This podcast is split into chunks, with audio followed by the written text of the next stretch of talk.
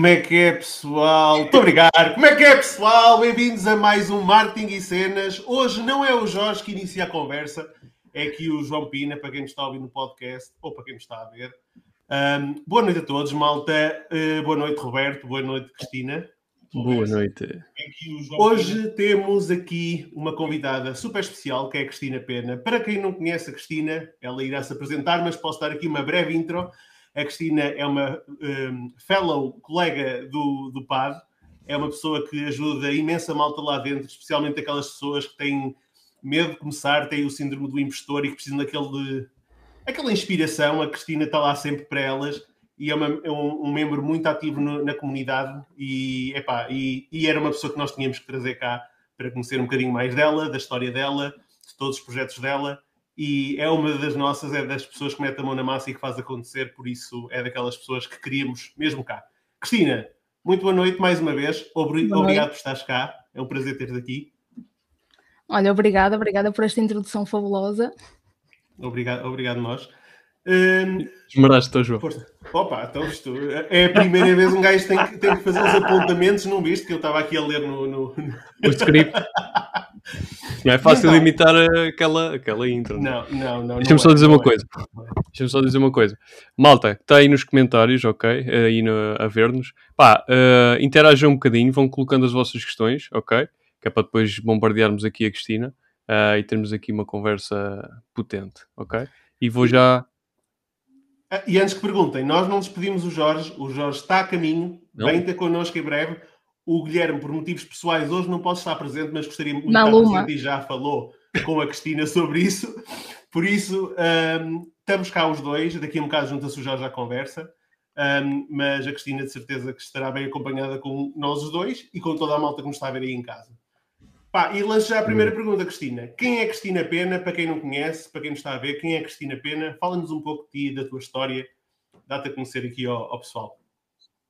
Bem, a Cristina é aquela pessoa que, que não usa camisolas com manga comprida. Eu estou sempre a três quartos arregaçada para fazer coisas. É, tem sido assim uma vida muito, muito lutadora para tirar aqui também o, o síndrome do impostor pessoal, não é?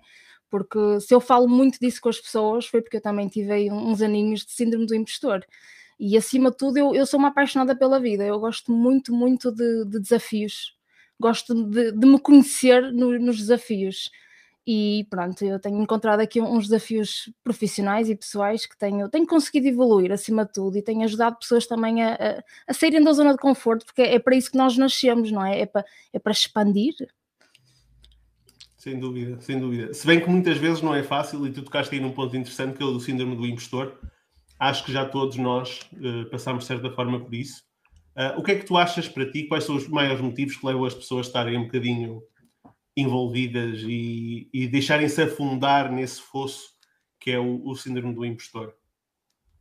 Olha, eu acho que acima de tudo tem a ver com, com autoestima, com aquela projeção que nós temos com as pessoas, de achar que ao estarmos a, a fazer algo e a sair da zona de conforto, nós, nós temos muito medo do que é que as outras pessoas também vão pensar, não é? Nós achamos que estamos confortáveis onde estamos, mas nós queremos alcançar sempre mais, não é? Nós temos ambições, às vezes não dizemos às pessoas, mas temos muitas ambições, e, e acima de tudo, esta envolvência na sociedade é, é algo que que nos, que nos priva, às vezes, de, de, conseguirmos seguir os nossos sonhos, porque temos medo, temos medo disso, temos medo da, da, reação das outras pessoas e o que é que elas infligem em nós. Eu, eu tenho encontrado muita gente na comunidade que tem muito medo do que é que as outras pessoas vão pensar se as pessoas simplesmente saírem da zona de conforto. É, é, algo que me faz questionar muito sobre o poder, não é? O poder dos outros uh, sobre nós. É, é, por isso que eu acredito que o autoconhecimento e nós termos confiança em nós próprios, trabalharmos bem o mindset,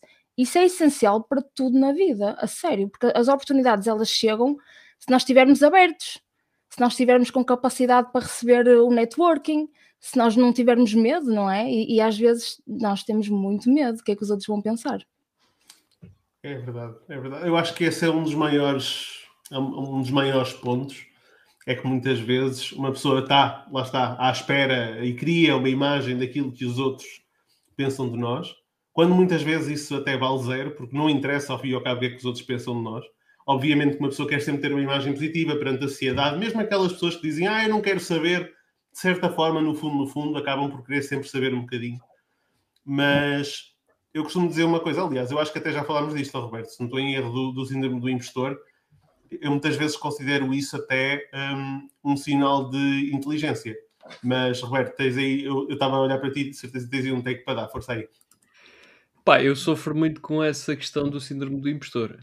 Um, e só me apercebo às vezes que tenho ali alguma coisa para dar uh, ou para acrescentar, quando surge às vezes em conversa e percebo, pá, há aqui pessoas a perguntar isto e aquilo e o outro, e, pá, e para mim se calhar já não é uma coisa nova.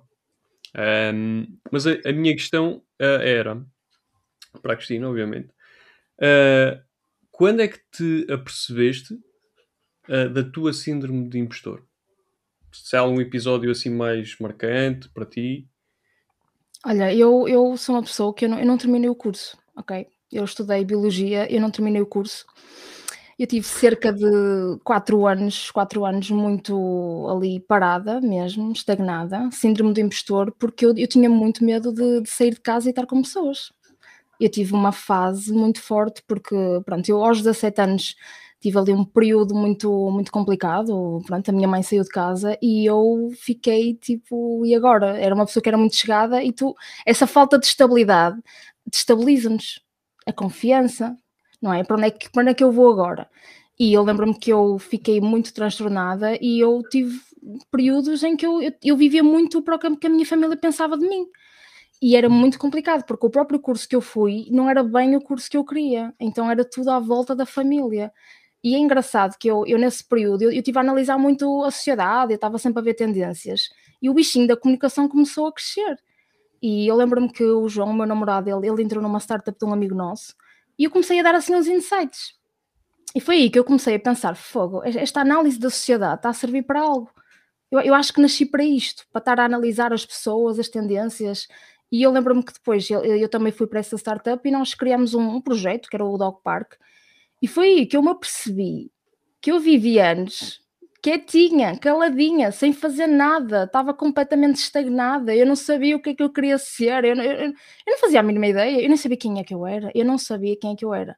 Eu quando entrei na startup foi quando eu comecei a pensar que tudo era possível. Tu, tu entras numa startup, dizem-te logo assim, olha, 80% das startups vão abaixo, então tu ficas com pica. Eu lembro-me de estar na, na Ange e, e, foi, foi incrível porque o nosso escritório na Ange era em frente à Science for You e tu pensas, fogo, estes gajos deram certo, tu vais dar certo.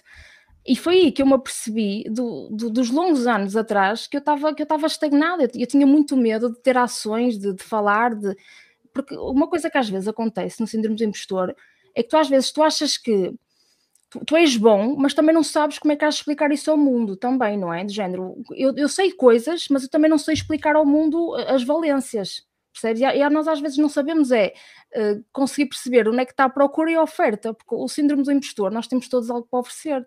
Agora, se valemos ou não por isso, isso é uma descoberta, é um autoconhecimento, não é? Mas te, tem muito a ver com, com essa parte da procura e da oferta, que é o que é que eu tenho para oferecer ao mundo? Se calhar não tenho nada. Ai, eu não tenho nada. Ou se calhar eu acho que tenho alguma coisa, mas se calhar não vale nada, estás a ver? Então andamos neste jogo há anos e anos a fio. É, é uma coisa surreal. Sem dúvida.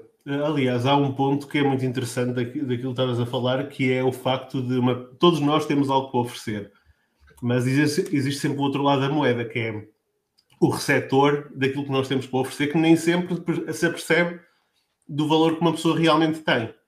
E muitas vezes depois isto ajuda no síndrome do impostor, que é como aquela pessoa não se apercebe do valor que nós temos para entregar, nós pensamos que não temos valor nenhum e entramos ali num, uma espiral descendente. E um bocado aquela conversa, há aí uma, uma fábula aí a rolar pela internet, ou uma, uma historieta qualquer, eh, não é fábula de meter animais, mas pronto, é uma historieta qualquer, aí, aí com, com o facto de uma pessoa que deu um carro a uma filha e a filha foi avaliar o carro a várias pessoas, até que chegou a, um, a uma pessoa que era perita em clássicos, toda a gente lhe deu um valor baixo pelo carro até que chegou um perito em clássicos disse que aquele carro tinha um valor inestimável, não é? Um, e é um bocado por aí. Nós todos temos o nosso valor, nem sempre se encaixa naquilo que nós temos na nossa ideia ou naquela visão que nós tínhamos de nós próprios, que muitas vezes nos é incutida e é transmitida e entra por osmose, não é? e uma pessoa nem sabe se efetivamente aquela é a nossa visão ou se nós temos que criar a nossa própria visão. Mas eu também acho uma coisa, e queria te fazer esta pergunta, Cristina: não achas que o síndrome do impostor é uma patologia de pessoas inteligentes? É porque eu não vejo ninguém, uh, como é que eu ia dizer? Não vejo ninguém com menos capacidade a, a ser o síndrome do impostor, muito pelo contrário, até vejo um bocadinho a cena do Dunning-Kruger, que é a malta que acha que sabe tudo e ao fim e ao cabo não, não sabe nada. Não Gostava de ter o teu take. Sabes que uma vez a minha mãe disse-me uma coisa que foi: as pessoas que pensam e as pessoas inteligentes são as pessoas que mais sofrem no mundo. E eu fiquei assim. Eu cresci com alguém a dizer-me isto. Isso também ajudou a que eu tivesse algum síndrome do impostor. Porque eh, uma pessoa pensa, há espaço para pessoas inteligentes eh, no mundo? Claro que há, mas a questão é como é que tu te revelas, não é? Eh, porque os standards hoje em dia estão elevadíssimos, não é? Uma pessoa, como é que uma pessoa se destaca? Nós também aqui a trabalhar, não é? No meio da publicidade, isso também faz com que o que é que eu vou valer ali, não é? É, é mas é verdade, é, era isso que eu também estava a dizer ao bocado, que é as pessoas têm receio de, de brilharem, percebes? De, de, conseguirem transmitir aquilo que pensam e essas valências são, são mesmo fundamentais. Esta questão do síndrome do impostor é, é uma coisa, estava, dava um ensaio, dava, dava muita coisa mesmo. Isto, é, isto é mesmo importante. Não, não achas que muitas vezes, eu, eu acho que tenho um bocadinho essa, essa questão, que é, muitas vezes não sabes... Ou seja, como é que eu vou explicar isto? Isto às vezes também é um bocadinho colocar as ideias em, em, em, palavras, que é tu sabes fazer uma determinada coisa porque pá, és autodidata eventualmente e aprendeste. Acontece-me com várias coisas. Mas depois, passares isso para o mercado, em, pá, e vamos falar aqui tipo em monetização desse, de, de, desse conhecimento que tu adquiriste, às vezes ficas naquela dúvida de será que eu sei o suficiente ou será que eu sei isto da forma certa para pôr isto no mercado? E, e se calhar andamos ali a vida toda naquele vai, não vai, não é? E que acabamos por não avançar com receio também do que os outros vão dizer. Pá, eu, eu, tenho essa experiência.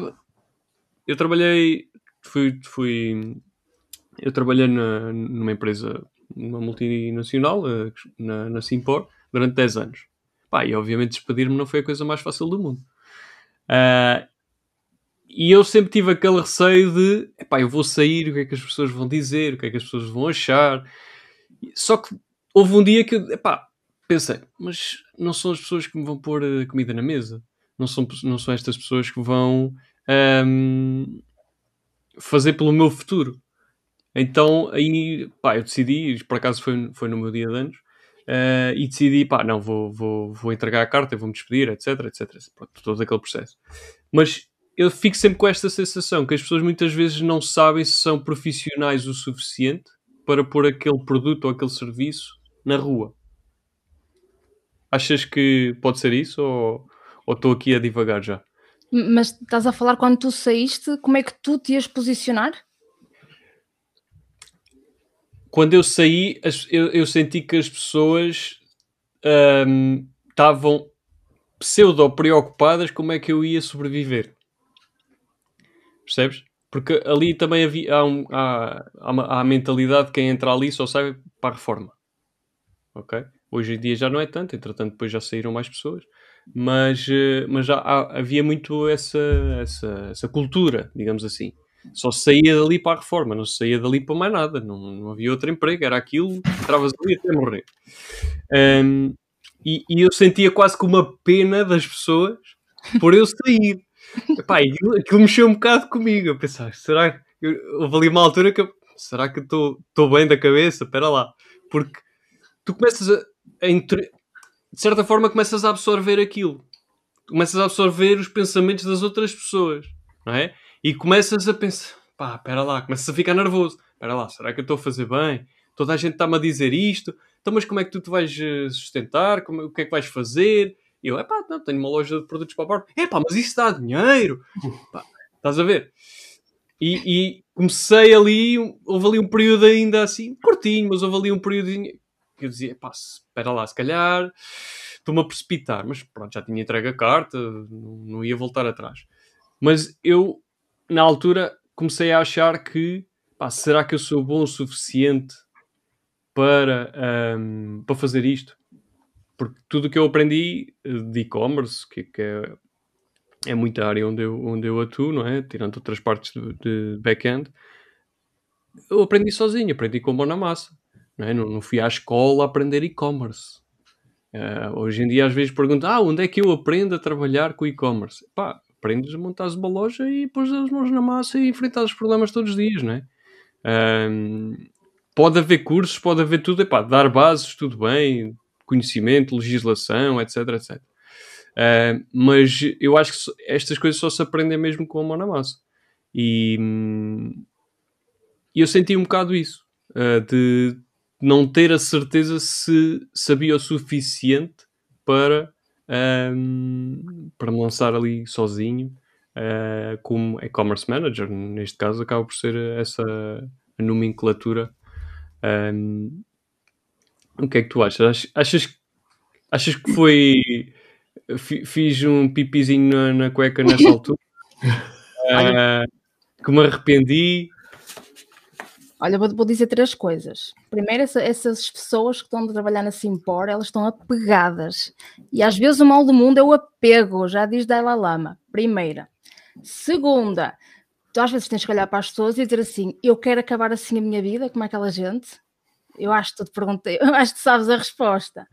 E a terceira, a terceira olha, é assim, eu. Hum, pronto, a Andrómeda nasceu muito para dar apoio a um, a um, projeto que é a Dog Summit e nasceu como uma empresa que organizava eventos físicos. E nós e ficámos com a Universidade do Porto um, a trabalhar também o evento físico que era o da, o, da a Feira de Emprego. Assim, do nada, primeiro cliente, standard, lá para cima, tens que fazer. E tu fazes. Entretanto, veio a pandemia. E com a pandemia, a Universidade do Porto gostou tanto de trabalhar connosco que nos disse assim: Olha, não vai haver feira de emprego física, vai haver virtual. Vocês querem fazer o, o site do evento? E foi do género, what the fuck? Tipo, primeiro vimos os prazos, temos dois meses para fazer. Então eu passei um mês, um mês, para já foi tipo, vamos, óbvio, Universidade do Porto, outra vez. Eu passei um mês a estudar ali o WordPress.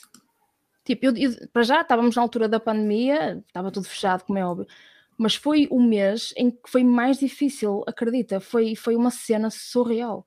Foi, foi super difícil a nível de mindset, foi tipo ali alta performance focada, foi muito solitário e, e, eu entendo que às vezes uma pessoa chega onde chega porque também passou ali por fases de alto stress. E foi ali que eu comecei a trabalhar o mindset.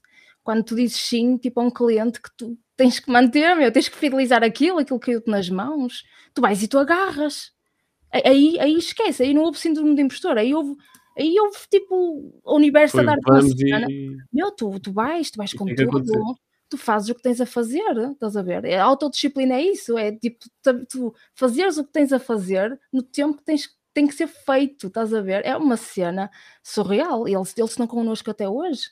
E eu sei que foi por causa desse sair da zona de conforto. Tens que apostar lá para cima. Mas custa, custa mesmo custa, e é, uma, opá, é um, um, trabalhar de mindset surreal, estás a ver? Tu, tu não podes errar, a, a margem, a, a, margem ali de erro é tipo pequenina. Tu não erras ali, tu tens que aprender, e se dá cagalhão, tu, tu vais ao suporte. Olha, eu digo isto a muita gente, e uma coisa que me ajudou muito no, no meu processo autodidata foram os, os suporte ao cliente, de tudo o que é plataformas, do WordPress, Elementor, templates, opá, tudo meu. Eu tenho no Notion uma página que se chama Suporte ao Cliente, com uma tabela, assim, uma cena surreal, só com cada plataforma suporte ao cliente, os, os, uhum. os tickets todos abertos que eles mandam por e-mail, eu mando, eu mando para lá, porque é aí que tu aprendes, meu, isso é, é mãos na massa, estás a ver? Tu é conteúdo, tens que é fazer, é tens que fazer, meu. Tem que ser, tem que ser. Mas eu tenho uma pergunta para vocês os dois, por causa daquilo que o Roberto estava a dizer. Se o medo já acabou, a questão é esta: é que muitas vezes a malta fala, é pá, um gajo tem medo de fazer e de dar o passo. E a pergunta que eu faço é: para vocês, eu falo por mim, para mim o medo não acabou. Eu ainda hoje questiono muitas vezes: será que eu sou bom o suficiente para fazer determinada coisa? Se calhar já estou uns furinhos do cinto acima do que estava antes Uh, mas eu acho que isto é um bocado por níveis. Uma pessoa vai escalando o nível e vai sempre perguntando: mas será que eu estou pronto para o próximo? Um, daí eu estar a perguntar, será que o medo acaba? Gostava de ouvir o vosso take nisso. Força, Cristina. O, o, medo nunca acaba. A piada da vida é essa, é meu. Essa. Isso, isso é o que nos define, tipo, pá, enquanto humanidade. Os animais são reativos nós somos responsivos ao medo. Nós é que temos que ser cada vez mais inteligentes e estrategas para responder ao medo e não sermos reativos. Ainda, ainda hoje, olha, eu, eu vou-te ser sincero, eu, tipo, eu para o convívio ali para. Eu sabia que ia falar alguma coisinha ali no convívio. Passei em pessoas, o convívio do padre. Eu estava mais calma. Eu para hoje, para esta live, estava tipo, ei meu, que cena, o que é que eu vou dizer? Estás a ver? Eu, claro, tenho medo. Uma pessoa é humana, é, obviamente, mas a piada é essa, e, e é assim quanto mais medo tiveres, mas sabes que vais fazer a coisa, atenção, o medo ou, ou bloqueias ou também respondes. Exato. Mas isso é, é, super saudável, estás a ver? É sinal que estás vivo e que tu sentes. A adrenalina é essa, meu. Tu tens que ir com, com medo, mas vais, tens que ir. Aliás, o medo, o medo para mim é a zona de conforto a dizer que tu estás a, a, a ultrapassá-la, não é? Tipo, é, hum. estás a sair da zona de conforto, meu caro. Acho que é um bocado Sim, por aí. E tu, Roberto, o que é, o que, é que tens sem a dizer? Sem dúvida que O medo continua e obviamente que a fasquia continua a elevar-se porque pá, uma coisa que nasceu como um side project que pá, desse o que desse, desde que não desse prejuízo estava bom, não é? Hoje em dia já não, já não funciona dessa forma. Um, apesar de trabalhar como freelancer também, mas uh, tenho ali algo em que eu acredito e quero fazer funcionar e obviamente que às vezes eh, treme, um bocadinho as pernas, não é? De pá, não estou a conseguir fazer isto ou não estou a conseguir fazer aquilo. Um, mas, mas eu acho que é, é um bocadinho o que vocês estavam a dizer também, que é pá, se, se, se não, já não estás a, a, ter esse medo, eventualmente estás a entrar na tua zona de conforto. E lá mais na frente, eventualmente vais levar uma chapada de luva branca. Porque isso já me aconteceu. Yeah. Eu já tive uma fase no projeto em que eu dizia: Ah, não, está-se bem, está tá, tá fixe. E de repente ficas sem produto para vender. E levas um ano a penar, não é? Para conseguires produzir uma marca própria que leva meses e meses e meses e que pá, depois tens que ir gerindo a situação. Uh, e, e, estamos a falar de produtos de recorrência que o cliente vem para comprar e não há meses e meses a fio, a prometeres ao, ao, cliente que mais um mês ou dois e tens o produto, e depois não tens o produto. Uh, e, e, eu aqui, nessa, situa nessa situação, apesar de sempre saber que nunca se deve ter só um fornecedor, apesar de sempre saber que pá, deves ter uh, alternativas, seja para o que for, nem que seja para caixas, nem que seja para caixas, não é só o produto principal, nem que seja para caixas. Se faltarem as caixas não consegues enviar os produtos, pá, tens, tens que ter um outro fornecedor debaixo de olho para conseguires uh, safar-te, não é? Uh, e isto foi realmente aquela, aquela situação em que tu dizes, pá, eu estava confortável e agora estou desconfortável outra vez, porque deixei-me adormecer aqui pelo caminho. Fiquei ali naquela zona quentinha em que estás a faturar todos os meses, isto já dá para ti e não te mexas muito que é para não estragares. Quando não estás a evoluir, estás a morrer, não é? Quando não estás a crescer, estás a morrer. Exatamente. É mesmo isso. Só que há malta que se habituou bem bom, não é? E não está ali habituada àquela. Hum, ou melhor, ou não gosta, ou simplesmente já chegou a um patamar e dizer, pá, para mim já é já é suficiente. Mas é o que diz a Cristina: se tu não continuas a alimentar o bicho, ele a questão, não está. A questão é que as variáveis, exatamente. E a, a questão é que as variáveis à nossa volta vão mudar. Algum dia vão mudar. Porque tu já não tens períodos como tinhas nos séculos passados, em que tinhas períodos supostamente estáveis ou de crescimento mais longos. Tu hoje tens um sobe e desce constante. Estamos a ver agora, tipo pandemias, guerras, etc, etc.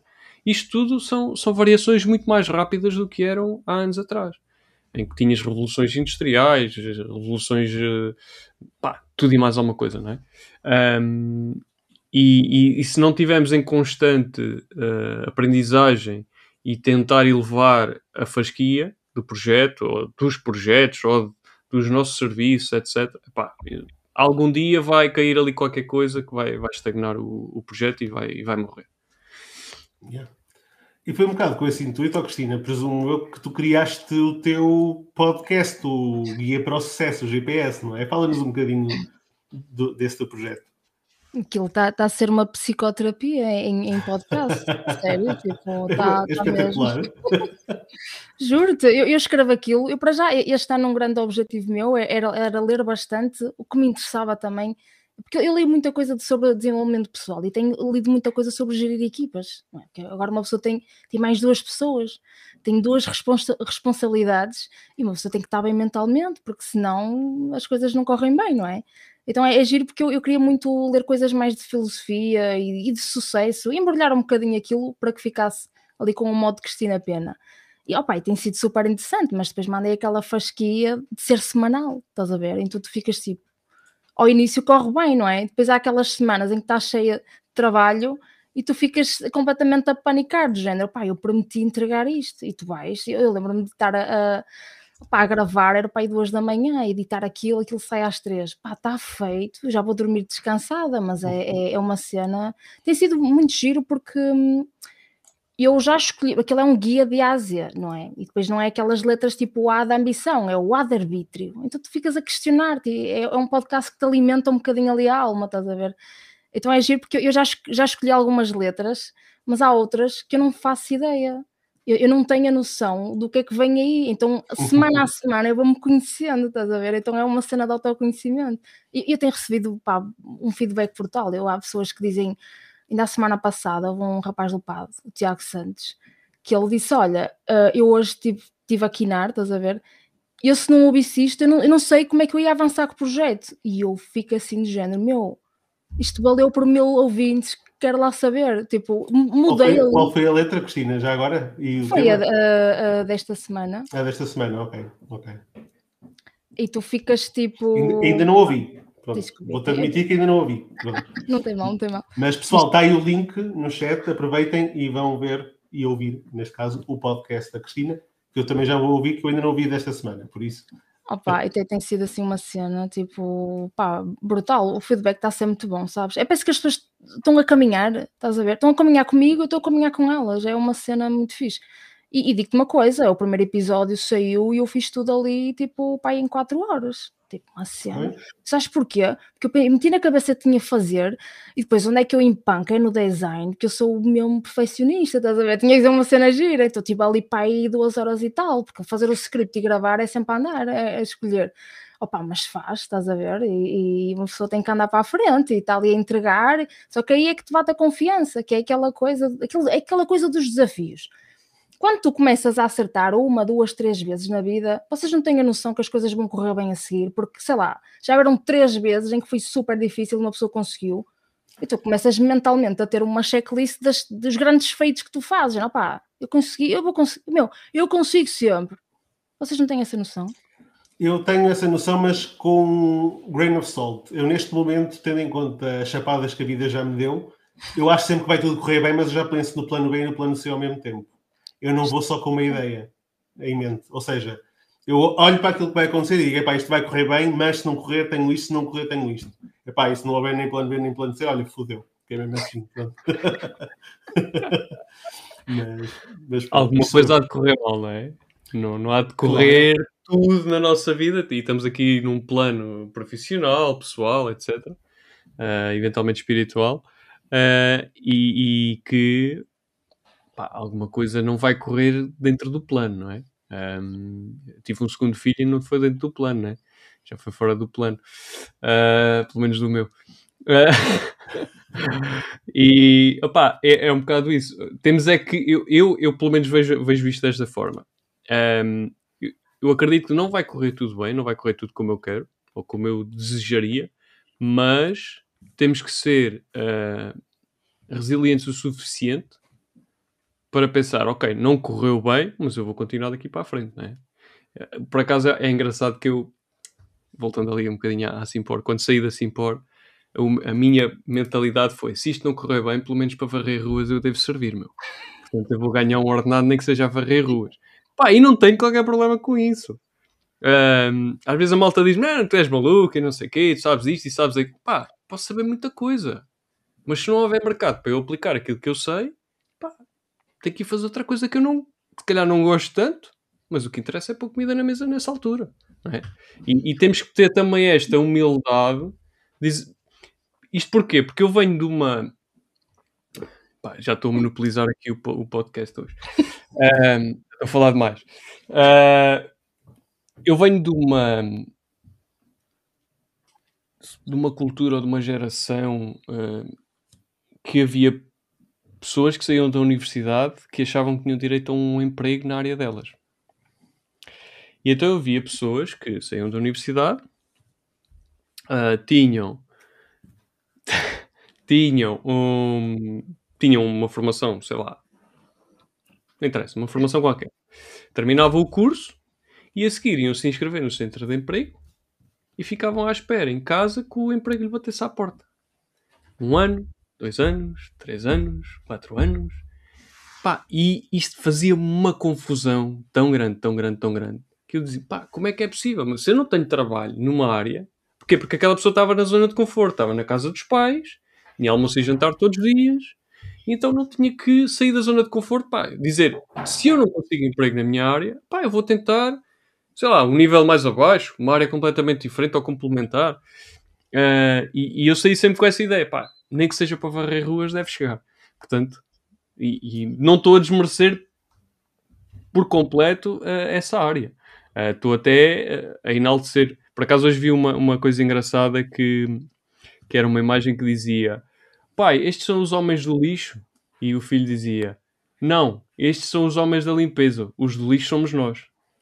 Isto é, é aquela humildade, não é? De dizer: Não, estas pessoas estão a fazer um trabalho espetacular. E, e, e são completamente merecedoras de, de, de tudo e mais alguma coisa. E é isso. Passo da bola. Força, Cristina. Bem, eu, eu agora esqueci-me o que é que ia dizer. Mas, ah, mas tinha a ver com os teus. Ah, já me lembro, já me lembro, já me lembro. Sobre os planos, sobre os planos. Quando estavas a dizer que o teu segundo plano não foi, não foi uh, o segundo plano, o teu segundo filho não foi planeado. Eu sou um preservativo furado, está bem? Estou então, aqui, ok? Estou aqui viva. Por isso, esta cena dos planos, eh, às vezes. Não é nesse sentido. Eu não queria um segundo filho, a minha esposa queria um segundo filho. Então andámos sete anos. Perfeito. Para, pá, chegámos a um acordo, né? Ela ganhou. Uh, mas pronto, é assim, as mulheres é que, é que ganham sempre. Uh, para quem não sabia, pá, está aí a prova, não é? Uh, e pronto, mas está tudo bem. Pronto, mas esta questão dos planos é assim. olha, foi uma, uma coisa que eu aprendi na startup: era que tu tens um plano, tu defines um plano, mas tipo, o 90% das vezes nunca é aquele plano, estás a ver? Eu, eu lembro-me que ano passado eu fiz algum um plano, estás a, a nível de métricas, de clientes e assim, e saiu-me tudo ao lado e, e, só saiu melhor a partir tipo de setembro, estás a ver? E tu ficas do género, o que é que vem aí? Tens que ir um bocado à descoberta e tens que dar o teu melhor, e depois tipo a entrega que, que as coisas te dão, não é? A persistência é tipo brutal, percebes? Agora às vezes é uma porcaria é, é olha, é, é, tens que passar por elas completamente, não é? Só quem está nesta vida a achar que tudo vai ser uh, incrível, eu, eu, acho que essa pessoa já deve estar no cemitério, de certeza. Sem dúvida, sem dúvida. Aliás, aliás, o problema é esse, é que uma pessoa baseia-se só nos planos. Um, é por isso que eu já aprendi a criar o segundo e o terceiro plano. Ou seja, já crio planos de contingência, porque eu sei que a vida nunca corre como uma pessoa espera. Uh, ainda no outro dia estava a ver uma frase do Gary Vee, pá, e, e, grande parte das pessoas até interpretou aquilo mal, e era mais, era mais vocacionado para as pessoas, direcionado às pessoas, que é não esperes nada, se não esperares nada dos outros, não tens motivo para desilusões.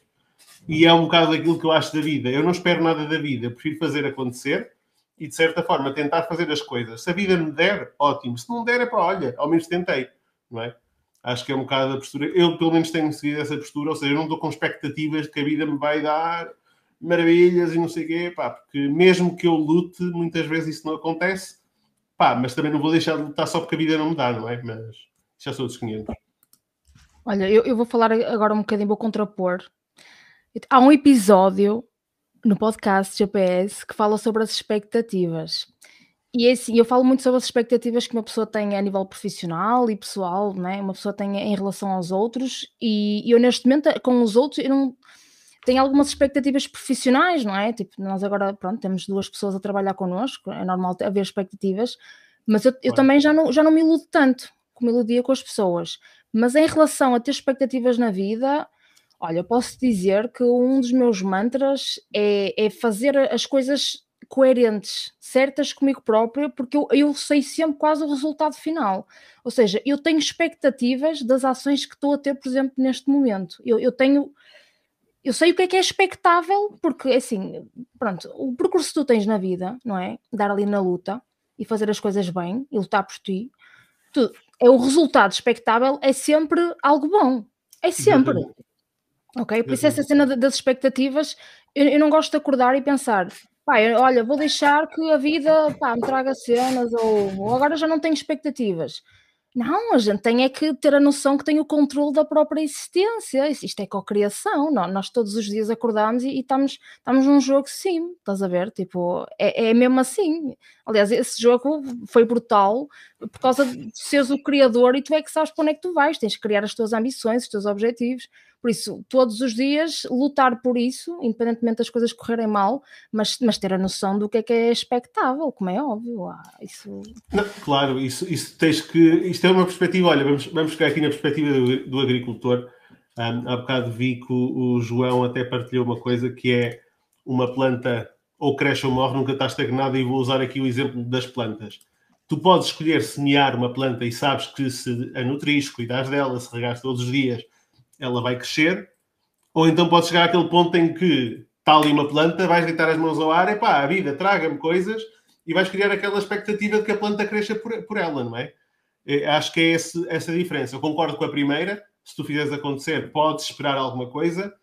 Agora, eu acho que é errado muitas vezes é uma pessoa criar a ilusão de que só porque eu fiz isto eu tenho a obrigação de ter o resultado, estás a perceber? Ou seja, é um bocado como aquele entitlement, já que eu estudei isto, eu vou ter, tenho que ter direito ao, ao, ao, emprego ou ao trabalho na área X, estás a ver? Ninguém tem direito a nada. Ou tu conquistas e podes ter dentro de, de, do teu trabalho a sorte, entre aspas, de fingir. Quando eu digo sorte, entre aspas, é porque não é só sorte, obviamente. Um, também tem muito trabalho por trás e a sorte muitas vezes também não se vê o trabalho que dá. Uh, mas eu acho que muitas vezes é que as pessoas também têm esse entitlement mesmo com a vida, que acham que a vida tem que lhes dar tudo uh, sem haver nada em troco digamos assim. Olha, para falar agora um bocadinho ali de, de, resultados, quando tu falaste em resultados, eu, eu acho que nós é que às vezes achamos que ao fazer as coisas certas, o resultado é, é, é causa, é como uma causa e efeito, não é? Que o resultado vai ser logo aquele que nós queremos. Imagina que o resultado inicialmente é péssimo. E são, são desafios que tu tens, ok? E que vais superá-los. Estás a entender? E aliás, a, a, pandemia foi tipo, de repente, foi o que nos trocou a todos, mas acelerou. Acelerou a vida de toda a gente para o bem, uhum. estás a entender? Ali para muitas coisas, principalmente para nós, estamos aqui no, no digital, estás a entender? Claro. Por isso eu acho que às vezes tem a ver mais com o resultado rápido e não com o percurso em si, com a jornada. Onde as pessoas se espetam muito, é as pessoas acharem que estão a fazer logo as coisas certas e que o resultado tem que ser imediato. Não, há, há coisas na vida que, se, que demoram, que têm o seu progresso, têm a sua evolução, e é isso que nós, é isso que é difícil aceitar. É isso, é que nós vivemos no instantâneo. Nós temos nós temos variáveis a mudar, mas nós temos coisas instantâneas todos os dias. E às vezes as pessoas não querem é passar, não é, pela jornada. Precisamente, é o, lá está, é o evento versus o processo, que nós já falámos aqui algumas vezes. O processo dá o trabalho e não é sexy, não é bonito, não é instagramável, não é? Ou seja, não é aquela coisa que tu. Quer dizer, eu para mim até é, porque eu adoro processos, mas isto já são dos, já são dos 500. Uh, mas para grande parte das pessoas, não. As pessoas querem é ver o resultado, é o, o pote de ouro no, no fundo do arco-íris, não é? Não é uh, começar a trabalhar hoje, começar a trabalhar hoje e amanhã estou rico. É quase assim. Por falar em dinheiro, eu acho que tu tens um, uma ideia, uh, uma, um posicionamento uh, relacionado com isto. Queres-nos explicar o que, é que, que, é que tu achas disto? So sobre o quê? Sobre o dinheiro? Dinheiro. Pai, eu acho que o dinheiro é um desbloqueador de níveis. O dinheiro é isso, ok? Não é sobre ganhar um milhão. É sobre conseguir ter uma mentalidade para desbloquear níveis suficientes para chegar ao milhão. Ok? Eu acho que, o, eu acho que esta coisa de nós queremos muito dinheiro e sermos milionários, esse, esse dinheiro vem com a transformação pessoal. Por isso, eu o que quero na vida é transformação pessoal. Se chegar a um milhão, É porque eu me transformei pessoalmente, percebes? Agora, estar fixado ali no dinheiro, no milionário, eu acho que as pessoas têm que começar a perceber que isso tem muito a ver com a jornada. É, é esse o meu posicionamento em relação ao dinheiro. Não é que eu não quero ganhar um milhão, eu quero é transformar claro. pessoalmente até chegar a ele. Tens objetivos muito mais uh, pessoais e profissionais. Obviamente, to todos temos que ganhar dinheiro, não é? é a moeda de troca no, no mundo em que vivemos. Uh, mas acreditas que é o resultado, é, é a consequência, vá, de certa forma, do teu objetivo principal. É dessa forma que também, também encaixas isso. Sem dúvida, sem dúvida. É, eu, eu olho para o dinheiro como consequência e, e está um bocadinho alinhado com, com, com o que tu acabaste de dizer. Porque eu acho que uma pessoa, para ser, por exemplo, atingir esse milhão, tem que se transformar para chegar lá. Ou seja, tu não chegas lá se não mudares.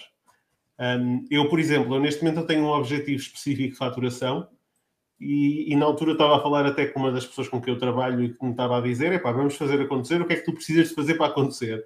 E a resposta que eu lhe dei é: eu primeiro preciso me tornar a pessoa que consegue chegar a esse patamar, que eu ainda não me sinto que, que esteja lá. Estás a ver? Um, e acho que é um bocado isso. Ou seja, uma pessoa para, para atingir determinados níveis e para chegar a determinados objetivos tem que primeiro cultivar essa parte. Agora, o dinheiro. O dinheiro é. A malta efetivamente olha para o dinheiro como como resultado. É, pá, o dinheiro é uma ferramenta, o dinheiro é a única coisa que te dá é opções. É, é permitir-te fazeres o que te apetecer, criares o teu próprio, a tua própria ideia daquilo que consideras ser a tua vida, independentemente de precisares muito ou pouco. E aquilo que grande parte das pessoas, se calhar, deslumbra-se pela cena do milhão, não é? Há, se calhar, pessoas que precisam de bem mais para cumprir aquilo que é a ideia da vida delas, e há pessoas que, se calhar, nem precisam nem metade disso para viver feliz e para cumprir aquilo que são os objetivos de vida delas. Um, eu acho que as pessoas têm uma má relação com o dinheiro e com a ferramenta que é o dinheiro. E isso aí já são outros 500, mas também podemos falar disso. Força, Cristina. Eu acho que tem muito a ver com a cultura que é implementada, tipo, pá, nos países, estás a ver? O que é que é o dinheiro nos Estados Unidos?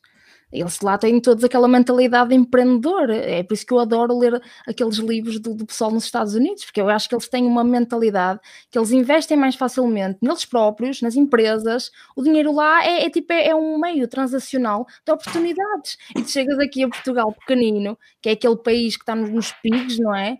como a Itália, como a Espanha, e o dinheiro é escassez, e se tiveres dinheiro és corrupto. Então é, é uma confusão na nossa cabeça assim surreal. Acho que eu acho que grande parte aqui de, desta, desta parte do e-commerce, infoprodutos, este dinheiro todo aqui que está a chegar rápido, que é fácil fazer, não está a acompanhar a própria cultura uh, portuguesa. Eu no outro dia estive a, a, tentar explicar ao meu pai.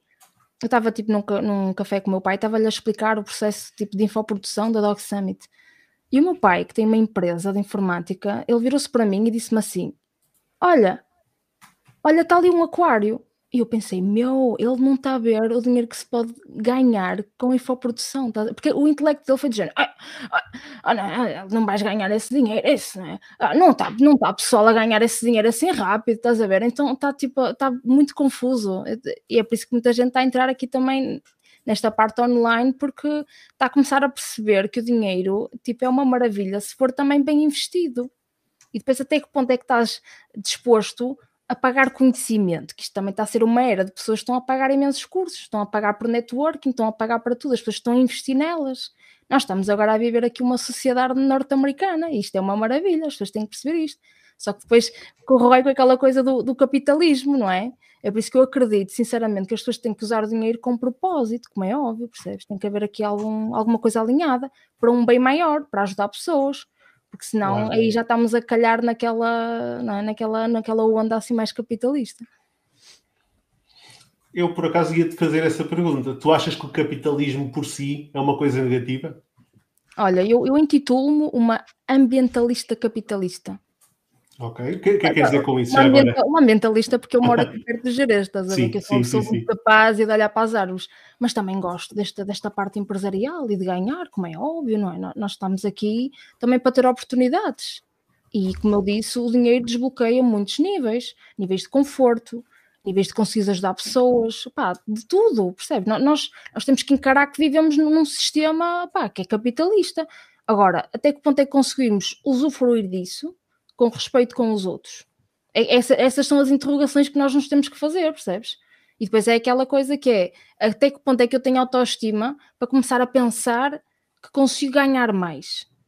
Porque assim, nós vemos aqui em Portugal, o pessoal com ordenado mínimo, o pessoal a ganhar mil euros, 1250, depois a progressão de carreira em Portugal é, é péssima, a sério. Tipo, sabes que nós estamos a trabalhar com, com a Universidade do Porto e, eles, e nós estamos a trabalhar com o gabinete de empregabilidade. E é assim, eu, eu digo-te uma coisa, tipo, grande parte das universidades, dos gabinetes de carreira, eles trabalham muito com, com sonais e com Bosch, sim, e, o pessoal, e o pessoal vai para lá trabalhar, tipo, o sonho é trabalhar, e tiras, por exemplo, engenharia, gestão industrial, o sonho é ir para a sonai, ainda não há o espírito de empreendedorismo, tu conseguiste montar o próprio negócio, ganhar dinheiro para escalar, ou para fazer aí, tentar por uma linha, Aquilo não, aquilo é, tu, tu vais para a Sonai e tu, tu, ficas bem ali, 5 anos a, a ganhar 1200 e, e depois é o status. Eu estou na Sonai, ah, só ganho isto, trabalho como um estou, mas eu estou na Sonai.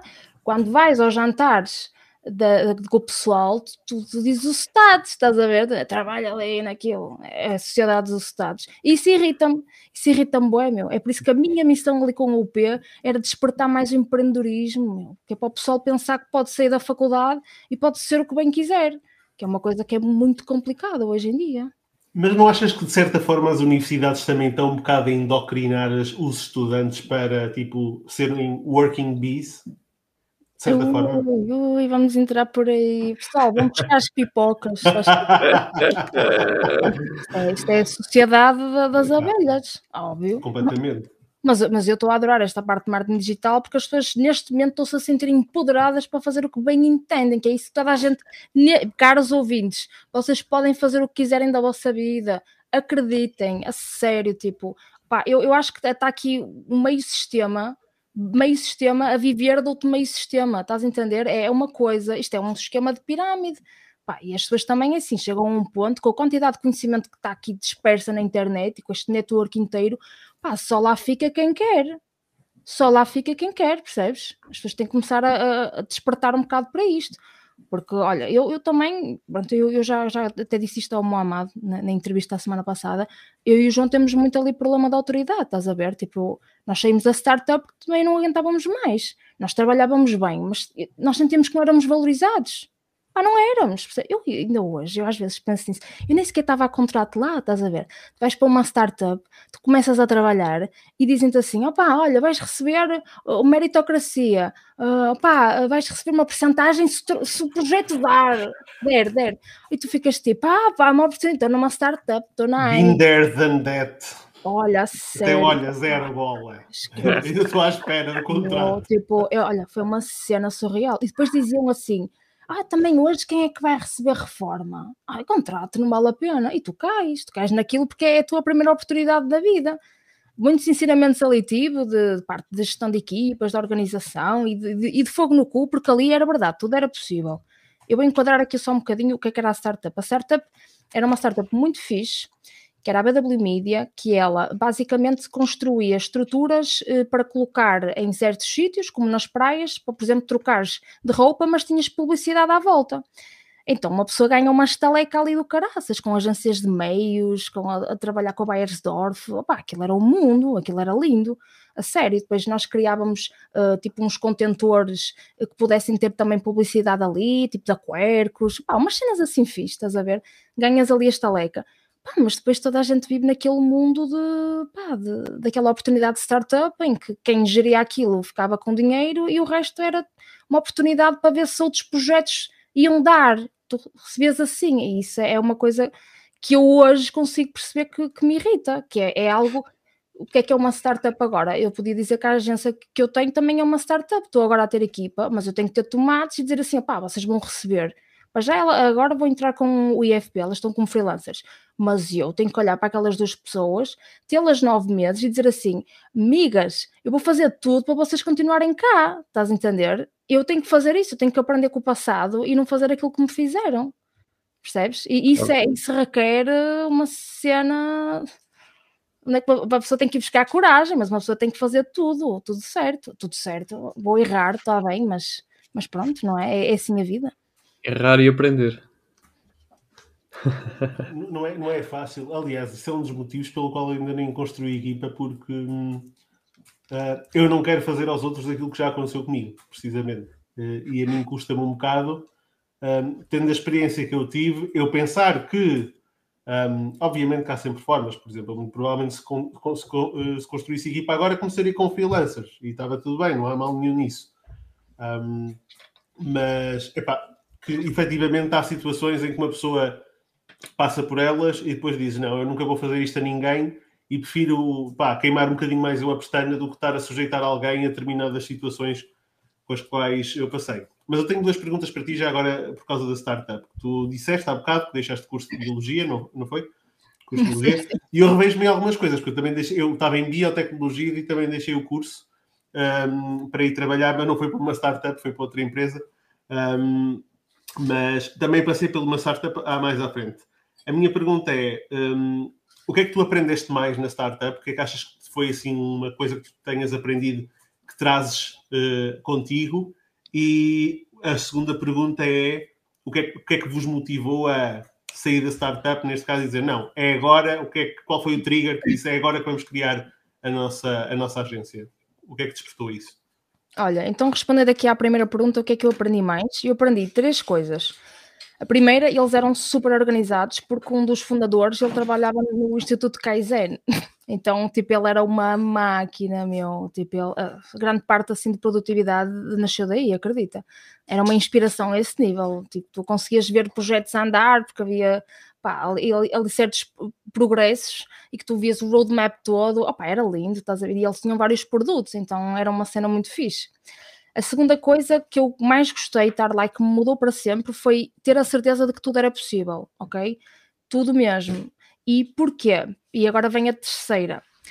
Porque eles tinham um sistema muito bem montado de networking e do quem, uh, quem tem boca vai a Roma. E isso definiu uma vida toda. Porque assim, tu propôs publicidade na praia, tu tens que falar com a capitania, com as câmaras municipais, com as marcas, com as concessões, tu tens de ter para aí cinco ou seis autorizações.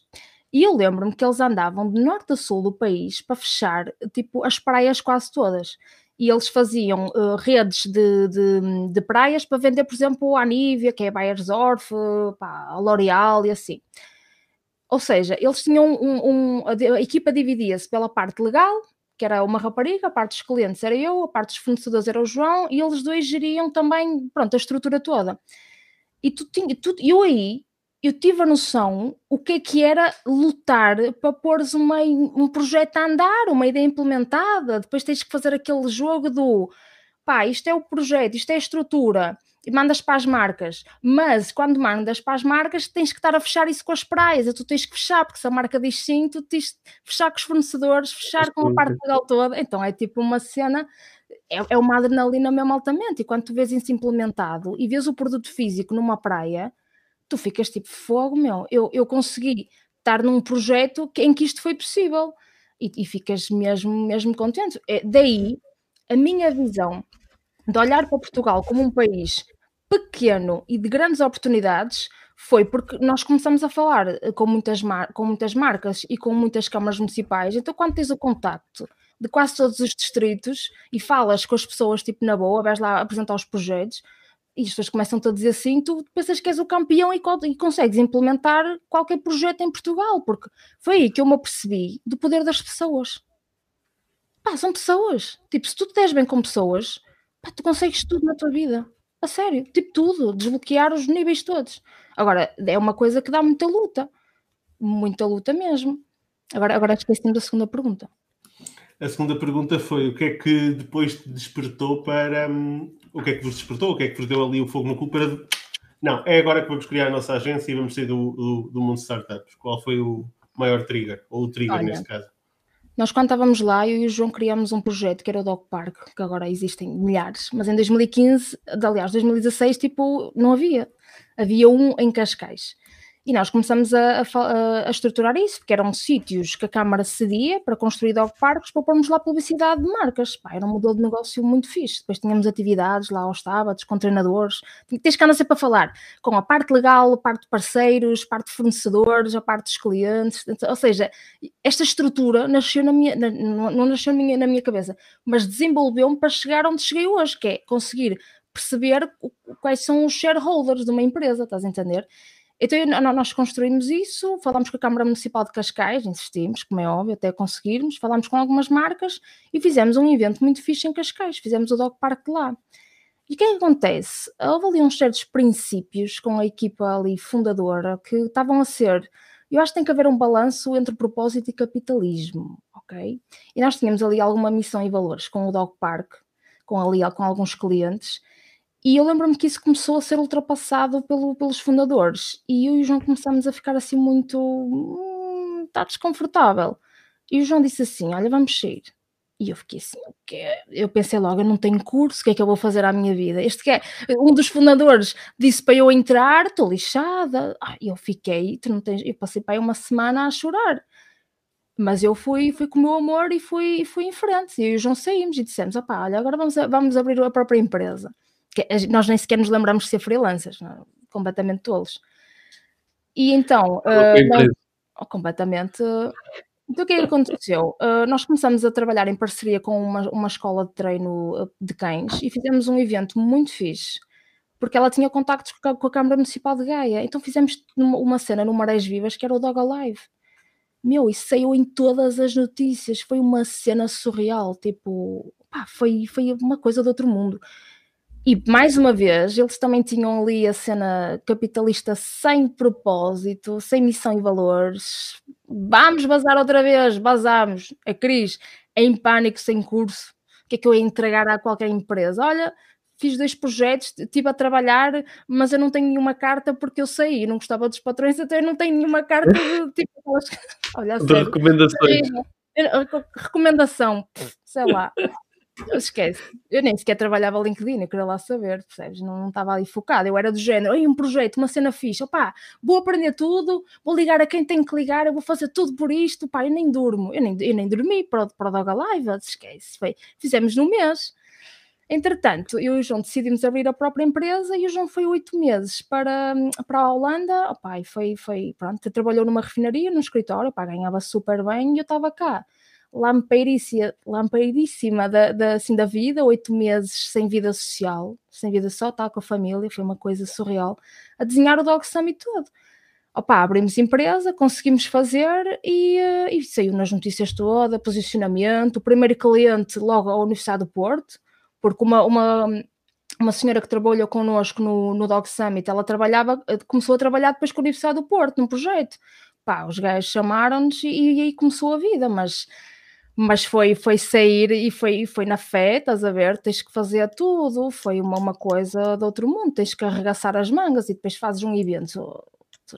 Como é que se faz um evento? Tu não sabes, mas tu vais procurar saber, estás a entender? Mas foi, foi uma coisa de, de ir ali na, na fé e fazer o certo e seguir, mas, mas foram umas dores surreais. Surreais, surreais, surreais. Muitas vezes eu me interrogava o que é que eu estou para aqui a fazer e depois chegas à beira da família, então está tudo bem, tipo, vocês estão estáveis, e tu dizias, está tudo controlado, está tudo bem, porque depois também nós temos aquele feito e o que é, pá, vocês não se preocupem, estás a ver?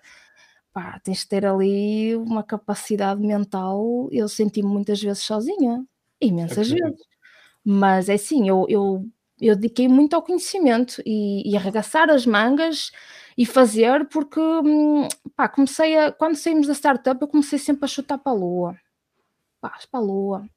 Comecei a pensar, pá, é possível, bora fazer, pá, tens que fazer isso, tens que lutar por ti, tens que deixar o teu legado. É a cena que, olha, eu até disse isso no, no Pad Talks, do livro que eu li como, pá, um dos livros top 3, que é uh, From Zero uh, to One, percebes? Que é aquela questão de tu és uma cópia do que já existe ou tu és um, tu és autêntico, tu és tu, tu és tu no mundo. É por isso que quando às vezes as pessoas me dizem assim, opá, olha, vou fazer um site, não sei de quê, olha, vou fazer um projeto, não sei o quê. Meu, tem que ser tipo o melhor, o melhor de sempre, tem que ser a, a tu, tu, tens que estar num nível de performance por ti próprio, pá, lá para cima, meu, mandar as cenas lá para cima, pá, cais, olha, que que? Tentaste, estás a ver, é essa cena, as pessoas têm que começar a ter um bocado a postura do que é que estão para aqui a fazer.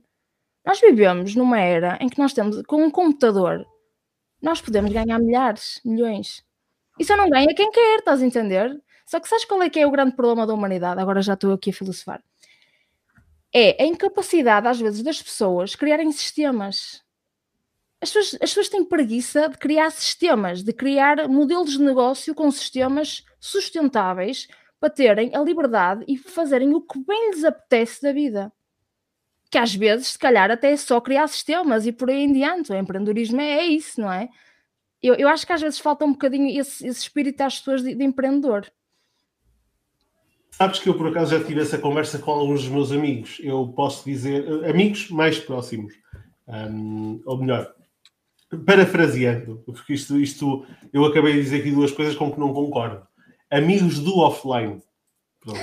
Porque eu neste momento, amigos, os amigos mais próximos que eu tenho são off, online, está aqui um deles, os outros dois, um foi ver Maluma e o outro está a caminho, por isso a, ver se, a ver se chegam. Mas engraçado que os meus amigos offline, quase todos trabalham por conta de outrem.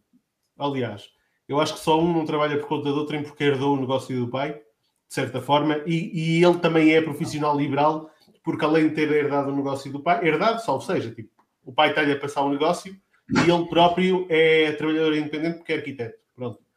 Fora isso, acho que todos os meus amigos trabalham por conta de outrem, ok? Um, e eu acho que grande parte das pessoas, há pessoas que não têm coragem, mas eu acho que há pessoas que são verdadeiramente felizes um, a venderem o seu tempo aos outros e. Um, e a trabalhar em si. E está tudo bem. Há pessoas que efetivamente têm medo, uh, por uma questão de segurança, por uma questão. whatever. Há pessoas que não fazem isso porque a profissão delas não lhes permite trabalhar por conta própria. Há profissões que infelizmente não dão para trabalhar por conta própria. Um, epá, e depois há pessoas que verdadeiramente estão confortáveis neste, neste plano. E de certa forma está tudo bem, porque também se fôssemos todos empreendedores, não havia ninguém que tivesse disposto a acreditar nos sonhos que nós criamos, não é? Era isso que eu ia dizer, era o mundo parado, toda a gente ter esse empreendedor. Exatamente. Ou seja, uh, acho que também é bom haver este equilíbrio, mas eu percebo perfeitamente porque para mim é, eu sempre que olho para as pessoas e que vejo que elas estão a desperdiçar todo o potencial que têm, epá, dá-me, dá-me, deixa-me triste, pá. tipo, eu olho para a volta tipo, muitas vezes e olho, tipo, tu eras tão, tu eras tão bom a fazer isto e não, mas não, tipo, querem estar ali naquela. Eu não quero dizer mediocridade. Eu ia dizer mediocridade, mas parece um bocadinho mau. Não. Estão ali naquela simplicidade da vida, tipo, opá, faço o QB, estás a ver? E está tudo bem. Mas, mas é isso, força, Roberto. Ah, entretanto, esqueci-me o que é que ia dizer. Mas uh, dentro da, da, mesma temática, o que eu acho que não está bem, e, e obviamente é, é, o que estavas a dizer, que não é mau eu, ser, eu trabalhar por conta de outra e sentir-me bem. O que eu acho que é errado, e eu tenho alguns, algumas pessoas mais, mais próximas que pá, às vezes temos estas conversas, que é o que eu acho que está errado é eu trabalho por conta de outra, reclamo de trabalhar para aquela pessoa e porque não sou uh, remunerado como deve ser, ou porque não tenho as condições que eu queria, ou porque não sou uh, promovido há 10 anos. E continuo neste loop. Sem é? fazer nada com, por isso, não é? Exatamente, de reclamar, reclamar, reclamar, mas em todo o caso estou na minha zona de conforto e não quero sair porque lá fora é mais complicado, porque lá fora está mais. Aí é que eu não acho que, esteja, que as pessoas sejam propriamente honestas com elas próprias. Pá, e eu às vezes pá, porque é que não sais? Ah, pá, pois, porque ali até pagam mais ou menos e não sei o quê. Então, mas estás a reclamar todos os dias da mesma coisa e, e, e, as pessoas não se tocam. Lá está, é, é tudo uma questão de mindset, uma, é tudo uma questão de cultura hum, das pessoas, das famílias e cultura da escola. Porque a escola forma-te para tu trabalhares para outra pessoa. Uhum. Escola não te forma para tu seres empreendedor, nem pouco mais ou menos. Não tens. Tu, vá, falando aqui ensino mais básico, não, não indo para universidades, etc. Todo. Ninguém te lá ensina a gerir finanças, não te ensinam a gerir uh, pá, inventar uma empresa para gerir, nada disso. Não, não, não te ensinam nada disso. E as pessoas acomodam-se àquela, àquela vida de receber o ordenado ao fim do mês, mas reclamar o mês todo. É isso é que eu acho que está errado. Porque se a pessoa não está, e eu passei por isso, não estava contente, pá, não estou contente, comecei a equacionar a minha vida. O que é que eu vou fazer? Porque não estou contente. Então, se não estou contente, quais é que são as minhas opções? E como o Pina estava a dizer, há profissões que não funcionam como freelancer. A minha profissão na altura não funcionava como freelancer. Eu era operador de produção de uma fábrica de cimento. Não vou montar uma fábrica de cimento, né? Como freelancer. não faz sentido nenhum. Uh, não, não, não funciona, né? Agora, a questão é: será que eu tenho que ser operador uh, de produção de cimento? Pá, se calhar não tenho que ser, se calhar posso ser outra coisa. E, e é aí que, pá, às vezes ga ires ganhar menos, mas ganhares outras coisas na vida, não é? Ganho, perderes aquele peso todos os dias e ires para o trabalho a pensar eu não quero estar aqui, ou eu não estou confortável aqui, ou eu não ganho o que devia ganhar aqui. Uh, se calhar o ir ganhar menos, uh, ganhas menos dinheiro, se calhar dá para pagar as tuas contas, mas ganhas muito mais anos de vida, certamente. Eu acho que. Uma... Ah, desculpa, força, Cristina, força, força, força, força. Eu tenho aqui uma pergunta em, relação a isso, que é que eu estou a ver isso com, pronto, com muita gente topado, que é uma pessoa não chega sempre assim a uma altura em que hum, quer mais. Eu acho que nem toda a gente. É, se calhar querem mais, mas não querem ter o trabalho de. Hum. E é isso que se calhar eu vejo como padrão, que é, pá, sei lá, eu ganho 100, mas queria ganhar 200. Então o que é que estás disposto a fazer? Ah, não, eu tenho que ser promovido até ganhar 200. Percebes? Eu, eu vejo muito esta cultura hum, pá, de, de onde vim. Que é, as pessoas acham que têm o direito de e não que têm o dever de fazer para chegarem onde querem. Um, pá, e às vezes eu também, se calhar, cometo esses erros de não, não de achar que mereço, porque não, acho, acho que não, consigo, não me, nunca considerei isso. Um, eu até costumo dizer, pá, e, e quem trabalhou comigo uh, sabe isso perfeitamente. Acredito que nenhum esteja aqui a ver, mas se estivesse também não, não era um problema. Uh, eu acredito sempre, eu acredito que durante o tempo que estive naquela empresa fiz mais do que aquilo que era suposto. Fiz para além da minha profissão. Um, mas depois também tem que haver um, em algum momento um retrocesso ou, ou, uma compensação e não tem que ser monetária. Mas tem que haver uma compensação, uma, uma como é que se costuma dizer, uma, uma validação do outro lado. E isso nunca aconteceu da forma que devia acontecer para mim, e então eu não estava confortável isso aí. Mas eu, eu vejo que as pessoas querem mais, não estão é dispostas a fazer esse sacrifício. Não, não estão dispostas a, a, trabalhar ou a aprender uma profissão nova para ganhar mais dinheiro porque elas acham que querem ganhar mais dinheiro, independentemente do que seja. Não, não estão dispostas a isso, a maior parte das pessoas. E isso será um dos exemplos, mas eu acredito que também haja pessoas que até no fundo, no fundo gostariam de mudar essa relação que têm uh, com o dinheiro, ou melhor, com. Uh, eu adiantei-me aqui, a relação que tem com a parte de trabalho e a parte hum, empregadora ou trabalhar conta própria, whatever, mas que essas pessoas não têm uma boa relação com o dinheiro. O que é que eu quero dizer? Há pessoas que se calhar até queriam ser mais e fazer mais e ter mais, independentemente disso ser bom ou não, nem estamos a entrar em questão, isso é outra camada de complexidade. Um, mas as pessoas têm uma relação tão má com o dinheiro e veem o dinheiro como algo negativo porque lhes foi incutido ou porque a família não vê bem uma pessoa ganhar dinheiro ou o que for, que elas não se sentem confortáveis para dar esse passo porque não vão ter o apoio das pessoas que, são, que lhes são mais próximas. Por exemplo, uh, não que, e depois isso é curioso, um, grande parte da minha família, tanto do lado do meu pai como da minha mãe, são pessoas que trabalham por conta de outrem. Pessoas, são professores, maioritariamente, e tudo mais. Curiosamente, o pai do meu pai e o pai da minha mãe eram empresários. Um, o meu bisavô era empresário. Um, ou seja, de certa forma, eu, sempre fui um bocado apontado, tipo, epá, estuda, um, um bocado aquela cena típica, pai rico, pai pobre, estuda, tira boas notas, vais ter um bom emprego. Opa, que é o que a maior parte das pessoas pensa, honestamente. E especialmente na cidade de onde eu sou, que sou do Lamego, que é uma cidade que vive de serviços e serviços públicos, toda a gente é funcionário público em Lamego quase. Ou seja, a malta quer é que tu tenhas aquilo, é o status quo, que é tu tiras um curso e, e vais trabalhar ali para a função pública. Só que há pessoas, por exemplo, eu nunca quis, nunca quis, não, eu não queria isso. Cheguei a um ponto em que eu percebi que não queria isso a minha família nunca, nunca disse nada, tipo, ah, não faças, não sei o quê, porque isso é mau, mas notei de certa forma que eles esperavam um bocadinho mais de mim, até que efetivamente viram o resultado de todo o esforço que eu, que eu fiz. Lá está, foi um processo de 5 anos em que não se viu frutos, até que de repente começou a dar frutos. E, eu, e até tive a minha mãe a dizer-me: Olha, João, tenho uma coisa a dizer. Desculpa, tinhas toda a razão. E eu fiz, porreiro.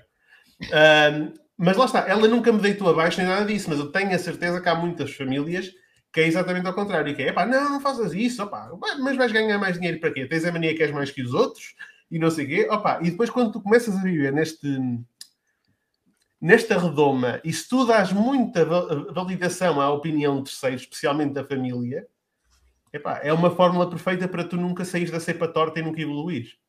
Uh, e é o que a Cristina disse há bocado, que eu também costumo dizer esta frase, que é faz o que tens a fazer. Fazer o que uma pessoa tem a fazer dá imenso trabalho e requer uma coragem do caraças, porque muitas vezes tens que desafiar as pessoas que mais gostas, as crenças que sempre te foram incutidas e tens que, tipo, queimar os barcos, basicamente, é chegar à ilha, queimar os barcos e mandar toda a gente à merda e fazer o teu caminho. E não é fácil, não é fácil.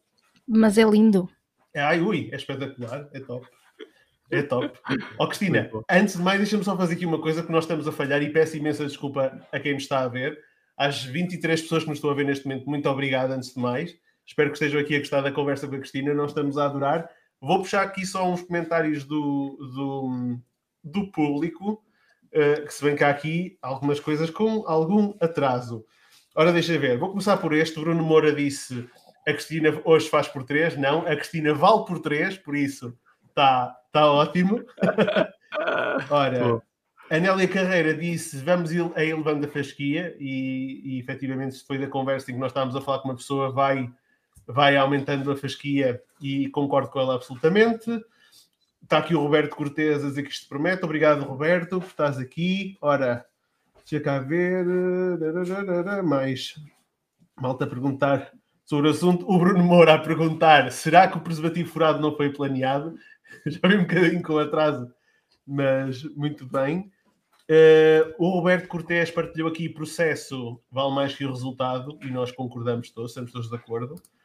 O Mohamed partilhou aqui I believe that awake people with great vision are the ones who have to make money because those people, these people are the ones who know how to use the money for the benefit of the planet and humankind and not against it.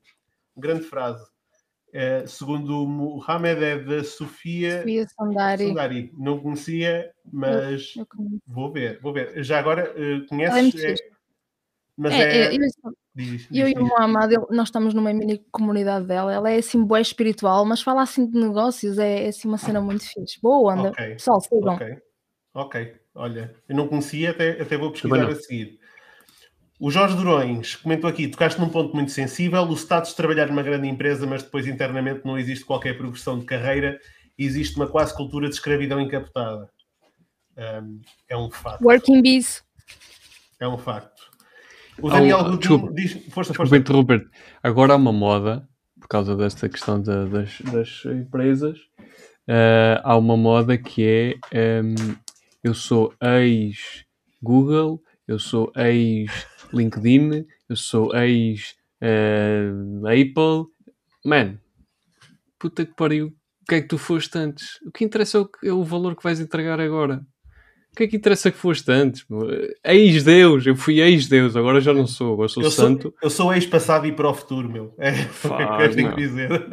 Epá, tenho visto disto a pontapé no LinkedIn, principalmente. Por acaso não vou lá muita vez, mas quando vou, acho que até tenho para lá não sei quantos pedidos para aceitar, mas realmente não, não, não, não bate lá muito o pé. Mas, é pá, não há necessidade. Há necessidade. O, o LinkedIn é um bocado a noite de Oscars para, para, para os empregos, não é? Tipo... Ia, meu. João! Pum! Foi agora Essa uma piada, chapada, tipo, foi chapada, não foi? Lindo. Essa piada, pá. Lindo. O Daniel Godinho, o que, nos, o que nós passamos com mais lideranças é para nos mostrar o tipo de líder que não devemos ser quando chegar a nossa vez. É um facto. O João partilhou aqui mais duas agências, que isto é mesmo típico de português, que é mais duas agências com que foi necessário lidar para a parte da publicidade, não é? Burocracia. Um, ok. isto aqui é o Dog Alive Show, eu por acaso até fiquei. eh, O Dog Alive, organizado no mês e ninguém acreditou. Eu por acaso tinha aqui uma, pergu- uma pergunta. Doga tem a ver alguma coisa que por acaso com, com a escola que vos. Que vos... a Sim, Doga do- do exatamente, Pedro é Runa. Doga. Do Pedro Tu Runa. conheces, tu conheces. Conheço, conheço muito bem o Pedro, aliás, o, o Eddie foi um dos primeiros cães que ele criou, eh, pastor branco suíço, eu tenho, tenho comigo. Ah, estás a gozar. Yeah, Ele tinha yeah. criação. Pá, não sei se o Pedro está a ver, Pedro, se estiveres a ver, um grande abraço.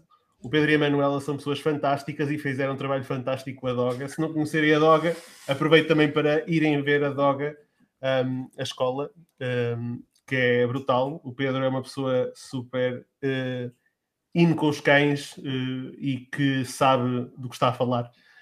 E é um- pá, uma pessoa fantástica. Não tenho, não tenho assim muito mais a dizer, porque o Pedro é mesmo brutal e, e quem o conhece sabe disso. Olha, vou passar aqui à frente. O Adelino Abrantes, o Adelino Abrantes, boas, Adelino, muito bem. Diz: a sorte é ter um trabalho que se adora e eu tenho, lá está. Há pessoas que efetivamente têm a capacidade de terem um bom trabalho, pessoas que as valorizam e que as adoram e que são felizes, e é ótimo. E entretanto, temos aqui outra uma pergunta. Lucas eh, Bischoff, esta pergunta é para a Cristina. Ou, eu não sei se, olha, eu não sei se, se assassinei o name, o, o, o name ou não, o nome ou não. Se assassinei, peço imensa desculpa. Mas pronto. Esta pergunta é para a Cristina. Queria perguntar à Cristina onde é que ela arranjou tanto estilo. Cristina, força. Foi, foi, foi o preservativo furado. Sei que. Foi furado, mas com estilo. Tá. Isso mesmo. Muito bom. Ai, que caramba. Olha, o mundo é uma ervilha, é verdade. Ah, e por falar aqui na burocracia e incerteza, Portugal rebentou a escola deve estar na vertente de aversão à incerteza, diz muito a nossa cultura. Pois. Hum, eu por acaso lembro-me de um. Ai, eu vou dizer aqui uma coisa, isto vai. Olha, que se foda, é mesmo, isto é, isto é um ambiente aberto, por isso. Eu uma vez estava a ouvir. Qual é o canal religioso? É o Antena 1, Antena 2? Canção nova. Mas desculpa. Ai, não, Mas há, um, mas há um mas há um canal qualquer que eu não sei se é o Antena 1, um canal de rádio, o Antena 1, Antena 2, já não me lembro. Opa, eu estava, lembro-me perfeitamente que era uma daquelas alturas em que estavam a fazer uma emissão a perguntar sobre os problemas de Portugal. E aquilo tinha lá, uh, tinha lá um cónigo, acho eu, e mais não sei quem. E entretanto foi lá um comentador dizer: ah, o problema de Portugal é que é um país pobre, periférico e católico. Opa, pronto. E aquilo Caraças. o gajo ficou assim, não, mas agora fora de brincadeiras. O problema, o problema de Portugal é que nós ainda estamos muito virados eh, à periferia. Para o bem e para o mal, nós somos um país periférico e acho que vivemos um bocadinho o síndrome da periferia, que é. ehm, pá, não, não, não queremos. eh, não- Vou pôr isto de outro prisma. Faz-me confusão como é que nós, há 500 anos, fomos um dos países mais potentes do mundo e neste momento estamos resumidos à insignificância. É uma coisa que eu não percebo. Verdade. Hum, Olha, po- Independentemente do bem e do mal. eh, que não vamos entrar aqui em colonialismos nem nada dessa merda, por isso passemos à frente, sim. Mas sim, força, Cristina. É Essa cena, essa, acho que eu adoro história, e, tipo, é mesmo estranho que realmente nós há, nós há alguns anos atrás, alguns séculos, nós, nós tivemos já, dividimos o, o mundo com Espanha, meu, mapa cor-de-rosa, isso faz questionar como é que nós de repente entramos opa, pelo, não é? pelo, pelo fado adentro e, e assim tão, tão fechadinhos. É uma cena. Nós temos super potencial em quinta geração com os descobrimentos, estás a ver? E de repente, oh, adoro! Apareceu aqui o meu matelão. Como é que se chama? Como é que se chama? É. Arctic, é, desculpa, Arctic House of Iceberger, mas nós chamamos-lo Eddie. Pronto. Opa, é É, mesmo bonito. Os amigos é, é o Eddie. é. Amei. Muito bom. É, Agora, agora, agora quebrou a cabeça. Estás mudo. estás mudo. Sorry. Um, yeah. Não, isto ele volta e meia aparece. É espetacular. Imagina o que é que tu estás a ter reuniões com clientes e de repente aparece do cão assim à frente do microfone e começa assim. Eu, eu sei, o meu cão é, tipo, pesa 44 quilos, tipo, ele aparece, tipo, está sempre a aparecer. E o gato, yeah, Já agora, qual é? Que cão, que- que- um, é tens algum cão de alguma raça específica? Ou... Ele é pit, pitbull com grande anuá, tipo, Ai, um cavalo, meu, ele é tipo aquele, aquele mix que parece um, um T-Rex, estás a ver? De cara, parece um T-Rex. mas, é mas isso deve ser boeda complicado, porque é assim, os pits, ao contrário do que a maior parte das pessoas pensam, são cães super engraçados yeah. e são os putos. E o grande Danois é um puto igualmente, só que é grande, não é? Isso deve ser Exatamente. difícil de, de, de lidar. Ele, é? é? uma criança, ele tem 8 anos e parece que tem tipo 2 anos, estás a passar um cachorro, ele é mesmo impecável. Eu adoro, eu adoro este cão. Olha, vou dizer uma coisa, agora a nível de sucesso e desenvolvimento pessoal, pá, uh, Lubito foi uma inspiração muito grande para, para andar da perna, estás a ver? Quando tu mandas uma agência, tens de ter clientes, tens de ter comida na mesa, e eu vou ser sincero, eu às vezes pensava, pá, desde que não falta aos gatos, ao cão, estás a ver? Tu vais a aquela cena, tens que andar para a frente, também adoro os animais e queres que eles sejam felizes. Estás a ver? Tipo, tens, tens, que pegar nessa, nestas, nestes seres em que tu és responsável, isso tem que te inspirar para tu seres a melhor versão de ti mesmo e não do género, oh merda, agora tenho aqui responsabilidades, pá, então eu vou entrar na zona de conforto e não vou dar o melhor de mim. Não, isso tem que te dar a inspiração e fogo no cu, estás a ver? Tem que ser. Eu por acaso vou-te fazer uma pergunta, vou fazer aqui um comentário e depois fazer a pergunta que está associada, não é? Tu de certa forma já respondeste a isto, mas quero que elabores um bocadinho mais porque eu gosto eh, de te ouvir aprofundar as questões e acho que é importante também tocarmos neste ponto em concreto. Hoje li uma publicação do Alex Becker, não sei se, se, se vocês estão familiarizados com ele, um, em que ele estava a dizer uma cena muito engraçada, que é precisamente aquilo que estavas a dizer, que é epá, eh, eu, de certa forma, os, os meus animais, de certa forma, deram-me fogo no cu para fazer mais, não é? Da mesma forma que há pessoas que têm filhos e que lhes dá fogo no cu para fazer mais, ou há pessoas que têm alguém que precisa delas ou a família que está a passar por dificuldades e quer ajudar a família ou o que for, e, e isso é um, uma motivação extra para fazer. Mas ele estava-se a queixar porque havia pessoas que, no alto da sua idade, olhavam para o Alex Becker, que é um gajo com 30 anos, que dizia que faz isto e que acontece e não sei o quê, é um gajo muito bem sucedido. Uh, para quem não o conhece, é o fundador da Hyros, ele já teve, trabalhou, foi um gajo muito influente também na área de SEO há uns anos atrás um, e agora anda muito no mundo de NFTs, uniu Tóquio e tudo mais, pronto. Uh, mas houve malta que disse, epá, tu não percebes que isto é difícil fazer porque eu tenho filhos. E ele lançou um rant enorme a dizer um, que as pessoas têm duas hipóteses, ou ver como é que conseguem adaptar a vida ao seu estilo de vida e às suas... Um, às suas, como é que eu ia dizer, à, à, sua forma de viver, não é? Quem tem filhos ou quem não tem, ou podem se resumir à estupidez, ele disse mesmo assim, ou podem se resumir à estupidez de se queixarem de ah, mas eu tenho isto e queixarem-se das, das, das, das, circunstâncias. Ou seja, em vez de fazer alguma coisa pelas circunstâncias, as pessoas queixam-se das circunstâncias em vez de pensarem como é, que, como é que eu posso fazer. Não é? Eu não consigo fazer porque é uma justificação. Em vez de perguntarem como é que eu posso fazer tendo em conta a minha situação atual. Eu acho que isto vai muito ao mindset. Era aqui que eu queria chegar tu há bocado tocaste nisso de certa forma, mas para ti, quão importante é o mindset no sucesso de uma pessoa? É tudo. É completamente. É o, é o que define. É o que define o jogo. É o que define tudo. Define tudo. Sabes que essa cena das pessoas. As pessoas adoram arranjar desculpas. Sério, as pessoas adoram mesmo. Pá, agora, olha, tenho filhos. Pá, não dá. Se nós começarmos a olhar um bocadinho como é que os nossos avós não é, funcionavam na vida, Pá, eram, eram pessoas que davam da perna e tinham bem mais filhos, estás a ver? Nós agora temos que Temos animais, temos um filho, dois, ok. Mas tipo, por exemplo, a minha, a minha avó, os pais dela tiveram pai seis filhos, estás a ver? Tu, olhas para aquilo e pensas assim, isto, isto, o pessoal fazia pela vida, tinha que, tinha que fazer e não, e não tinham as facilidades de informação que nós temos atualmente, meu, por amor de Deus. Estás a entender? As pessoas gostam é de, é de as pessoas gostam de estar ali na autopiedade. Percebes? E eu, não, eu já tive aí um bocadinho de autopiedade e não funcionou. Por isso, nós temos que começar a ter consciência do que é que funciona e o que é que não funciona, não é? Como fazer o, o mesmo erro repetidamente é, é, sinal de estupidez, estás a entender? E nós temos que começar a, ter um bocado de controle da nossa vida. E ter controle da vida é, é ter controle do mindset. E o mindset é mesmo, mesmo muito importante. Porque, olha, eu tenho agora duas pessoas na equipa e o que eu estou mais a fazer agora é trabalhar mindset. Porque isto, se correr bem, tem muito a ver com as decisões que eu tomo. E para tu tomar as decisões, tu está bem, tens de estar ali com cabeça fria. Não podes estar ali com cabeça quente. Ok? Há muita coisa a acontecer e as coisas, opá, há desafios terríveis, estás a ver que tu nem sabes como é que vais sobreviver. Opá, uma pessoa tem altos e baixos e a piada da vida é essa, mas o mindset é tudo. E assim, eu tenho ouvido muita gente a dizer, opá, mas tu ainda não tens filhos.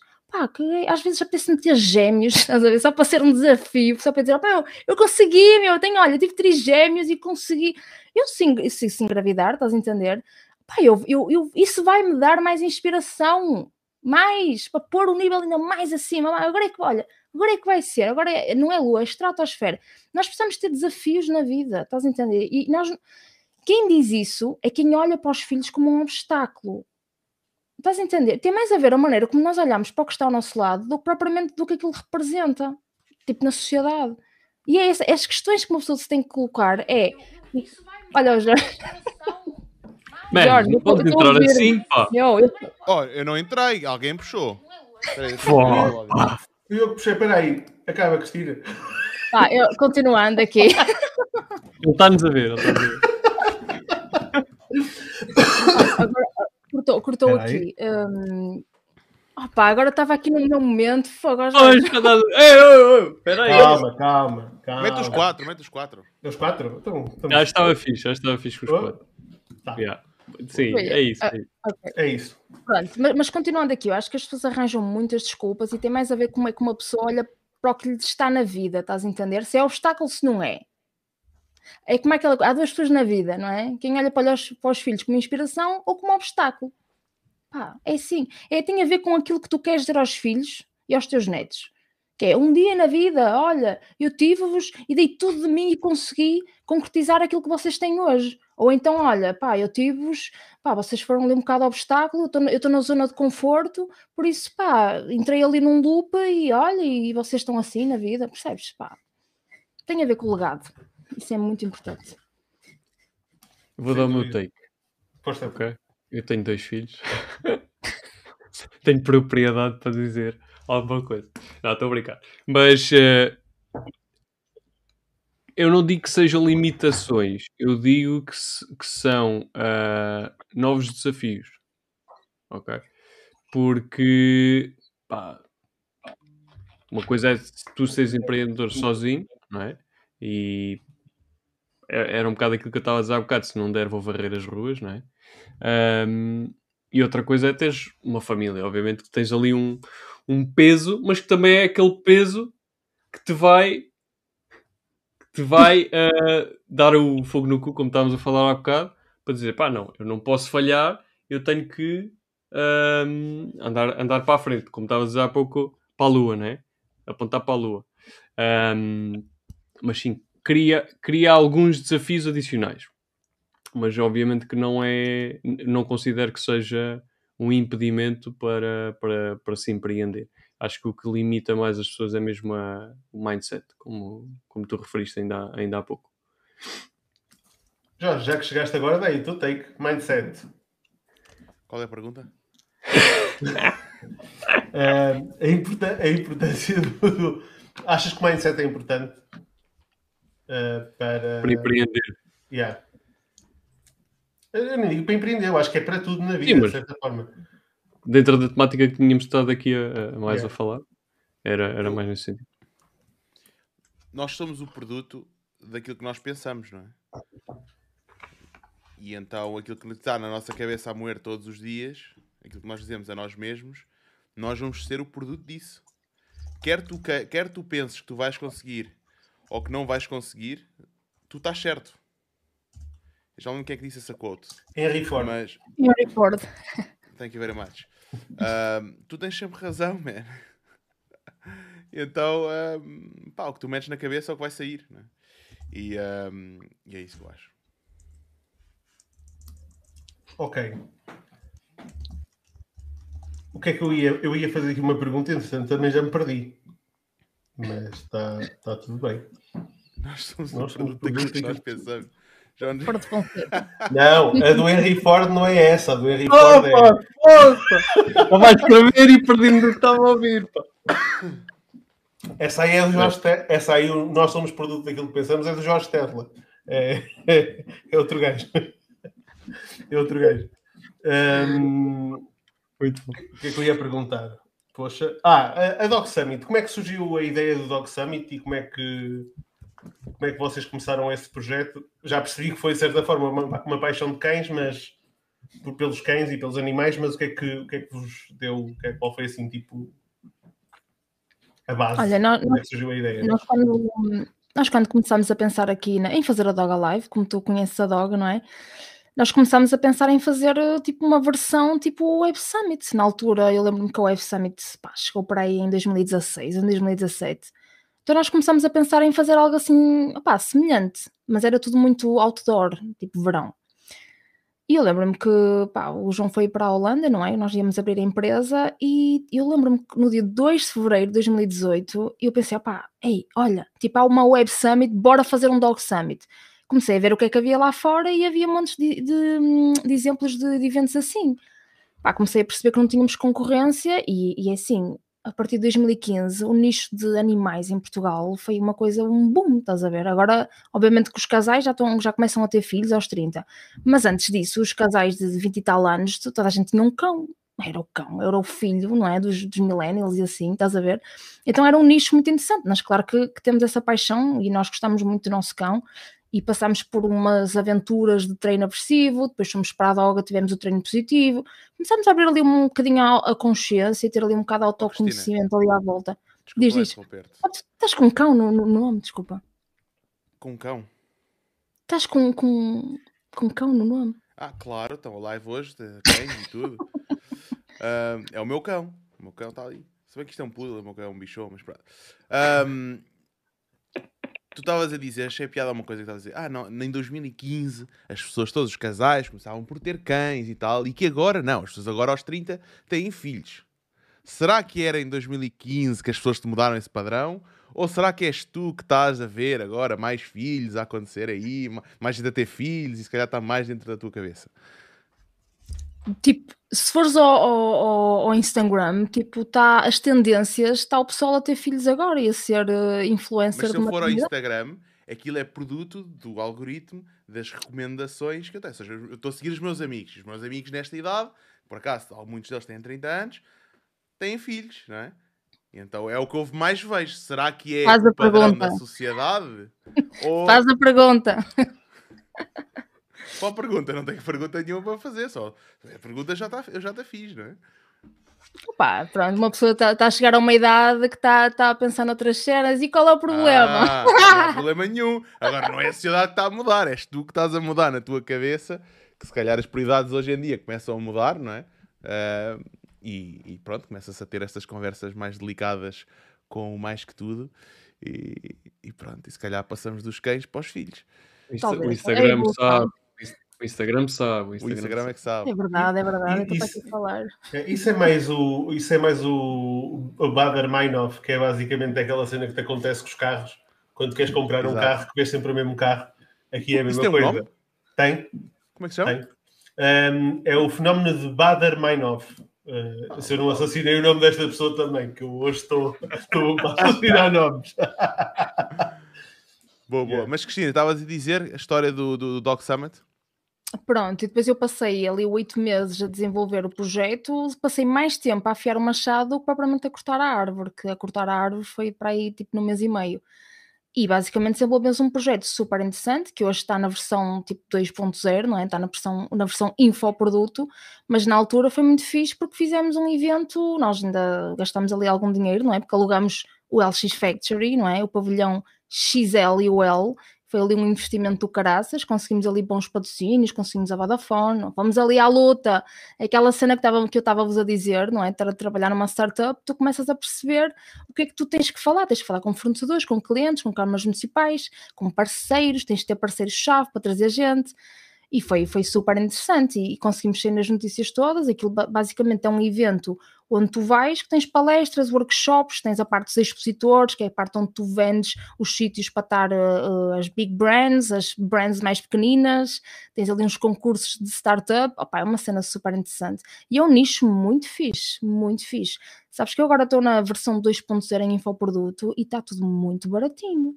CPL, a sério, CPC, está muito fixe mesmo, a sério. E um dos nossos objetivos é, pá, é ficar aqui um, com monopólio de cães em Portugal, percebes? Está, e está a correr muito bem.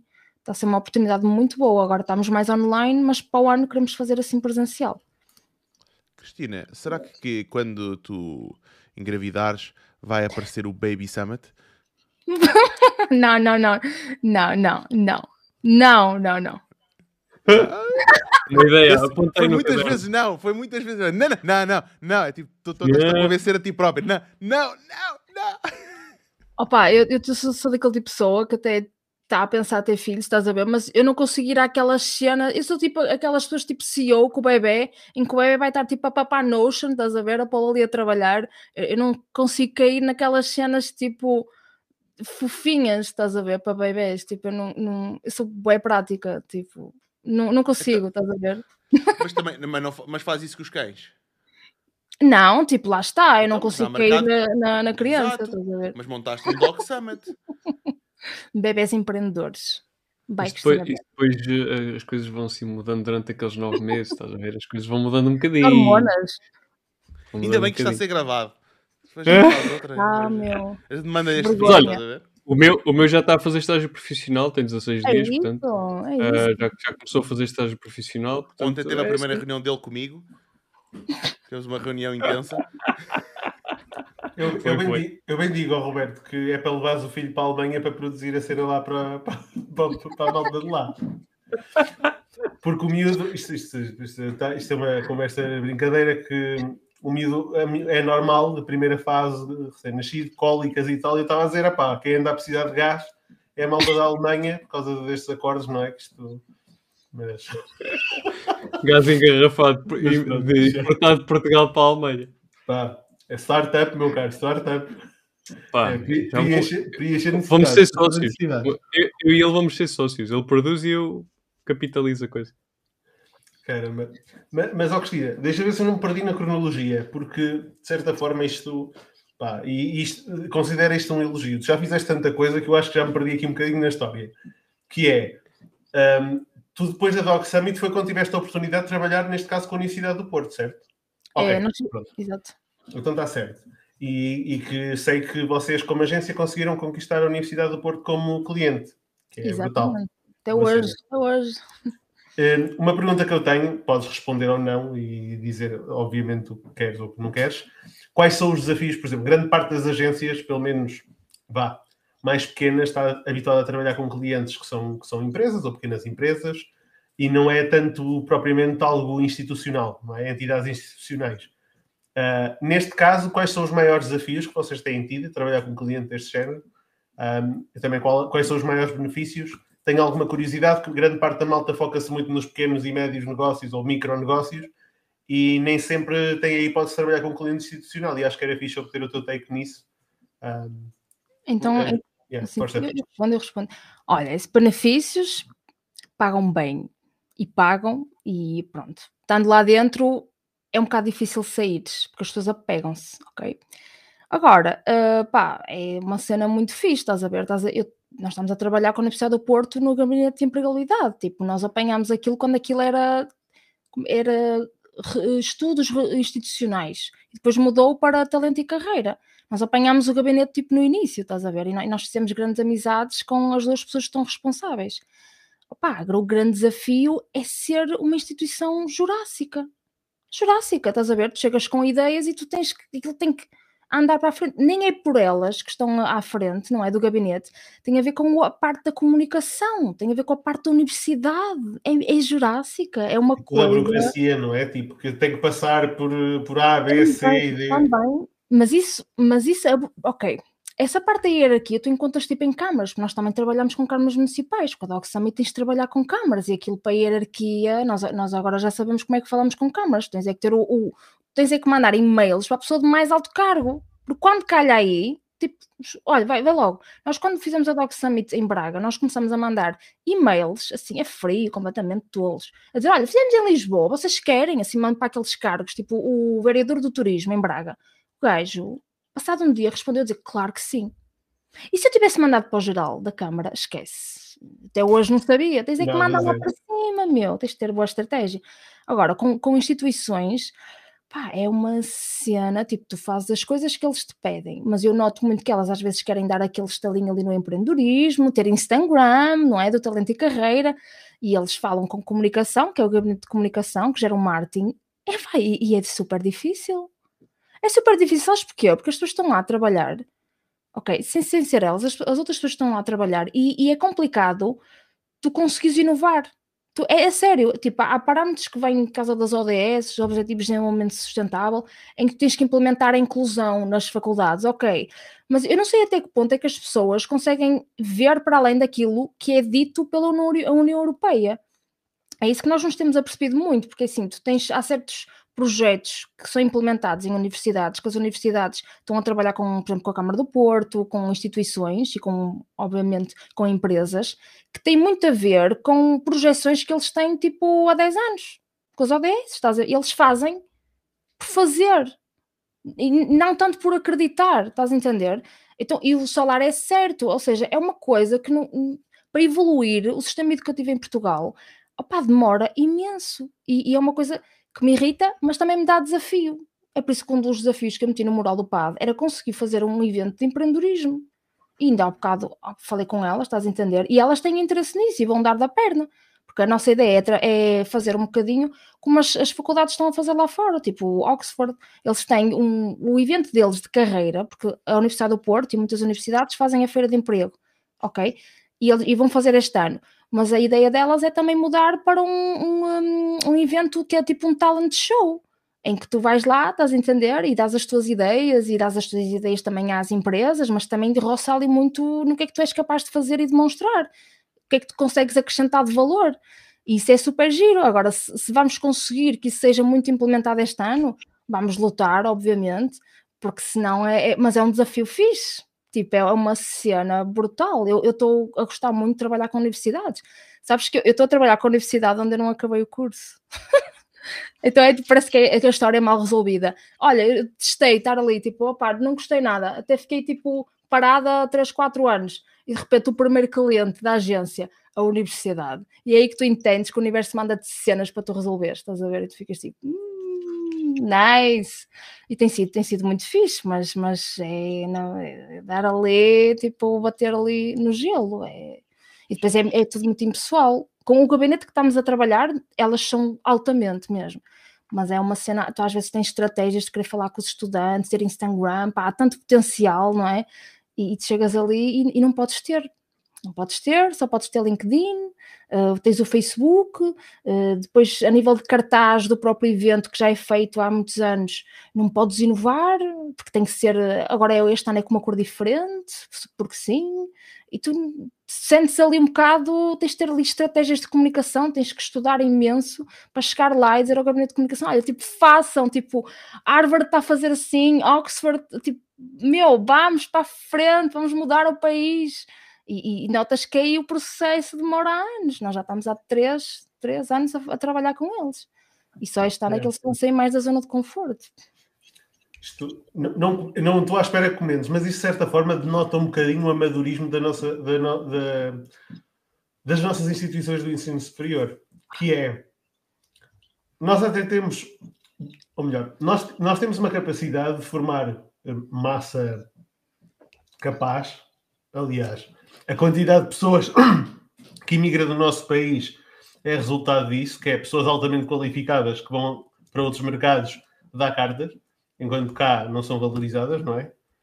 Um, e depois noto que também, de certa forma, as nossas faculdades estão a anos-luz, tipo, estão um, anos-luz a nível de distância, mas estão a anos vá de, de acompanhar aquilo que é um, mesmo, mesmo a nível da Europa, eu nem, nem vou para os Estados Unidos nem nada disso, porque isso já é entrar noutro campeonato completamente diferente, que eles, eles profissionalizaram o ensino superior de uma forma tipo que, que é inimaginável. Mas cá, tipo, é, basta, basta ir à vizinha Espanha, pá, é, é completamente diferente. Tipo, eu acho que nós temos capacidade para fazer, pá, mas parece que estamos aqui neste, lá está. Estamos aqui na periferia, pá, tipo, não precisamos, estás a ver? É ver, está tá bom. É o que diz, mudar a cor, está tá, tá bom. Funcionou no ano passado, para que é que vamos mudar, não é? Tipo, está fixe.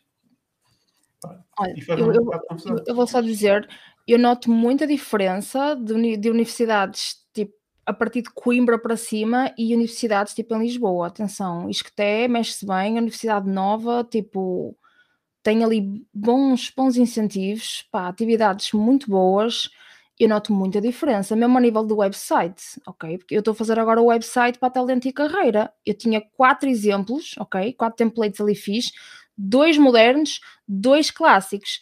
consegui, meu, tipo, uma reunião com, com o gabinete de comunicação da Universidade do Porto, né, da reitoria, e os gajos disseram, ah, sim, ok, vamos para o moderno. E eu pensei, ei, meu, brutal, estás a ver? E tu pensas, "Pronto, eles estão a conseguir fazer algo, porque eu também tive que mostrar um bocadinho co- como é que era o disqueté, estás a ver? Para eles também terem um bocadinho a noção, porque senão não conseguia. Depois de meter pirraça, dizer, olha, que, que eles estão a fazer assim, vocês também têm que fazer. Tem que ter estratégia, senão já... Claro, claro, claro. Sem Olha, dúvida. está a ser feito lá fora. Olha, está a ser feito no Sul, em Lisboa. Como é que é? Vamos ou não vamos?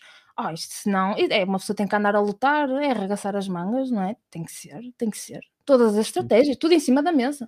Completamente. É engraçado. Eu estava aqui, estava-vos a ouvir falar e estava aqui a pensar. Vocês sabem como é que cozem os sapos? Hum, hum, hum. A gente pega no Devagarinho, sapo, devagarinho, não é? põe dentro da água, E vai água fria ou- e vai aquecendo. ok? Isto vai, e assim o sapo não salta da panela. E aquilo que eu sinto é que nos últimos 500 anos, Portugal, o povo português, está dentro da panela. E a água tem vindo a aquecer, aquecer, aquecer, e que estamos todos ali a assar cá dentro. Porque nós esquecemos o quão grandes nós fomos. Não. Ainda há bocado falámos disso. pá. Exatamente, é mesmo. Falam é nisso, mesmo. Claro, Yeah, mapa cor-de-rosa. estás Não apanhei, que às vezes cortava, eu vinha a Oh, ouvir mas no estás alinhado, mas- é, bo- é boa cena, estás alinhado. Mas eu vinha-vos a ouvir, mas essa parte não me lembro. Ahm, deve ter cortado, que havia partes que cortava na estrada. E, ahm, e é isso, estás a ver? Nós esquecemos do quão grande nós fomos. E hoje somos um povo muito mais passivo. A gente vai comparar, por exemplo, com a Espanha. Os espanhóis, man... Man, eu, eu, eu, eu trabalho com muitos espanhóis e aquilo é... Já, já é, é- Como é que diz lá no Pada? É fogo na, na guerra? Como é que é? Não. É sangue no, no olho. Sangue no olho. Sangue no É, olho. é- é sangue no olho, meu. Aquela malta pá, luta pelo que, aquilo que realmente acreditam e às vezes até é demais, né? Mas para falar espanhol é passione. Exato, mas tem muito mais paixão, né? Pá, eu lembro de, um- de, um- de há uns anos atrás que ah, os espanhóis fizeram lá uma greve qualquer e Portugal também estava a fazer. Pronto, e já foram lá para, para a Plaça Maior em Madrid e eles viveram lá durante meses. Tive lá a malta, depois aproveitaram, mas pronto, montaram lá as barracas e, e- e viveram lá durante meses. E eu lembro-me de ver eh, pronto, os memes que era espanhóis a fazer greve, a manifestarem-se, malta lá na Plaza Maior, não sei o quê, Portugais, por- eh, portugueses a fazer, eh, a fazer eh, greve, tudo na praia. Ou seja, pá, e acho que cabe a cada um de nós, nós agora temos uma decisão que podemos tomar, das duas uma, ou continuamos este padrão de merda e ficamos aqui a queixar-nos, ou então mandamos, mandamos toda a gente à merda, dizemos, vamos fazer a nossa cena, e bora lá, arrancar. Pá, e se estás connosco, siga, e se não estás, siga, fica aí, vive na tua vida aí na boa, está tudo bem, estás a ver? E essa parte eu lembro vocês estarem a falar. Ahm, e, e pronto, eu acho que essa é a decisão que, que cada um de nós tem que tomar naquilo que são as nossas atividades profissionais, pessoais, pá, e fazer o que nos faz felizes e bola para a frente. Olha, Essa da alguém-. Desculpa, desculpa. Força, força, Cristina. Eu vi aquele filme, uh, como, é que, como é que a Inglaterra, uh, não é, conseguiu tipo, ter o Brexit? Como é que, como é que a população votou? Vocês lembram-se que ele fez um, um moto que era Take Back Control, meu. Não era Take Control. Era Take Back Control. Eu quando vi, quando vi esse filme, eu e o João ficámos tipo, meu, yeah, take back. Ou seja, tomar outra vez as rédeas, meu, isso é mesmo importante. Isso devia estar tipo espalhado em outdoors aí pelo país. Acredita que o pessoal ficava todo tipo, ah. É que às vezes as pessoas esquecem-se tipo, da nossa nação, do quão grande fomos, percebes? Pá, é, é o que, eu- é o que eu digo ao bocado, e nós entramos aí pelo fado e, e, e morreu tudo, estás a É, ver? É Uma Só, cena. só que nós temos um problema, Cristina, sabes qual é? É que neste momento, na era do politicamente correto, tu dizeres uma coisa destas és associada logo a determinados partidos, que não vale a pena aqui Ah, nomear, é, terrível. que é, que é uma estupidez, que é uma, pessoa nem pode ter orgulho na nação ou na pátria ou no que é, nem pode ter orgulho em ser português e em querer ser mais ou voltar àquilo que Portugal foi outrora, que é logo intitulado de hum, nem vale a pena, porque enfim. Já agora uma, uma cena sobre isso. Não, não sobre isso, mas sobre outra coisa. Que é, que eu também vejo muito, que é a malta também vive muito no passado. F- Falando contra mim, né? Ei, nós já fomos bué da grandes. O que é que interessa o que é que tu já foste, man? O que interessa para nada, man? O Portugal quê? grande. Exato. essa, essa do ex, essa do ex eu apaguei. Eu pensei logo. Epá, eu, eu não ponho, eu não ponho no meu, no meu Tinder profile que eu fui ex-namorado da Sofia não sei quantas, estás a ver? Ou é uma boa analogia. Uma boa analogia. Ah, pá. Mas sim, Ah, se bem que te pode dar street credit, mas isso é 500. Ex-namorada da Angelina Jolie. Uh! Ah, caralho. Mas eh, estavas a dizer, Roberto? Não, não, eu, eu acho que ias concluir, mas é, é um bocado isso que. Tipo, nós, nós. Nós não vamos ganhar nada porque já fomos algo lá atrás. Ok? E, e daí a minha, o meu take sobre os ex-Google, ex-não sei quê, etc. Porquê? Porque o, o agora é que conta. Aquilo que tu vais dar agora, o litro que tu vais dar agora é que conta.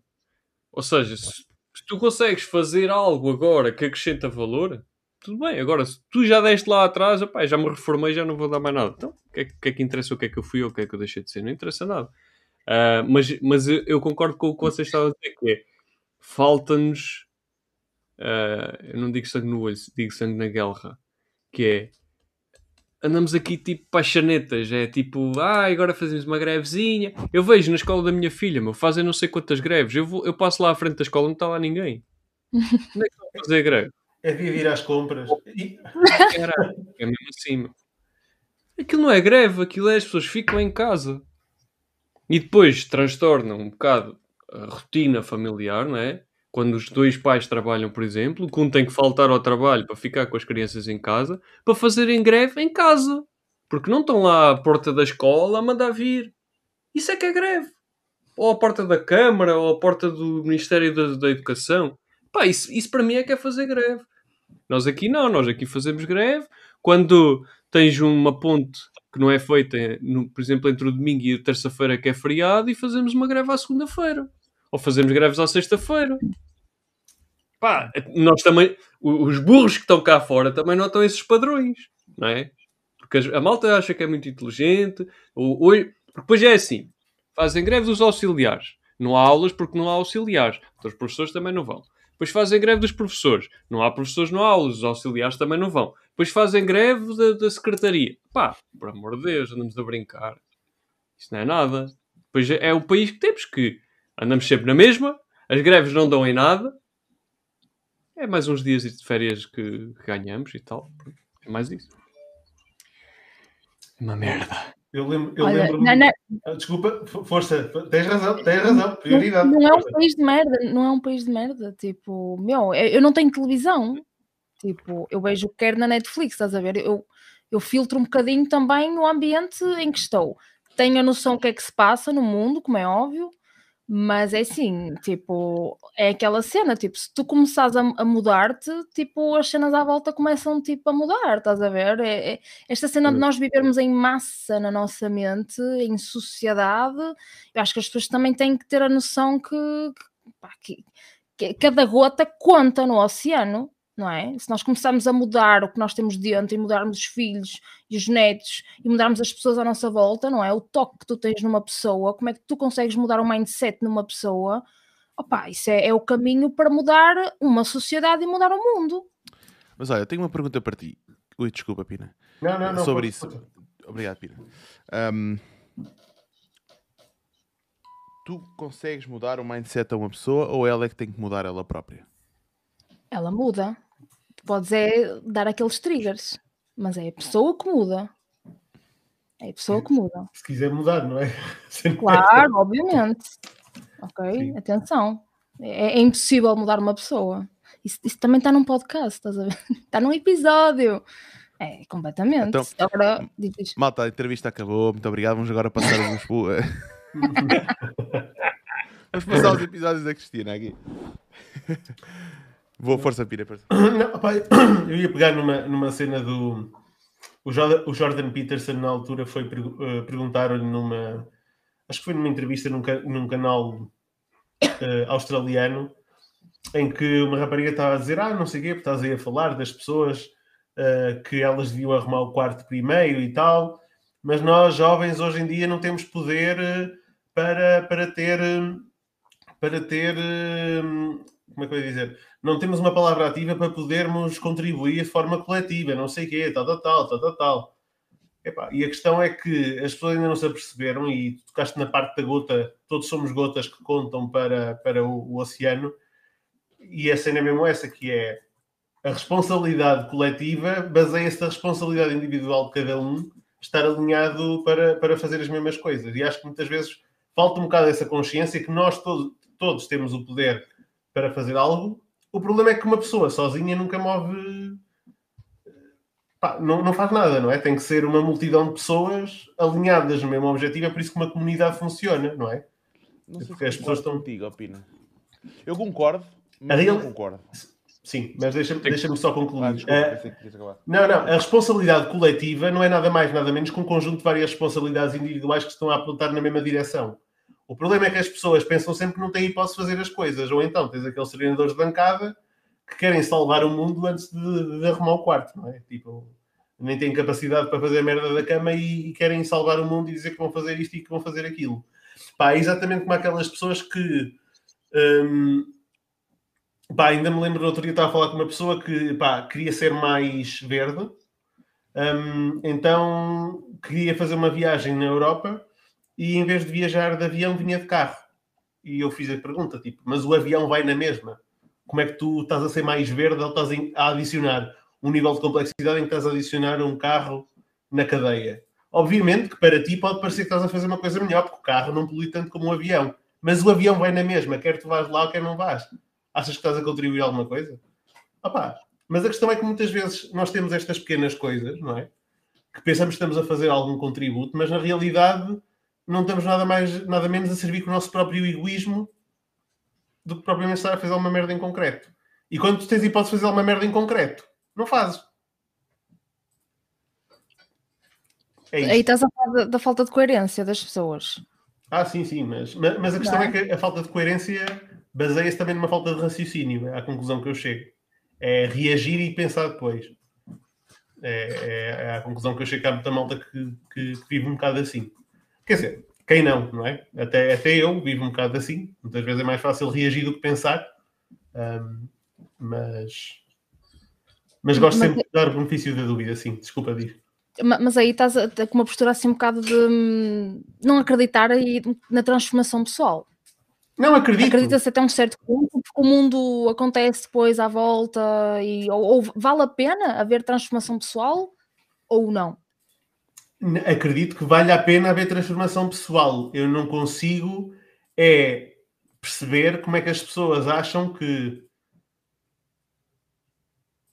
Como é que eu ia dizer isto? Eu acredito que possa haver transformação pessoal, mas não é uma transformação pessoal em que digas assim: eu hoje vou um, fazer uh, A, porque eu acho que é o melhor, porque na minha opinião é o melhor, estás a ver?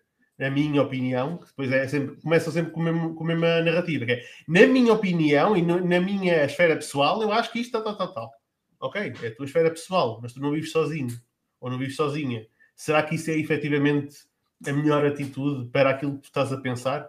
Eu acho que muitas vezes é isso, é que nós tentamos fazer coisas a pensar que estamos efetivamente a mudar o mundo e não estamos, e depois há coisas para as quais nós temos efetivamente a capacidade para mudar o mundo e não fazemos porque não é lá está, não é sexy, as pessoas não veem, não é instagramável, é aquelas coisas que estão no, encapotadas, são, são coisas que não se veem, que não são palpáveis e que não se veem à, à, primeira vista. E acho que hoje em dia as pessoas querem é precisamente essa cena, é eu quero abanar a bandeira da mudança e mostrar a toda a gente que eu estou a mudar, mas na realidade não estou a contribuir para a ponta de um corpo.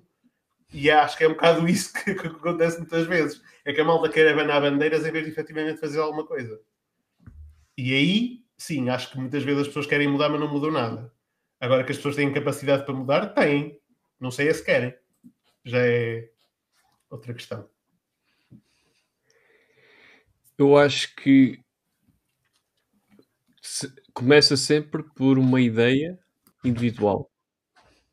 Uh, obviamente que ninguém está à espera. Isto é. Isto é como quando dizem, ai, não sei quê, e uh, as vacas não vão acabar de um dia para o outro. Por exemplo. sou vegan, não é? E a malta diz muito essa. Assim como as guerras não acabam de um dia para o outro, assim como os governos não, não caem de um dia para o outro, etc, etc, etc.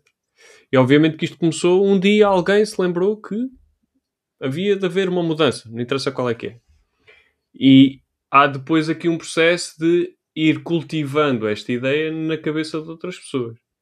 Agora, nós também temos que ter uh, consciência e usar a nossa própria cabeça para perceber se, isto, se aquilo, esta mudança que eu quero fazer se realmente pode ajudar aquele propósito. Se tu estavas a dizer há bocado do carro versus avião, efetivamente o avião vai na mesma. Agora, eu não acredito é que seja menos poluente ir de carro numa viagem pela Europa ou o que era, do que ir de avião numa viagem só. Não, não fui pesquisar. Eu, Pronto, não eu não fui pesquisar, mas acho que não. Eh, se, se me dissesse que ia a pé, epá, aí sim. Aí já acreditava. Agora de carro uh, versus avião, não, não acredito. Uh, mas lá está, às vezes é, é um bocado o que tu dizes, que às vezes é a modinha de mudar, não é? Uh, às vezes uh, não é tanta mudança em si, é mais querer pertencer a algo uh, mais pela modinha de ah, eu sou verde, eu sou eco, eu sou não sei o quê. Neste caso estávamos a falar. mas eu acho que a mudança começa efetivamente na cabeça de um indivíduo e depois se multiplica e é cultivada na cabeça dos outros e aí sim uh, depois começas a ver uma mudanças, não é? Obviamente depois mudanças maiores têm parte capitalista, parte política, etc, etc, uh, que às vezes são uma barreira, mas, um, mas acho que é o proliferar depois da ideia por outros indivíduos. Sem dúvida. E só para deixar uma coisa clara, porque eu vi aí o Mohamed e a Karina até a partilhar uh, relativamente às pequenas mudanças, eu estou totalmente de acordo. Eu acho que é um conjunto de pequenas mudanças que efetivamente cria uma grande mudança que faz, neste caso, mudar o mundo, salvo o pleonasmo. Um, a questão é que há pequenas mudanças um, que não são nada mais, nada menos que brain farts e energia desperdiçada. É a minha opinião. Uh, vale o que vale, lá está. É a minha opinião, self-opinion. Aquilo que eu estava a criticar há bocado, estou exatamente a fazer o mesmo. Mas é o que é. Um, há, há determinadas situações em que tu pensas que estás a contribuir de forma pequena e que não estás a fazer. E se calhar há coisas que até são mais insignificantes e que tu possas pensar que não estás a fazer nada e estás a gerar uma grande mudança, um efeito borboleta, não é? Um, agora, um, é lá está. Eu estava a falar mais com o que o Roberto estava a falar, destas modinhas e destas pseudo-mudanças que são mais para um, validar determinadas posições e sentimentos de culpa das pessoas do que propriamente para fazer alguma coisa em concreto. Então, como é que se faz algo em concreto? Vamos vir aqui a conversa para algo mais positivo. Como é que se faz algo com substância, cenas em concreto? Como é que a gente muda o, o, o mundo à nossa volta? Um pequeno passo cada vez, Jorge. Por exemplo, uma forma de mudares o mundo é incutir bons valores nas pessoas que te rodeiam. É tu criares com os teus amigos ou com as pessoas que são próximas tentar partilhar bons momentos, partilhar boas ideias, tentar criar coisas em comum. Mais do que dizer tipo, ah, e tal, e não sei o quê, tipo, seres aquele treinador de bancada, que efetivamente também usar, em que dão as opiniões sobre tudo, mas depois vais ver aquilo que as pessoas fazem em concreto e, e resume-se a nada. Por exemplo, nós todos, os quatro que estamos aqui, de certa forma, tornamos o mundo minimamente um bocado melhor porque somos pessoas que pomos a mão na massa, independentemente de ser para benefício próprio ou não, de certa forma nós contribuímos para o mundo de forma diferente, uh, seja eu a prestar serviços para outras pessoas que lhes estou a gerar um, algum valor, seja tu, Jorge, que estás a, valor, a, a, gerar valor às pessoas que fazem parte da tua equipa e aos clientes de, das tuas empresas, seja o Roberto também na parte de prestação de serviços e para os clientes, a Cristina a mesma coisa. Além disso, o facto de nós estarmos a fazer este podcast hoje e estarmos a ocupar a nossa sexta-feira a discutir aqui ideias e a partilhar um bocado a vida da Cristina, da minha, da tua, da, da, da, do Roberto, com todas as pessoas que nos estão a assistir, isto de certa forma é acrescentar valor a uma comunidade. Nós estamos a fazer alguma coisa que está a gerar um valor positivo. Obviamente, esta atitude em si vai mudar o mundo? Epá, se calhar não, mas se calhar todas as pessoas que estão aqui hoje Ou das sim. 20 pessoas, ou sim, exatamente, das 20 pessoas que estão aqui hoje, se calhar vai-lhes criar ali algumas ligações mentais e vai pôr ali a sinapse a trabalhar para conseguirem produzir em escala coisas que possam ajudar outras 20 pessoas e assim sucessivamente e criar uma cadeia de valor. Agora, acho que isso é a melhor forma de criar coisas positivas. Nem sempre o resultado é direto. Não é? Um, agora, eu, eu com, com o devido respeito, uh, eu não acho que. Isto agora faz lembrar o episódio, acho que era South Park. Eu não acho que basicamente um gajo segurar os gases com medo dos efeitos de estufa e o gajo não dar uns, uns, uns peidinhos, não é? E entrar em autoimolação, acho que isso não vai contribuir para o, para o efeito de estufa, estás a ver? Mas eu muitas vezes eu ouço determinadas merdas que, que a isto, que é tipo, vamos segurar todos os gases que é para não, que é para não aumentar o efeito de estufa, tipo... hum, pá, é pá, um- uma das maiores cenas, tipo, uma das maiores cenas, e eu sei, por, por exemplo, o Roberto é daquelas pessoas que é vegan, é, tu, é- tu é- tu és vegan mesmo, não és? Pronto. Mas eu gosto muito do Roberto por um motivo. Ele é vegan, de fim de semana. não, não, não. mas- É, ele é vegan, vegan, whatever, mas a ideia aqui é hum, ele não impõe a vida dele e o, e o estilo e o modo de viver a ninguém. Uh, ele co- co- co- coabita e coexiste perfeitamente com pessoas que estão mesmo, uh, em comprimentos todos diferentes. E está tudo bem, e é assim que deve ser. Epá, não é aquela pessoa que vem tipo, ai, porque isto vai acabar, ou porque isto vai fazer. Não, ele tem as crenças dele e está tudo bem, e eu respeito, assim como ele respeita o facto de eu não o ser. E acho que é assim que uma pessoa tem, tem, que, tem que ser. Pronto. Uh, mas é, é a minha modesta opinião que vale o que vale ou não vale merda nenhuma, dependendo de quem eu ouve e de quem a, a percebe. Mas, mas pronto, desculpem. Já, já me alonguei. Força, Cristina. Olha, eu, eu acho que é assim, nós estamos a viver uma cena na sociedade que é um bocado perigosa, é que agora as pessoas são especialistas de tudo. As pessoas estão a ir muito por ondas. Isso é, é uma coisa que, para nós estarmos dentro do mar, tinha aqui umas certas tendências que a gente abraça, mas há aqui uma coisa muito, muito, muito estranha, não é? As pessoas são especialistas em, nestes temas de- do vírus, de- da guerra, do- da Ucrânia, de tudo. Estás a? Agora é sobre o estalo do, do Will Smith, estás a entender? Há aqui uma especialização, uma, uma, um- um- uma necessidade das pessoas pertencerem aos temas de conversa. E assim, tipo, eu, eu, não- eu nunca fui muito a favor de falar de temas assim mais mundanos, porque eu não, eu não tenho mesmo paciência e há coisas que não, não me estimulam, não, não, pá, não me acrescentam. Go- Gosto de saber o que é que se passa, mas eu eu nem acredito que isto às vezes acrescenta às pessoas.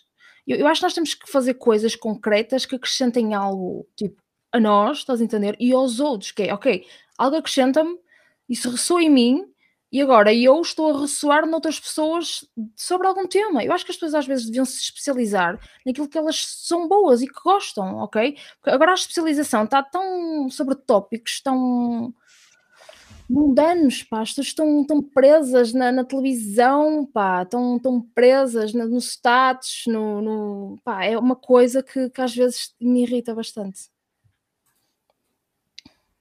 Eu, hum, é engraçado você estar a dizer isso. Sendo advogado do diabo, gosto de ver o outro lado da, da, da, da, da moeda também, não é? Que é, então, mas se nós não tivéssemos isso, qual é que seria o reverso da medalha? Como é que seria a vida se as pessoas não tivessem a sua própria opinião e tivessem formas de expressar? Não é? Hum, de que, porque é que as pessoas têm hoje a sua própria opinião e têm formas de expressar? Porque existe liberdade no mundo em que vivemos e é no mundo em que vivemos, ok? Porque existe outro mundo de outras pessoas que vivem nesse mundo que não têm liberdade ou a liberdade que nós hoje a temos. E, hum, e se eu fosse escolher entre ter que conviver com o facto das pessoas terem as suas opiniões e sentirem uma grande necessidade de a partilhar, eh, corretas ou não, eh, que- tendo ou não, eh, eh, se identificamos ou não com, essa- com essas opiniões, não interessa, mas eu prefiro viver nesse mundo Eu prefiro viver, estava aqui o, o João Pereira a dizer, uff, então não vão para o Twitter, meu Deus, é só pseudo-doutorados. Eu prefiro viver nesse mundo de pseudo-doutorados, porque também existe muita coisa boa, existe muita coisa boa no Twitter também, uh, apesar de haver também muitos pseudo-doutorados, mas eu prefiro escolher e filtrar aquilo que é dos pseudo-doutorados dos que realmente têm substância, não é? E eu prefiro muito mais viver nesse mundo do que uh, não ter a oportunidade de estar aqui hoje com vocês, de partilhar a minha visão e a minha opinião e ser constantemente filtrado, moderado e castigado e castrado por, uh, por expressar a minha opinião. Não é? É 100%. Acho que, estamos, é, acho que aí, posso estar enganado, mas acho que estamos todos de acordo. É, é muito melhor vivemos num país ou num, num sítio onde nós temos essa liberdade de podermos dizer o que pensamos, não quer dizer é que muitas vezes venha daí coisa boa, não é? Tipo, é que muitas vezes eu costumo dizer que hum, eu gostava de fazer um desafio. Eu gostava de pegarem muitas pessoas naquilo que dizem nas redes sociais e no online e de as ver dizer cara a cara a outras pessoas. Esse era o desafio, porque é assim, eu normalmente aquilo que digo, normalmente, lá está, eu não digo sempre, normalmente, aquilo que eu digo na rede social eu diria na cara de uma pessoa. Aquilo que eu estou aqui a falar convosco eu diria na cara das pessoas. Porque eu sou o que sou, não queria aqui máscaras. Ah, mas há pessoas que utilizam as redes sociais como uma forma, uma válvula de escape da maior diarreia mental que muitas vezes lhes vem à cabeça. E que, em contexto público, antigamente tinham vergonha de dizer porque sabiam que aquilo era o que era. E agora parece que tipo. Mas já alguma vez foste ler posts antigos teus? Às vezes aparecem. É que às vezes eu, eu leio já. alguns meus e é só merda, meu. Aquilo já, é já. Eu não faço da tua vida. Grande otário, grande otário, Já aí tenho exatamente a mesma ideia e digo, ainda bem que cresceste, meu. Tipo, boa aqui. Evolução, evolução. Faz parte, mas isso, mas isso, faz parte. Mas também conheço malta bem mais velha do que eu, que já devia ter idade para ter juízo, que, que parece que está. Tá, estás a ver a curva de Gauss? Chegou ali aos 68 chegou ali aos 50% e começou a decair para o, segundo, para o primeiro desvio padrão, estás a ver? Ali a, a, cair e que está a entrar outra vez na fase da estupidez. Aliás, há quem diga que a idade não é nada mais nada menos que uma curva de Gauss. Tu começas aos 3 anos com fraldas, depois começas a crescer e a desenvolver-te, depois chegas à tua fase adulta e depois começas a cair, começas a entrar na fase da estupidez outra vez e acabas a usar fraldas. Isso... Qual é o músico do. O, o, porra, já estou trocado. Qual é o filme daquele do Brad Pitt? O, Benjamin Button. Benjamin yeah. Ah, yeah, yeah. É isso, estás a ver? É, é isso. é isso, estás a ver? É, engraçado que o meu avô tem uma expressão que é de menino, uh, como é que é? De velhinho se volta a uh, menino, uma cena assim. Ou seja, tu evoluís, é, é isso que o João, o João estava a dizer, que é tipo, dependes dos outros, de certa forma, dependes dos outros, tornas-te adulto e depois voltas a depender dos outros. Seja, voltas, voltas, a usar fraldas, quase, de certa forma. E isso é uma analogia que, que se deve levar para a vida, porque nós vamos sempre precisar também de outras pessoas à nossa volta. E sejam elas quais forem, mais, mais conhecidas, menos conhecidas. Um, mas uh, eu, eu, pelo menos, gosto de lembrar essa expressão que ele, que ele, que ele usava várias vezes ainda vi, mas usava várias vezes quando íamos lá para casa e etc. Era muito fixe. Uh, há bocado, já sei o que é que ia dizer há bocado sobre a cena de mudar o mundo, não é? De, de Pina, tu estavas a dizer que tu não mudas o mundo sozinho. Não é? E eu concordo contigo. Não foi bem isto, mas foi mais ou menos isto. Uh, eu concordo contigo, mas também concordo que tu sozinho consegues mudar o mundo. Sem dúvida. Porque é preciso aquele maluco né, que começa lá as cenas começa, e que acredita e que tem fé e faz e está-se a cagar para os outros e tu se queres vir, vem, se não queres vir, não venhas e bora lá para a frente acontecer, né? E, uh, e já agora, a malta não costuma dar crédito ao primeiro follower, mas o primeiro follower é tão importante como o, o líder. É, é a primeira pessoa que valida a tua ideia. Yeah, exato. Yeah. E, afinal, há mais um, há mais um maluco. Yeah. Aliás, há, um, há, uma, há uma. Penso que é uma TED Talk até, do Derek Sivers. Que ele, ele dá uma palestra sobre isto. E ele mostra um vídeo de um gajo que está lá a dançar num festival e tudo mais. Pá, e, e eu pá, aconselho toda a gente a ver. Metam uh, Derek Sivers TED Talk. acho que é Leadership, não sei o nome da cena, mas uh, pá, vale muito a pena e ele explica isto muito bem. Uh, e já agora, se não conhecem o Derek Severs, pá, siga o gajo, porque é uma máquina. Quando eu digo. Eu, e, por exemplo, o Naval Ravikant é outro gajo que está, agora pegando aqui no Twitter do João Pereira também é grande máquina. E porquê que eu digo que é grande máquina? Porque eles conseguem sintetizar em poucas palavras conceitos que, pelo menos eu, acredito. Ou que me revejo, não é? Só que a capacidade de sintetizar e de simplificar e pôr em poucas palavras algo tão poderoso Mano, eu cada vez fico mais fascinado com isso. Não sei quanto a vocês, mas eu fico maluco tipo, quando a malta diz-me, por exemplo, aquela do. Olha, do Bruno Moura, do, do Stop Playing Small, né? O gajo publicou aquilo, leu aquilo, não sei onde, assim, pá, já fiz aquilo, são três palavras, mano. Mas aquilo é tanto significado que tipo, diz, pelo menos para mim, nesta fase, significa bastante, né? E acho, acho poderoso, mas ó, um side, um side note.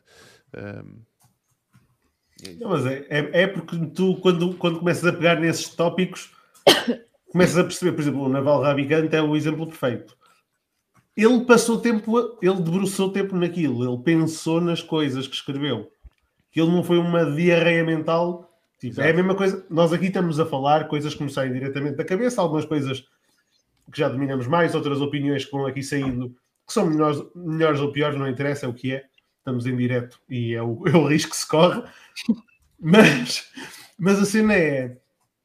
Um, tu notas quando uma pessoa perdeu tempo. tu notas quando uma pessoa perdeu tempo e se debruçou sobre um determinado assunto em que hum, consegue simplificar a coisa de, de, uma forma tal que tudo faz sentido e tu basta leres aquilo que tudo passa a fazer sentido. Mas lá está, tu passa... vamos voltar àquela conversa de é preciso pensar primeiro, antes de tu querer sair para aí a mudar o mundo, podes ter todas as ideias do mundo e corrigindo, por acaso disseste aí uma coisa também agora adicionando, que é eu sozinho não mudo o mundo, mas consigo mudar o mundo, que é uma coisa diferente. É, eu não mudo sozinho, mas consigo mudar sozinho. Só tenho de arranjar mais pessoas que o façam comigo, que é a diferença.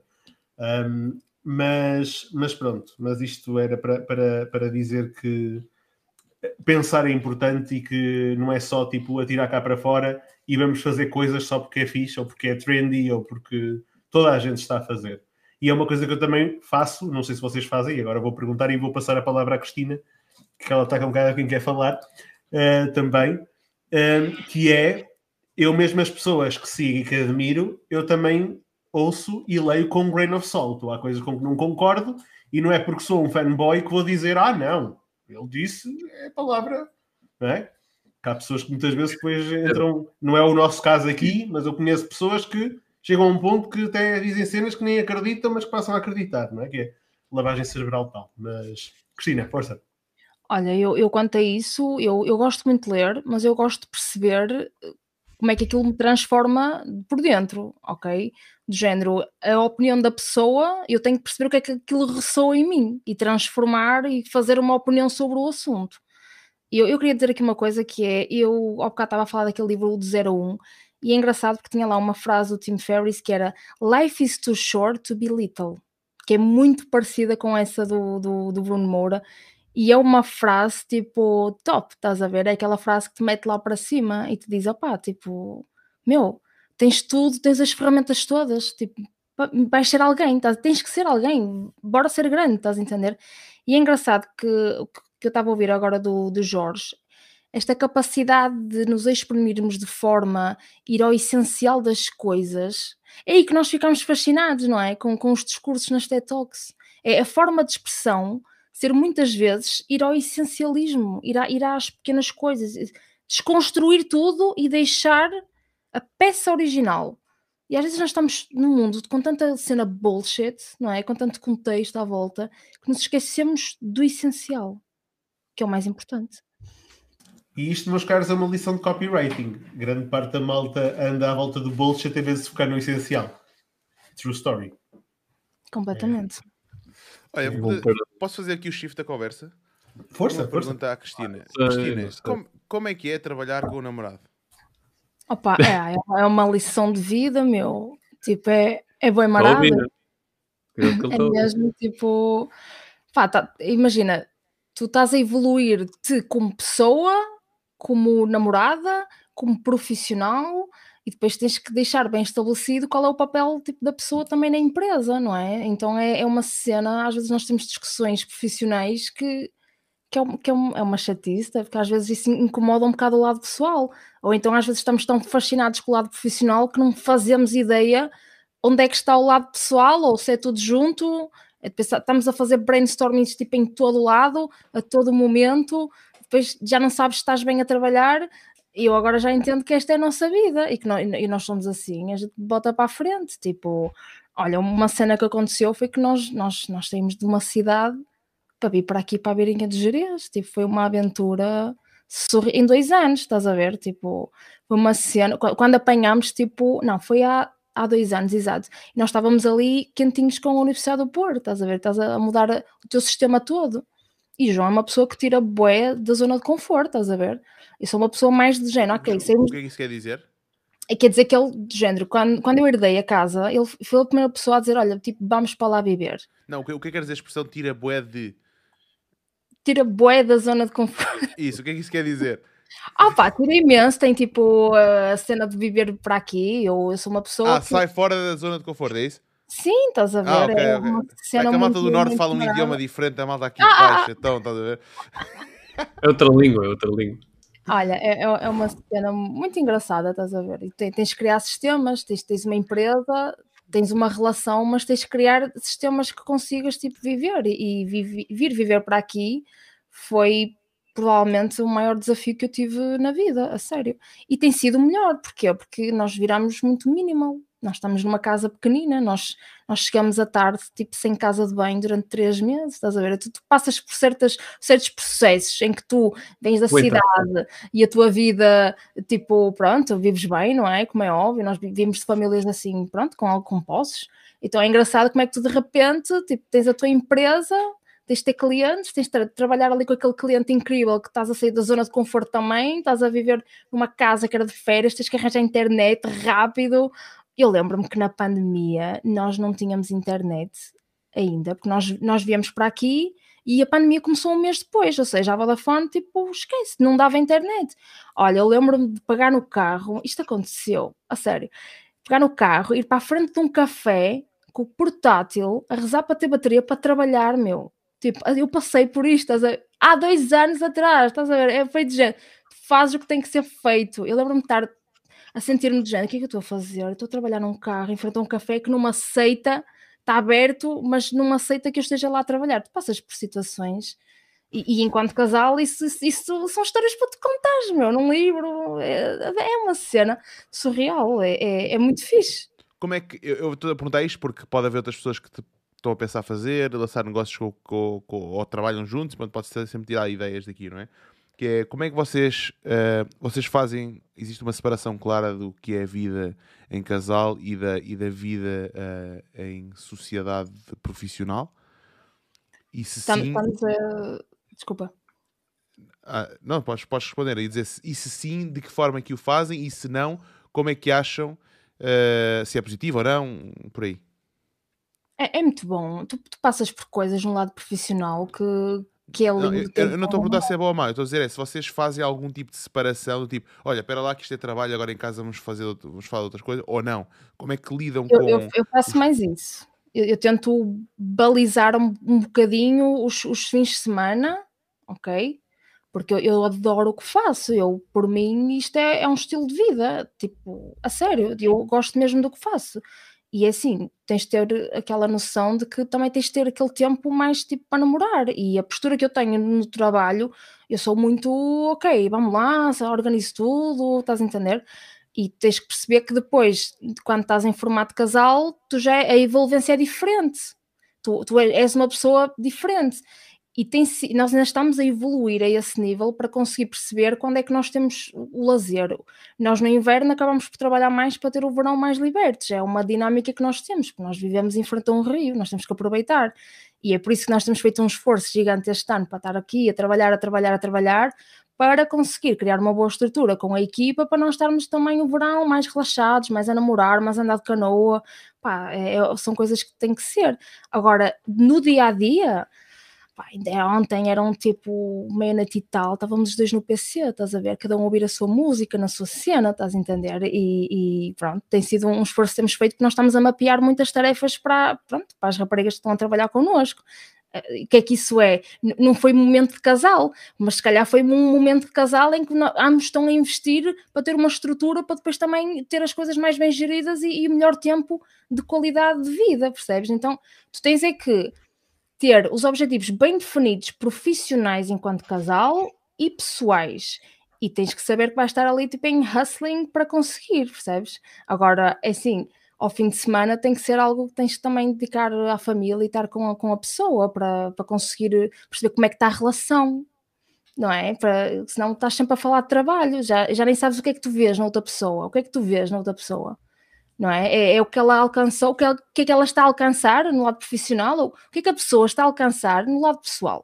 A pessoa está a crescer, não está? Se nós não pararmos para, para olhar um bocadinho, olha, espera aí, ele é meu namorado. Ah, quem tu és, João? Nós estamos juntos há 10 anos e nós começamos a trabalhar juntos desde 2017.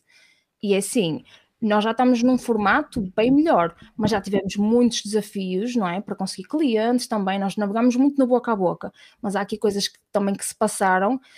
Uma pessoa tem que, tem que ultrapassar as coisas, não é? Mas, mas tem sido muito fixe. E eu adoro mesmo trabalhar com o João. Agora, é assim, tem que haver ali barreiras, tem que haver barreiras muito grandes, porque, por exemplo, quando tu estás a fazer brainstorming com o teu namorado, que ele é teu profissional, às vezes dá aquela coisa de tu esbarrares no pessoal e tu começares a dizer, ah, mas, mas percebes, jogas ali um bocadinho com o pessoal, com o profissional, porque conhece a pessoa tão bem que já sabes hum. influenciar a coisa, isso também não é bom, percebes? Isso acontece para quem trabalha em família. Uhum. Atenção.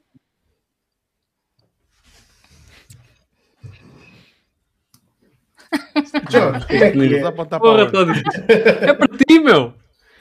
Isto está difícil. Jorge. Estás a passar a orelha ou quê? Não sei, não sei. Sim, o Jorge, o Jorge tem esse desafio. Uh, por acaso já falámos aqui algumas vezes. E eu acredito que é bastante desafiante separar, separar as águas. Lá está, também eu... depende é, é, já tivemos algumas conversas sobre isso, tipo, Sim, discussões acaba... e não sei o quê, mas, mas depois, eu, pelo menos o feedback que eu tenho de ti é conseguem, pá, nem que seja uma discussão de trabalho, quando chegam à parte de família, tipo, isso não, não interfere. Pronto, mas isso, isso é algo que é construído. É, porque eu conheço outras pessoas que tipo, depois não conseguem separar as águas e se for preciso andam chateados um com o outro não sei quanto tempo uma cena profissional que não devia afetar a parte, a parte de casal. E, mas, mas o feedback que eu tenho do, do Jorge é, é muito esse. E, e consegue-se separar bastante. E, e, acho que é para aí que também queres evoluir, Cristina. Uh, que é separar as águas uh, do, do, profissional do pessoal e, e, continuar a trabalhar com, com o João.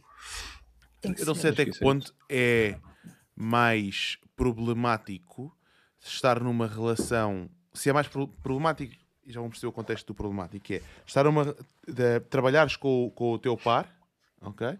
Ou não trabalhares com o teu par e terem e teres de um lado alguém que é altamente um, epá, empreendedor com essa empresa, é altamente empreendedor, que adora o que faz e não sei o quê, de uma pessoa que um, pá, simplesmente tem uma mentalidade de, pá, de picar o relógio, basicamente. E não perceber o outro lado do esforço que se está a fazer de, de empreendedorismo, vá, digamos assim, toda, todo esse lifestyle que implica. Epá, eu não percebo como é que trabalhas tantas horas. Tipo, eu saio às 6 e tchau. E às 5 para as 6 estou a sair. É? Yeah. É? Esse tipo de mentalidade. Acho que isso é muito, é capaz de ser mais problemático. Mais, não é problemático, é existir mais fricção na relação do que estarem os dois a, a trabalhar na mesma cena um, com objetivos bastante mais alinhados. Olha, eu, eu, eu acho que isso é completamente verdade, porque se nós formos analisar um bocadinho pá, grandes empresas, tipo tens a Microsoft, tens o, o agora eles são divorciados, não foi um, uma, boa, uma boa coisa, mas às vezes é preciso construir numa base de uma mastermind de casal, que é as pessoas terem a noção que é que é preciso ser feito, percebes? É, como eu disse, grande parte do, do, sucesso de empreender tem a ver muito com transformação pessoal, como é que tu decides, como é que tu estás para decidir quem é que tu és, para onde é que tu vais, quais são os teus objetivos, como é que tu lidas com as pessoas à tua volta, como é que tu lidas com os clientes, com os fornecedores, como é que tu te geres, como é que tu te organizas, é, é tudo, e assim, quando tens uma pessoa ao lado, tens que balizar a parte pessoal, mas também grande parte do profissional é um, é um ser humano, está ali na busca, está, está, ali à procura de alguma coisa, está ali a conquistar algo. E quando são dois a conquistar com o mesmo drive, torna-se mais fácil, completamente mais fácil, porque a dor é muito comum. Eu tenho dias em que eu estou um bocado mais em baixo, João está mais em cima, e vice-versa, ou seja, há aqui um certo yin e yang que funciona muito e é muito equilibrado, percebes? Do que propriamente se calhar se fosse eu empreender se calhar era, era mais complicado para mim eh, ter aqueles dias de pujança, não é? Porque eh, para já requer muita autodisciplina quando trabalhas remotamente. Nós trabalhamos muito em casa e vamos para a biblioteca, já tivemos um escritório em Gaia. Ou seja, o teu poder de autodisciplina enquanto casal tem que estar tipo lá para cima, completamente, não é? E, e tens que formar uma boa equipa enquanto casal que às vezes balanceia muito o, o, pessoal com o profissional, porque grande parte do que nós fazemos em lazer, nós vemos também séries, mas nós lemos muito, nós estamos muito a estar com pessoas, percebes? E, e, grande parte disso que somos a nível uh, pessoal, isso transforma-te quem tu és a nível profissional. Eu acho que as coisas estão todas ligadas. É, eu acho que esta parte do empreendedorismo é, é, é uma forma de vida é, e poucos compreendem, percebes? Por exemplo, a minha família quase toda tem a própria empresa, ou seja, eles têm a noção do que é que é preciso ser feito. Tem que se andar da perna, tem que se garantir as coisas. A, a, família do, do, João não tem tanto essa visão, percebes? É mais, pronto, ok, trabalhar para o trem, é por isso que foi muito complicado, percebes? Quando nós Opa, obviamente abrimos aqui a agência, tipo, a minha família, ok, percebeu que as coisas tipo, iam ser controladas também, não é? Mas a parte do chão foi, foi muito complicado ter aquela. Ficaram a olhar para o Janique agora, como é que vais conseguir ganhar muito dinheiro? Como é que isso vai dar? Estás aquele medo, percebes? E é muito complicado, percebes? Gerir isso. E tens mesmo que começar a, a afastar desse tipo de mindset, dessas pessoas tóxicas, percebes? Senão isso corrompe por dentro. Uma maçã podre vai sempre proliferar, sempre nós temos que ter cuidado com isso. Sempre! Eu adoro quando faz isso. um, sim, eu gosto muito do exemplo dos chapéus, né? Aqui estamos dois a usar chapéus e dois não a usar chapéus. Mas, uh, porque, pronto, que a família ou amigo, ou trabalhar com amigos, por exemplo, é a mesma coisa, né? Como é que tu fazes a separação? É tipo, qual é o chapéu que estás a usar neste momento? Estás a usar o chapéu de casal ou estamos a usar o chapéu de uh, sócios ou colaborador, whatever, amigo, o que for?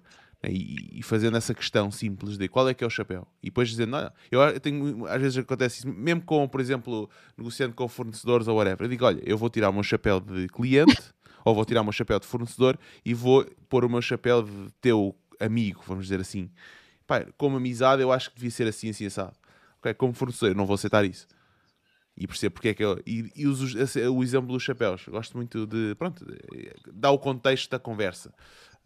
Um, e acho que é um bocado por aí, tipo, não, às vezes estás a usar, qual é o chapéu? Estás a usar o chapéu de, pegando um exemplo que o Roberto deu, do meu pai, da minha irmã, da minha mãe, qual é que é o chapéu? Não, então vamos lá falar assim como deve ser sobre isto, isto e aquilo. Ah, e é isso. Mas lá está, isso tem que haver uh, esse. Pá, vou-lhe chamar de definição, se calhar não é a melhor palavra, mas tem que haver essa definição. É? Iniciativa, para, talvez. Pronto, para que isso funcione uh, independentemente se é um casal, se é uma família, se é o que seja, não é? Sim, por isso que eu digo que é mais iniciativa de alguém dizer: então, espera lá, vamos dar aqui um passo atrás. A conversa está a aquecer. Qual é o chapéu que estás a usar agora? É? Sim, sim.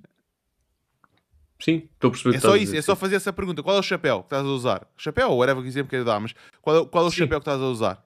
Então, espera lá, vamos dar aqui um passo atrás. Agora, olha, por exemplo, uh, a Cristina chegar ao pé do João e dizer: olha, João, eu agora vou pôr o meu chapéu de tua namorada e vamos falar aqui um bocadinho, está bem?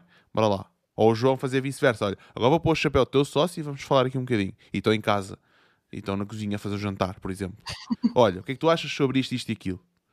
Ou este, tem acontecido este comportamento. Pá, nós não vamos num date há, sei lá, três semanas, há dois meses. Epá, se calhar convinha a gente trabalhar esta parte, vamos definir aqui no calendário um date, blá, blá, acontece isso comigo, por exemplo, com a Joana. Um gajo às vezes está tão focado nas cenas que acabas por não marcar dates, sei lá, durante três semanas ou duas semanas.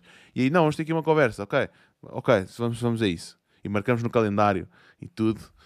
Ela goza comigo de Opa, marcar no eh, calendário. Olha, olha, isso aconteceu ontem. Tipo, eu- o João queria andar de canoa. Eu disse: Ó João, hoje estou aqui bem ocupada. Olha, mas eu vou marcar no calendário. A gente amanhã anda de canoa também. Tipo, opá, isso é, isso é uma cena. Por acaso é fixe, Não. andar de canoa é fixe, eu curto. Temos que Não, organizar. vocês o Roberto. Está tudo que organizar. Já andei. combinado. Já andei. Olha, Já? foram, com- Já. Em Faro, na Praia de Faro. Foram comprados diz. caiaques. Foram comprados caiaques. Há um novo modelo de negócio aqui na Andrómeda que é tipo uma exploração aqui de, de caiaques que nós compramos aqui. Temos um moinho e vocês têm que picar, meu, no, no verão. A como é? sério. Vamos, pá, olha, organiza já aí. Olha, a olha. comunidade do Martin e Cenas, o PAD, vai tudo andar de caiaque aí no, no, no, no norte, no Jerez, né? Olha, uma deixa-me só dizer uma coisa relativamente aos chapéus. Não sei, não sei, opá, não sei. Eu, eu acho que hum, eu já tive essa cena de, de- pronto, como eu vivo longe da minha família, longe, uma hora do Porto, pronto. Mas essa coisa de transformar o chapéu, quando eu vou lá, eu comecei a perceber que isso não resultava mesmo nada. Porque quando eu colocava o chapéu e ia lá e era a pessoa, se calhar, tipo, a filha, não é? eu começava a ter a tendência de ser tipo a pessoa dos 9 anos, aquela criança anterior dos 9 anos. Quando eu comecei a chegar lá e ser tipo, pá, olha, tipo, pá, esta sou eu, olha, eu faço estas cenas, tipo, caguei, estás a ver? Tu vais lá e, tô- e tu começas a perceber que tu és quem tu és, tu és quem tu és. Por- pá, essa cena dos chapéus, eu, eu acho que o que podes estar a querer dizer é tu vais proporcionar momentos diferentes de envolvência entre duas, entre duas pessoas, não é? Ok, vais, vais partilhar ali um momento com interações diferentes. Mas tu és tu, meu. Tu, tu- estás lá, estás sempre na tua essência, estás a perceber. Vestir o papel, eu, a mim, eu sinto que isso é forçar a coisa, estás a Mas entender? Não, não é nesse, não é nesse contexto que eu digo vestir o chapéu. Eu, claro que sou quem sou, ok? Mas eu, eu se tiver que ter uma conversa com um sócio, eu vou falar de uma determinada forma e de uma determinada maneira. Se- Então é sócio estratégia. mi- Não é estratégia. Eu vou dizer as coisas de uma certa forma. Por exemplo, se eu for falar com a minha irmã e tivermos a discutir um tema qualquer sobre negócio, eu vou falar com ela da mesma forma que eu falaria com um outro fornecedor, com um outro cliente. Que se calhar é uma forma diferente do que se eu falaria com ela como minha irmã. Ok? Então, eu, eu posso falar contigo de uma forma como teu amigo, ou posso falar contigo de uma outra forma como meu fornecedor, ou minha fornecedora, por exemplo, se for o caso. As- A minha forma, a minha postura, a minha, quem eu sou, muda. Quem eu sou por dentro não muda, mas a forma como eu falo, como eu transmito as coisas, pode ser diferente. A forma como eu negocio, provavelmente, é muito mais agressivo do que se eu estiver a falar com a minha avó sobre epá, como é que ela está. Não é? O contexto da conversa muda. É, o Então, momento eu- muda, há uma adaptação de pronto. comunicação. Correto. E é, esse- é nesse contexto que eu digo que vou usar agora e, e ser explícito quando existe esta dualidade de relações, não é? De, ou, ou- sobreposição de relações, porque existe a relação profissional, existe a relação ah, amorosa, existe a, a relação de amizade, não é? Ah, e é, nessa, é nesse contexto que eu gosto de definir qual é que é o contexto em que nós estamos a falar. Agora estamos a falar como amigos ou estamos a falar como, como parceiros de negócio? Balizar, falar- balizar ali. E- exatamente, porque aí, eh, porque aí não se misturam tantas coisas, estás a ver? Porque imagina, imagina que acontece. Ah, não, estás-me a falar assim, mas tu não tens de falar assim. Porque não sei o que é, é. Tu já me disseste isto aqui e começas a misturar temas. E é nesse contexto. Não, espera lá, vamos dar aqui uma pausa. Espera lá. Como é que estás a falar comigo? Estamos agora. O que é que vamos. Não vamos misturar temas, vamos separar as águas. E é nesse contexto, porque claro que, por exemplo, estavas a dar o exemplo de, de, de ser filha. Eu, eu não noto, tipo, eu- acho que todos nós passamos por isso, de alguma forma, que é, somos eh, filhos com uma certa idade, blá, blá, e à medida que vamos crescendo, vamos evoluindo. Mas isso é a tua evolução como filha, não é a tua evolução como parceira de negócio da tua família. Porque imagina que a tua família trabalhas com a tua família porque eles querem fazer um site novo e tu dizes, olha, vou-te mandar um orçamento. A forma como tu tens que falar com um potencial cliente é diferente do que a forma como tu vais falar quando é o, sei lá, o teu tio ou a tua tia, estás a ver? E é nesse, é nesse, é nesse Está a contexto que eu acontecer, digo. está a acontecer. Está a acontecer. Pronto, estás a ver? Se calhar vou fazer. Tens de pôr o chapéu de. Não, agora esquece, vou pôr um boné, estás a ver? Exato. Mas o que eu digo é o exercício de dizer, não, espera lá, ó tia, agora vou Óbvio. pôr, um- vou pôr o chapéu de fornecedora, vamos falar como fornecedor cliente, está bem? Não vamos falar Claro. como tia, coisa. É nesse contexto, é mesmo, é mesmo- eu gosto de fazer isso. É o shift. Yeah. É o shift. Pina, ias dizer qualquer coisa.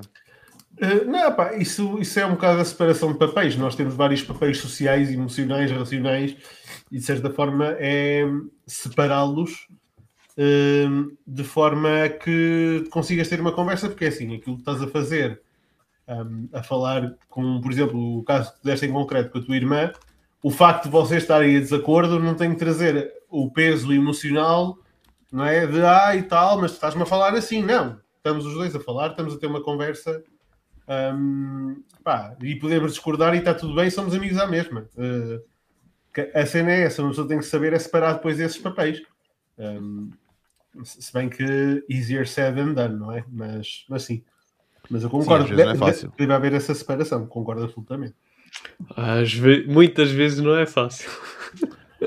Ó ó, Cristina, por acaso tenho aqui uma pergunta para ti que eu fiquei curioso de algumas coisas que, que, que falaste connosco hum, quando te enviámos o convite e agora que estavas a falar aí do Jerez, eu lembrei-me de um pormenor em concreto que foi de, o facto de, de terem feito uma campanha política hum, e eu gostava de ouvir da tua parte porque tu escreveste lá a dizer política nunca mais. Conta lá essa experiência e partilha connosco como é que foi, como é que correu, que eu estou super curioso para saber. Força aí. Olha, tudo começou porque pá, nós, nós integramos-nos muito bem aqui a nível de comunidade, estás a ver? Nós chegamos aqui e nós tínhamos um gol que era pá, nós temos que conhecer um polícia, um senhor de um restaurante, um senhor do café, tu vais com a estratégia montada para a comunidade, que para se precisares de alguma coisa, tu, tu conheces toda a gente e nós, nós somos muito assim, nós somos muito pessoas de pessoas, nós adoramos conhecer pessoas, isso é uma vantagem muito boa. E o que é que acontece? É que nós dávamos muito bem com o senhor do restaurante e ele disse que estava a criar aqui um, um, pronto, um partido político que terrível, nem sei, bem, enfim. Mas estava ali com os valores e com uma campanha ali, ficholas, sei o quê, e perguntou-nos se nós podíamos fazer a comunicação, que era o website, as redes sociais, a gestão de tráfego pago, que eu depois apercebi-me passado um mês que era ilegal, não é? Que a pessoa erra, não é? Mas pronto, se eu for para a prisão é foi por causa disso. Uh, e correu super mal porque era tipo muito másculo, muito pessoal. O candidato não tinha autoestima nenhuma, era, ou, tinha e era tipo borderline, então é aquela pessoa bipolar que no momento acha que vai ganhar, no- a seguir não vai ganhar e, e toda a gente devia ser despedido. Opá, vocês não têm bem noção, eu passei um verão e fui três vezes ao Rio. Eu moro em frente ao Rio, ok? Foi uma cena, tipo um stress surreal, precisava mandá-los todos para o caralho. E mandámos, a meio de agosto mandámos. Não, agu opa, não aguentámos, esquece. Tipo, por Quant- amor de quantas vezes é que quiseste que o Rio te levasse, Cristina? Conta lá. Não, foi, chegas a esse, aquele momento em que estás a trabalhar e tu, e tu pensas assim, isto esquece. Mas uma pessoa pensa assim, "Bem, vou- vamos levar o trabalho até ao fim. Mas quando a equipa não se dá bem, pá, é, é- esquece. Havia muitos sinais ao início que aquela equipa era completamente desorganizada. Pá, eles tinham reuniões, nem sequer havia ata de reunião. Precisa, pá, tipo, completamente desorganizados. E nós ali a fazer a comunicação, a fazer o site, tudo direitinho. O pessoal todo, o povo da Mares, a receber montes de anúncios, estás a ver? Opá, uma cena assim, ele a ser super conhecido. Pá, mas eles não tinham estrutura. E quando, lá é aquela cena de amassados. Quando chegas a um, a um momento em que tu entras ali num cliente, meu Deus, ele apresenta-te ali uns sinais que tu só cais se quiseres. E, e nós caímos e está tudo bem com isso, são desafios, percebes? Mas tu, tu cais porque queres, porque aquilo está ali, tu sabes que aquilo não vai sobrar para ti, é óbvio. Olha, aquilo desintegrou-se tudo, percebes? Ele não ganhou e aquilo, a seguir, o, o projeto que eles tinham, tipo, desintegrou-se completamente. Como é óbvio, não é? Porque coisas com, com uma base, com uma reestruturação, percebes? É, é terrível, porque é muito importante, às vezes, em campanhas, também é de haver alguém que gere projetos e nós nem sequer fomos não é, chamados para isso, foi para fazer a comunicação. Então foi uma coisa surreal mesmo. pá. Foi- olha, esquece, eu detestei mesmo. Eu até falei com, com o José Mendão do PAD sobre isso e ele disse que a nível de política costuma ser muito, muito hardcore. Pá, eu não esquece, não me meto mais nisso. Fui lá, fui ver, venci na minha, na minha coerência, mas esquece, nunca mais. Nunca mais. O João diz que depois conheces, depois quando conheces pessoas e elas dizem que, este, que esse partido teve um marketing do caraças e tu não sabes se deves dizer que foste tu. Qual foi o partido? Diz lá, João. Opa, Diz lá, Cristina. Qual foi o partido? Meu, eu não quero ser crucificada, Foi mas o foi Chega. Chega, tipo, esquece, meu. Terrível mesmo. Muito mal mesmo. Meu, terrível mesmo. Está tá, tá, vezes- tá ali no portfólio, meu. Eu se um dia terminar a Andrómeda e mandar o meu portfólio, eu tenho que tirar aquilo. Estou a brincar, estou a brincar. Podes tirar, podes tirar. LinkedIn, puseste no LinkedIn a agência política. Oh, pai, não. Sabes que eh, um, nós andamos. Nós. um, há certas linhas que não devem ser cruzadas. Ok? Mas nós, para descobrir que linhas é que são essas, temos que as cruzar. Às vezes. Temos que ir andando tipo ali a navegar para perceber onde é que estão as linhas que a gente quer fazer ou não quer fazer. Por isso, eu eh, pá, não vejo qualquer problema de fazer eh, uma- um. Eu não faria, mas sou eu. Agora, eh, que, tem que, deve ter sido uma experiência bastante divertida, nem que seja pela aprendizagem, deve ter sido brutal. Foi o primeiro partido político pelo qual fizeram campanha? E único. oh, Já puxou essa flexão da empresa. dizer, tipo, o primeiro I. é o primeiro Não, e não. chega. Mas olha, eu, eu no Web Summit, eu fui ver, já não, foi- não foi neste Web Summit, foi há 3 ou 4 anos? Eu não me lembro bem. O, hum, fui ver a palestra, eu quis, fiz questão de ir ver a palestra do gajo que estava à frente, não me lembro o nome dele, da, que estava à frente da- das campanhas digitais do Donald Trump, quando o Donald Trump ganhou, e eu fiz questão de ir lá falar com o gajo e tirar uma foto com ele. Que grande máquina, meu. Grande máquina. Pá, digam o que disserem do Trump, mas para mim, grande máquina de marketing, meu. É estratégias que já implementaram, e claro que não é só ele, não é? Mas ele, só para terem uma noção, ele fez, ele, ele já fazia trabalhos para, para a empresa do Trump. E, e, e pediram, a história do gajo é, pediram ao gajo para fazer um orçamento de, para o site do, do- da campanha eleitoral do Donald Trump. Quando o Donald Trump não tinha budget nenhum. ok? Então, O budget dele era muito menor do que todos os outros. E acho que o gajo deu, pá, eu não quero estar, a, eu não quero estar aqui a dizer um número errado, mas acho que foi algo à volta de 4 mil ou 5 mil dólares. Uma cena assim, eu acho que até fiz um post no, no Facebook sobre isso na altura. Foi uma cena bué baixa. E o, e o gajo ganhou, porque foi o mais baixo. Ahm, e o gajo dessa campanha acabou por estar a gerir campanha de budget de mais, acho que foi mais de 100 milhões de dólares. Uma cena assim, uma ridícula. Ele ficou à frente do digital por ter feito um site super barato. E ele era um freelancer tipo, que já fazia sites Então. e não sei o quê para o, para o- Donald Trump. Ahm, só que a cena genial para mim do play de- da escala com a qual eles usaram uh, social media ads foi eles, eles sabiam o itinerário do Donald Trump. Então sabiam que vamos, vamos imaginar que o Donald Trump ia falar a, a, sei lá, a, a Austin. E os gajos que faziam anúncios de paid media com os diferentes tópicos, quais é que eram os diferentes ângulos e tópicos, sobre, faziam sobre healthcare, sobre infraestruturas, sobre diferentes tópicos. Aquele que causasse mais, tivesse mais engagement, era esse, era esse que ele ia fazer, era esse que ele ia falar no, no discurso dele. Cambridge Então dava a fazer- Analytica? Isso não está ligado ao Cambridge Não, Analytica? não, não, não, não. Eu, O gajo que lá estava à frente da cena não, era, não tinha nada a ver com a Cambridge Analytica. Mas isto não era, não tinha, isto era tipo paid media ah, que eles faziam. Ou seja, é uma estratégia muito grande, mas eles não tinham nada a ver com a Cambridge Analytica. Quer dizer, Eu acho que sim, porque o Brexit também foi essa questão dos quizzes, de ver até que ponto é que as pessoas. mas não foi com quiz, não foi com quizzes. Os Ah, quizzes ok, da Cambridge ok. Analytica era outra cena diferente. Yeah. Eles faziam quizzes tipo social, não tinha nada a ver não com isto. Foi este- lindo. chegou Foi, sim, foi weird, Foi foi, lindo. dúbio. Mas eh, isto não, o que eles faziam era paid media. Faziam paid media, correr pela campanha de. para as campanhas do Trump, né? Na página do Trump, a fazer diferentes ângulos. E hoje em dia isto é feito em todo lado, ok? Mas por- o contraste foi Barack Obama. Barack Obama foi dos primeiros presidentes, ou, ou- ou, hum, sim, presidentes a usar o poder de social media para alavancar a sua, a sua mensagem. Não de paid media social. Foi de social media, de juntar celebridades, de usar influenciadores, toda essa Claro. onda. O Trump ganhou por causa das estratégias de paid media. A Hillary, todo- todos os partidos têm a possibilidade de ter gente do Facebook, da Google, a trabalhar nas campanhas. A Hillary Clinton não quis. O Donald Trump, claro que sim, traz cá os gajos. Perceberam o canal, o poder do canal, e hoje em dia é feito em todo lado. O modelo foi copiado e hoje em dia é feito, é um, é, it's a given, não é? Grande parte do budget é gastado aí. Uma boa parte. Sim. E o Barack Obama não fez paid media porque na altura o alcance orgânico ainda era bom. Era 2016. assim.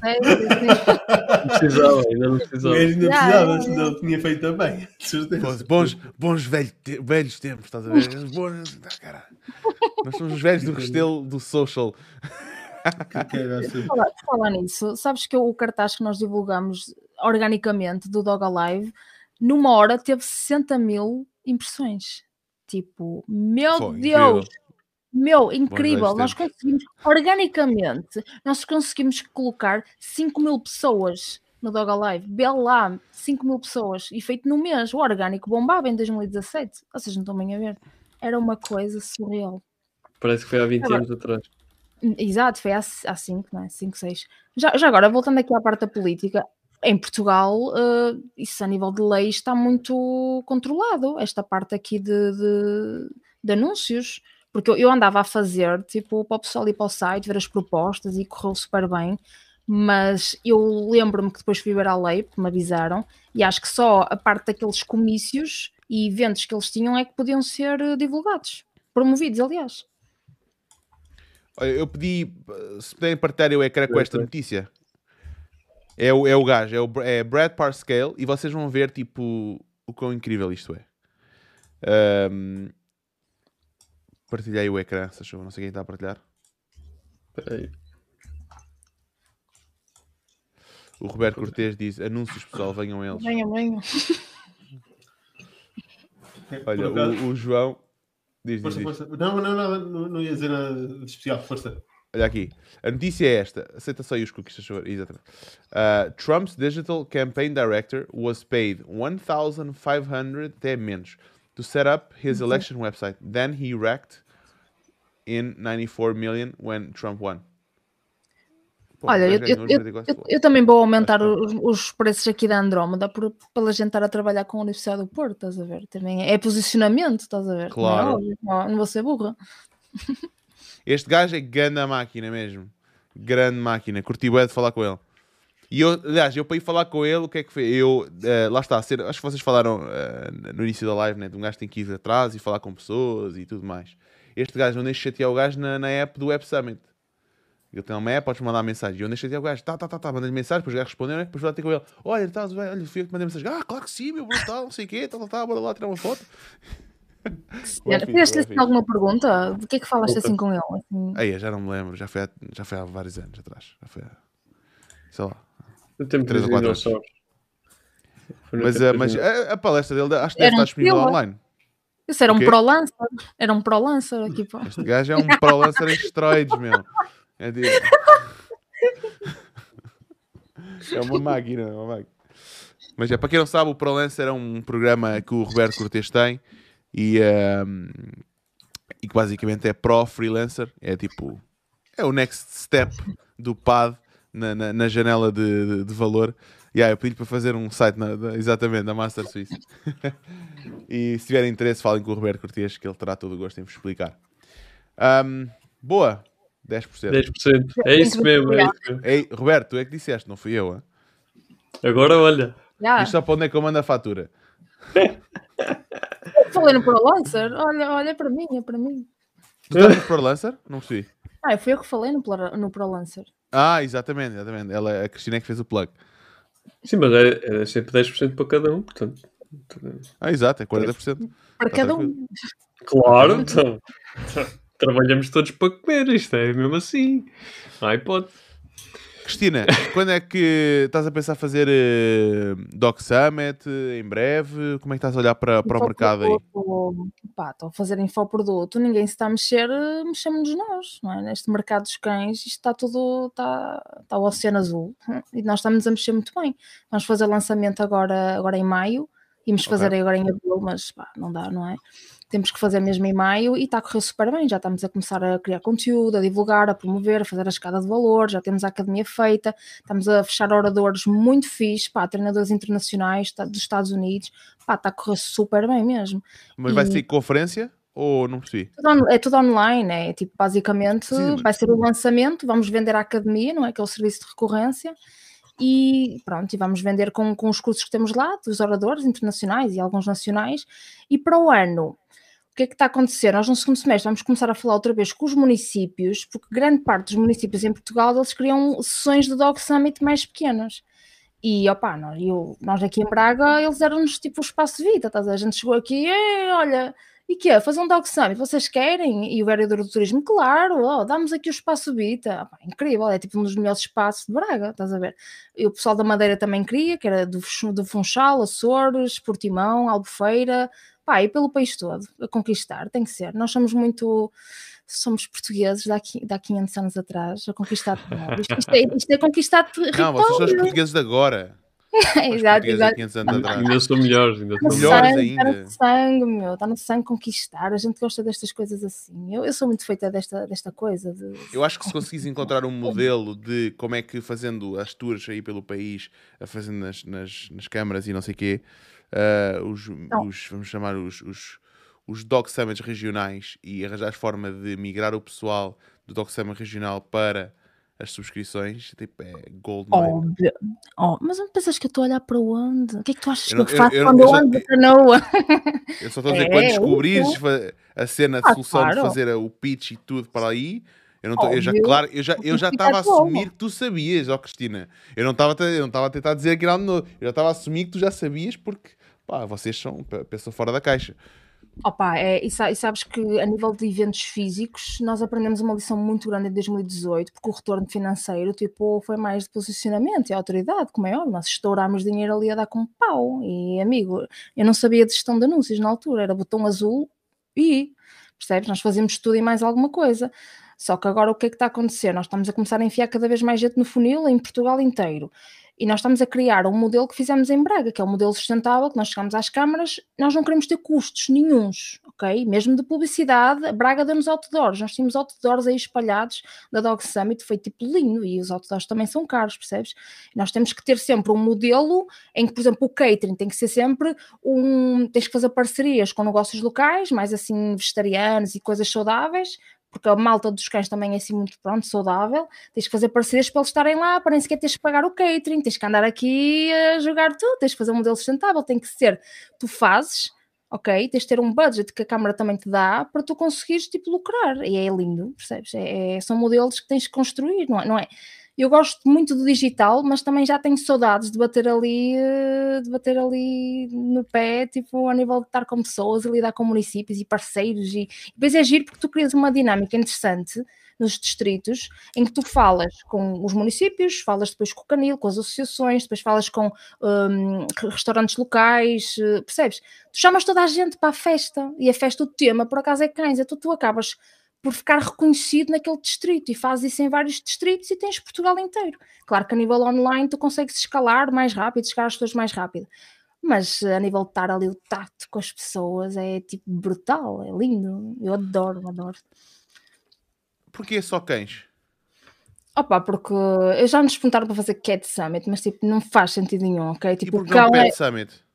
Opa, porque não, não, não acho que não faz sentido, tipo, não, não faz mesmo, tipo, não, não faz sentido porque nós não queremos, tipo, todos os animais, nós queremos nos focar, tipo, no cão, as dores que as pessoas têm, é, porque é assim, nós criamos o projeto, mas nós tivemos que estudar como é que está o mercado, quais é que são as dores da persona, o que é que as pessoas sentem, e as pessoas têm montes de dores em ter um cão em casa, não passeiam, o cão faz xixi, o cão, percebes, há muita dor que nós agora estamos a trabalhar, mesmo a nível de infoproduto, que é preciso reconhecer que as pessoas não a conseguir lidar, estás a entender? Então tens que fazer um estudo e tens que resolver os problemas de toda a gente.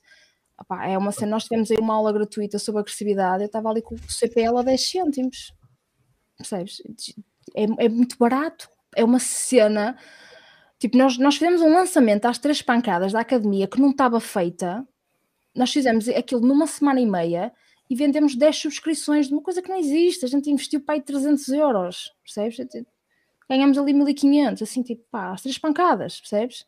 Pá, é assim, isto é um mundo, mundo surreal, é um nicho muito fixe, muito fixe mesmo. O pessoal está cheio de dores. Vais tirar o lugar da opinião. Estava a ler um Porquê? Não percebi. Também não. Também não. Só, só se for por ser o, só, só se for por ser da volta dos queijos, não sei. não, mas o mas sabes que por acaso é uma área muito fixe. Eu houve uma altura que ainda fiz geração de leads, na altura que tinha um negócio de rações para animais, que ainda tenho esse negócio, mas não, não é, é para despachar. Um, e as leads mesmo para, para contacto, tipo para, para, para aqui para a zona de Viseu, pá, andavam sempre à volta dos 20, 21, 22 cêntimos. Um, ah, pelas leads a 10 cêntimos. Pois, cenas. É, um, é o que é, exatamente. Um, e neste caso, por acaso, o, o, a área de animal ainda é uma área muito pouco explorada cá. Acho que, e concordo contigo, que é ainda um oceano muito azul. Sabes como uma coisa que nós queremos fazer com o Dog Summit é criar uma parte do Dog Summit Business, que é para aliarmos as nossas competências de marketing digital e falar com algum pessoal do PAD e criar uma academia onde tu que estás no nicho animal, és um treinador, tens uma pet shop e, e aí que entramos nós a nível de nicho, a nível de marketing, que é ensinar essas pessoas também a, não é, a fazer um bocadinho pela vida já há alguns infoprodutores, treinadores, percebes? Mas nós queremos também entrar um bocado por aí, mas isso é, só, é mais para o ano também, não é? Uma pessoa tem que se estabelecer de uma forma fixe. Mas eu também acredito muito no marketing de nicho, sabes? Que nós, enquanto Andrómeda, estamos a nichar clientes para áreas que nos interessem. Isso é uma cena que eu gosto sabes? Evolui enquanto pessoa, o cliente evolui e toda a gente gosta do que faz, win-win situation. Acho que é uma cena muito inteligente para também as agências fazerem. Lança o convite, não é? Porque às vezes uma pessoa tem aquela noção vamos para tudo, não é? Que a gente quer é dinheiro e faturar e criar equipa e ser a agência. E se começássemos a, também a nichar um bocadinho, não é? Por acaso gostava de saber a vossa opinião sobre isso. Sim, acho que até é um bom ponto para, para, para falarmos, eh, de certa forma, para, fazer aqui a passagem. Um, pá, eu posso falar da, minha perspectiva, daquilo que eu sei, do pouco que sei, do, do, pouco tempo de trabalho que tenho aqui. Um, pelo menos em Portugal tenho a sensação que é um bocado. Eu quero tudo. Todo tipo de clientes, venha a mim todo tipo de clientes, independentemente de, do vertical, de se é um cliente mais virado para o e-commerce ou não. É um bocado assim já se começa a mudar um bocado, já há malta que já está a focar-se mais, por exemplo, há, há malta que está só dedicada a lançamentos, há malta que está só dedicada a e-commerce, há malta que está só focada em lead gen, por exemplo, já se começa a ver, mas ainda há muitas pequenas, opa, e acho que isto é típico também de malta que está a começar. Uma pessoa quando está a começar quer um bocadinho arranjar um bocado tudo, e não, e não é que, que seja necessariamente mau, também de certa forma é para descobrir um bocado onde é que se revê, onde é que se sente melhor, e depois também para perceber onde é que efetivamente pode gerar mais valor e contribuir mais. Agora, chega a um ponto em que tu tens que saber dizer que não e dizer, ok, eu estou a partir de agora, vou-me focar única e exclusivamente neste tipo de, de, de produtos e serviços. Um, e aí é muito mais fácil porque permite uma coisa, permite ter muito mais clientes porque consegue, de certa forma, produtizar um, o, o, serviço que tu prestas enquanto agência e consegues uh, automatizar muitos processos, porque mecanicamente as coisas são muito semelhantes, não é? Um, obviamente que depois cada negócio tem as suas nuances, mas a mecânica de implementar as coisas é muito semelhante, ou seja, tu consegues transportar processos de um sítio para o outro e consegues ter uma máquina já pronta a trabalhar para diversos clientes. Um, e acho que aí há um benefício grande, tanto que, por exemplo, uma alta que trabalha numa cena mais boutique tem poucos clientes e ainda no outro dia estive a falar com o Jorge sobre uma agência que começou há dois anos, se não estou em erro, um, na área da hotelaria e que neste momento, 18 meses. com 18 meses, e que neste momento tem 113 ou 112 clientes, que é assim uma coisa fora do normal. Mas eles, eles só fazem agência, aquilo. Eles eram uma agência normal, depois yeah. criaram uma, um, um name brand diferente, só para a hotelaria, e pum, em 18 meses, 113 clientes. E só fazem aquilo. Não fazem mais nada. Eu acho isso, tipo, eu acho isso muito fixe. Eu gostava de fazer isso tipo com universidades, tipo, era uma cena que eu E o que é que te está a impedir de o fazer? Nada, meu. Eu, eu este ano, a, no, a nosso objetivo era começar já a falar com duas, estás a ver? É uma cena tipo brutal, estás a ver? Porque nós também já temos ali study case, não é? Três anos com a Universidade do Porto. Claro. Tipo, a cena é que nós estávamos tipo a, um, este ano é que estamos a contrato, tivemos que assinar um acordo de confidencialidade, estão a ver? Uma cena já séria, porque até há dois anos atrás era tipo sempre serviços pontuais que eram de dois em dois meses, que nos exigiam ali um trabalho brutal. Este ano as coisas tipo, foi conseguir tipo um contrato com uma universidade, foi, foi, meu, foi, até filmei quando a gente abriu o envelope que chegou aqui ao, ao vazio, ao campo, o envelope da Universidade do Porto para assinar foi tipo uma cena, tipo, tens que celebrar esses momentos, estás a ver? Tens que ir tipo abrir champanhe. É uma cena mesmo fixe. E depois tu olhas Eu- para aqui e dizes assim: "Fogo, se eu faço isto com uma, vamos papá-las todas, que é eu na minha cabeça a fazer em série, estás a ver? Bora fazer mais!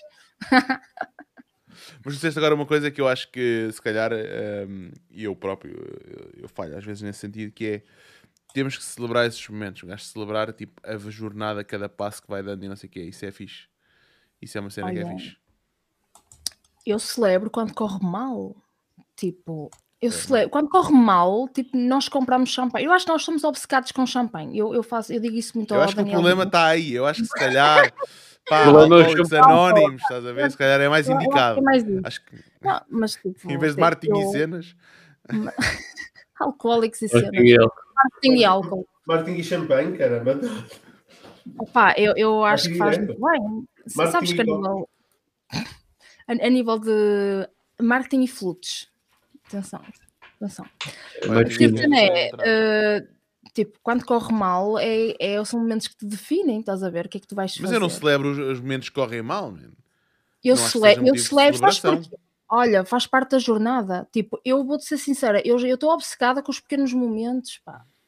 Corre mal, tu, tu, tu aceitas aquilo, tu, ok, tu vais resolver, mas tu tens de estar com o mindset de campeão, meu. E beber champanhe é mindset de campeão, percebes?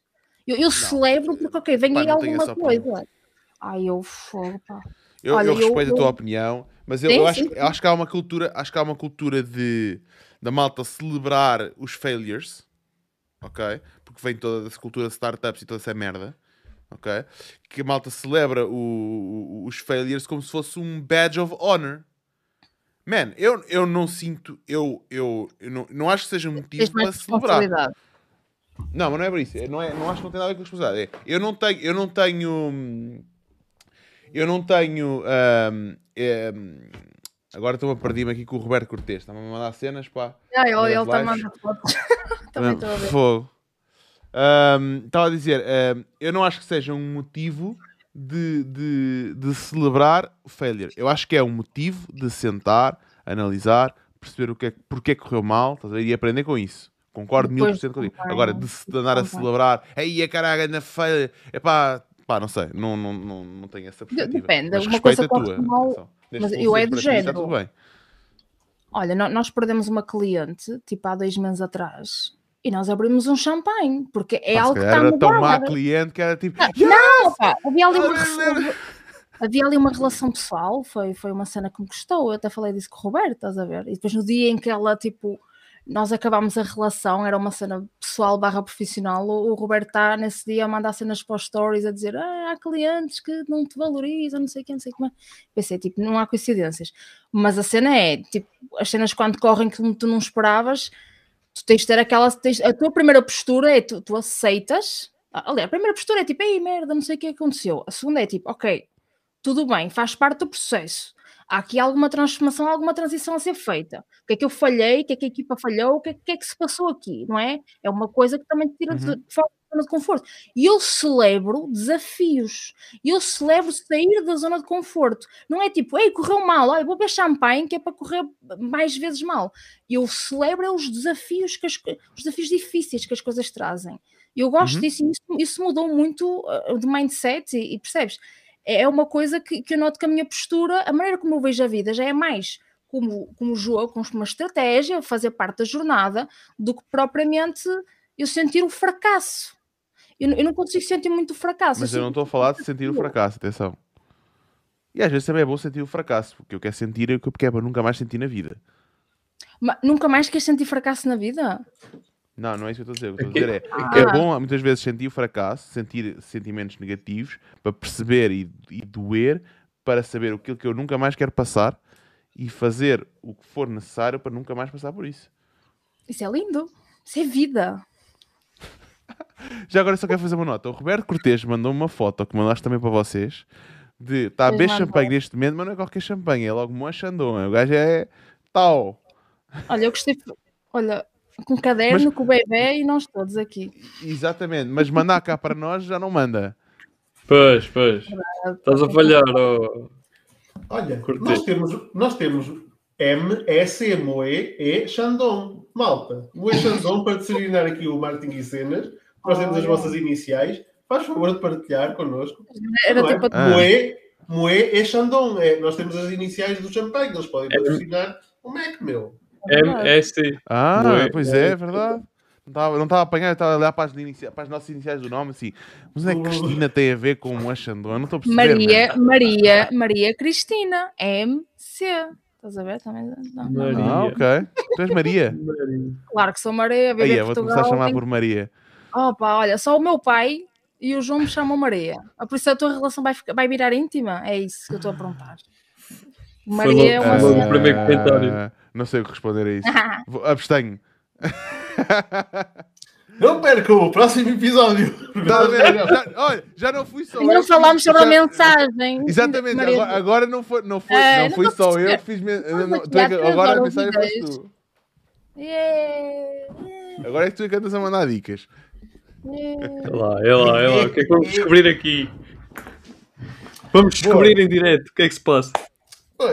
Olha, e com esta, meus amigos, eh, vamos aqui às perguntas finais. Cristina, Bora. Ahm, não sei se chegas até ao fim normalmente dos nossos episódios, quando nos, quando nos vês, mas se não, eh, nós temos aqui algumas perguntas que costumamos fazer.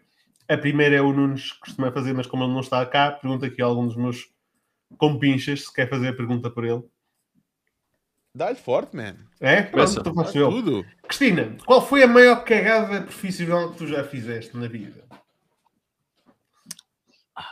Pá, foi, foi, foi pôr uma equipa de voluntários que eram amigos na maior, no maior evento que eu fiz até hoje, que foi tipo o Dog Summit 2018, e houve muita falha de liderança ali, foi uma cagada grande a nível de gerir a equipa, gerir expectativas. Ah, foi, foi terrível, meu. Eh, Foi, foi, foi um ambiente de stress muito grande, uma responsabilidade muito grande e a exigência é quando queres os resultados é, foi uma coisa que me tirou da zona de conforto e foi uma cagada valente. Foi uma lição de vida, lição de humildade. São as melhores. Gajo- Porque foi com amigos. É isso? Yeah. Havia muita parte pessoal, foi uma coisa. Foi muito E quais foram os maiores, quais foram os maiores takes? O que é que aprendeste mais aí? Tipo, Aprendi sobre.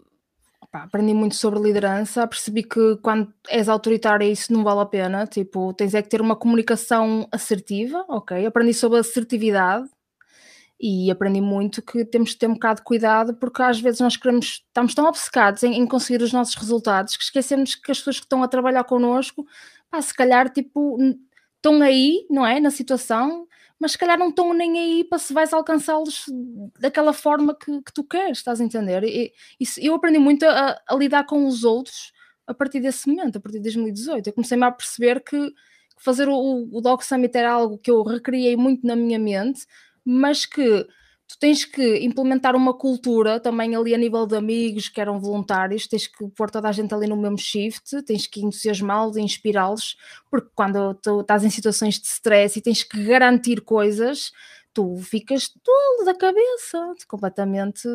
E assim, isso define muito o caráter de uma pessoa. Uma pessoa define-se também muito ali em situações de stress, estás a ver? É quando tu tens que brilhar mais enquanto ser humano. E, e- e eu aprendi, foi uma lição do caraças. Sem dúvida. Por acaso é das cenas que eu mais curto. Trabalhar sob stress. Puf, adoro. Adoro, tipo. yeah. É- Eu, eu acho que é onde eu trabalho melhor. Adoras o É? resultado. Adoras o resultado. Não, Hum. se calhar Não, não eu- tanto eu trabalhar sei. sob stress. Não, trabalhar sob pressão, eu curto é, meu. Eu curto bué e acho que é onde eu faço o meu Sim. melhor trabalho.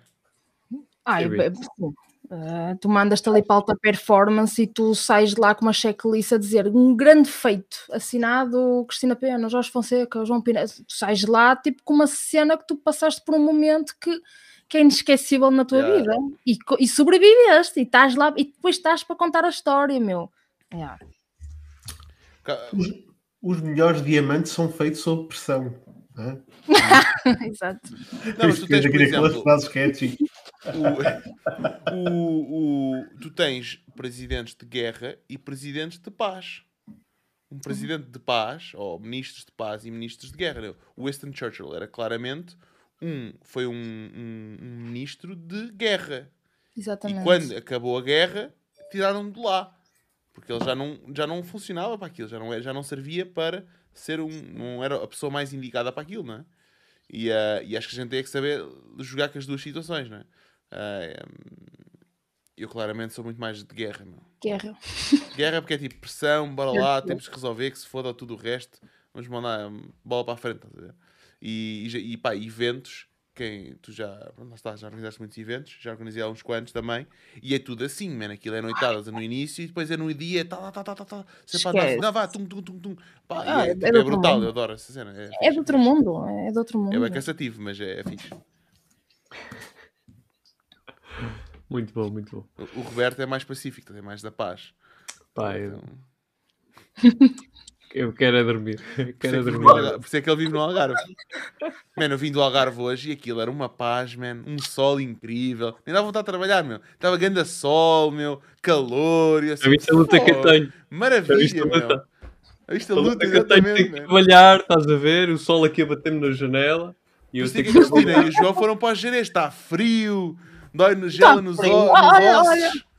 Até parece que aqui neva.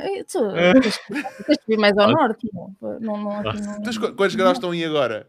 Estão para aí, sei lá, estão, não sei. Estão para, eu, eu vivo à beira, à beira do rio, estão para aí 10 graus. Para aí, 10 Sim, graus. pá, aí. Não é neve, não é neve. Não há hoje, neve, vocês não estavam- está a chover. Mas olha, mas deixa-me só dizer uma coisa: a gente Mas veio viver aqui à beira dos Jerez, mas a gente está sempre hustling, estás a ver? Nós estamos sempre bombando. Agora, as pessoas é que pensam aqui, a comunidade pensa que nós vivemos do salário mínimo ou que não fazemos um- uma pasmaceira. Estás a ver? A gente ganha dinheiro com o computador. Hum, o quê? Agora as pessoas já têm a noção, não é? Já, já, já houve ali um site para para uma campanha política. Deixa, deixa vocês trabalham com tráfico. Exato, com tráfego pago. Tráfico. Isso é o que pensam os meus, isso é o gente que pensam os meus trafica. vizinhos. Os meus vizinhos pensam que trabalho com tráfico. Mas Opa, também é com este aspecto não ajuda muito, não é? Pronto, é o que é. Ué, pá, sabes como é que era? É o que é. É mesmo engraçado. Já agora, o, o Roberto Cortês diz que champanhe não manda, mas ele paga-nos todos os meses o café. É verdade. E aliás, toda a gente devia de fazer. Boa. É verdade, Roberto. Obrigadão pelo café. Pá, eu já estou aqui todo maluco. Com tanta cafeína. Aliás, Para- como o Roberto continua com sono, pessoal, carreguem aí no café, só favor. Está aí o café. Não, eu nunca carreguei aqui no café. O Roberto está com sono e precisa de acordar. E, Aliás, o Roberto está com sono, precisa de acordar e tem que manter mais tempo acordado, porque ele agora tem outros deveres e tem que acordar mais vezes durante a noite. Por isso, o, o Roberto precisa de um reforço extra de café. Malta, carrega aí Para aguentar, para aguentar. Exatamente. O- Dizem que o Roberto coloca Martin e cenas para adormecer a criança. Pá. Estás a- Depende do convidado, de certeza. Mas eu conheço alguém que usa Martin e cenas para adormecer. É verdade, eu também. Eu também. Muito bom, muito bom. Também. Cristina, eh, vou-te fazer a minha. Uma das minhas perguntas. Que isto, isto hoje está tudo baralhado, que isto a malta hoje está toda trocada. Que pessoas segues para te inspirar? Eh, eu, sou- eu sou mais de ler, ok? Eu não, não ando, eu, tipo, a nível de. Segues autores mais específicos ou vais lendo com as temáticas que tu. Eu, eu gosto muito do Jordan Peterson, eu acho que ele é tipo brilhante. Uou! Meu, ele tem um livro. Uma mulher a dizer que gosta do Jordan Mulher, Peterson. oh, bem, ele já. És Oh, a, meu, ele- primeira, és a primeira que eu ouvi isso, man. olha, a olha, sério? cena, tipo, ele tem ali três livros, não é? Que é o 12 Regras para a Vida. Ele tem um que foi baseado, ou há um episódio do podcast GPS, link aí em baixo, se faz favor, que se chama Mapas do. Sentido. Meu, esse livro é tipo um estalo do caraças, meu. É, é sobre. é- eu falei com, dele na- na- no episódio do Sociedade das Crenças. Pá, esse livro dá-te um estalo, o gajo tem um intelecto surreal, estás a ver? É, é por isso que eu é por isso que eu não tenho televisão, eu não consigo, meu, com, com este tipo de autores. Tu, tu, tu olhas para aquilo e tu, tu, tu ressoa-te a humanidade e o que tu pensas. É uma cena surreal. Eu gosto mesmo dele. Esse livro é muito difícil de ler. É tipo, eu adoro ler, eu gosto mesmo. E quanto mais assim grossinhos são os livros, mais eu fico tola. E é um livro que eu, eu lembro-me de estar a lê-lo e eu, eu tinha que ler duas vezes a folha, porque era tanta informação, é tanta forma de ver o mundo a nível mitológico, é uma coisa surreal. Ligas isso à psicologia e à sociedade, é tipo linda. Eu, eu acho que ele é brilhante. A sério, eu acho que ele é mesmo brilhante. Eu gosto imenso dele. É um dos Yeah. grandes pensadores do século XXI, para mim. Exatamente, exatamente. Yeah. É tipo top mesmo. Eu curto. yeah, eu, eu, ele- e eu, eu gosto da forma como ele expressa as suas opiniões e, e, como, e os debates dele pá, são brutais. São tipo aquilo, é incrível. meu, É a forma como ele dá a volta a ser e tudo mais. se- A ser e co- a manter a postura e pá, não sei. Gosto muito dele. É fixe. Olha, Eu, eu tive, eu tive no lançamento do livro dele cá em Portugal. a sério. Fui, fui lá à Nova, fui na Nova, no novo campus. E aquilo. Aí, de meter nos comentários. Oh, Roberto, mete aí nos Nos comentários, favor. comentários, não. Pessoal, pessoal lá meio no hospital, tipo, Meti há bocado, meti há bocado. Ah, boa, boa. Boa, boa. Estive lá, estavam lá. Epá, eu não quero, não, não quero estar a dizer o número à toa, mas acho que eram para aí. Eram mais de mil pessoas. Eu quero arriscar duas mil pessoas. Estava cheíssimo à pinha a quantidade de gente que estava lá para, para, para, pronto, para, ver, para vê-lo falar. E foi muito fixe. Foi fixe. É um gajo massa. ele é brilhante. Ele é, É Toronto. Ele, Ele ele é dá aulas na Universidade de Toronto. Ele é muito fixe mesmo. Pá, acho que me marcou para ser. Sabes que foi o livro que eu comprei para me divertir na pandemia.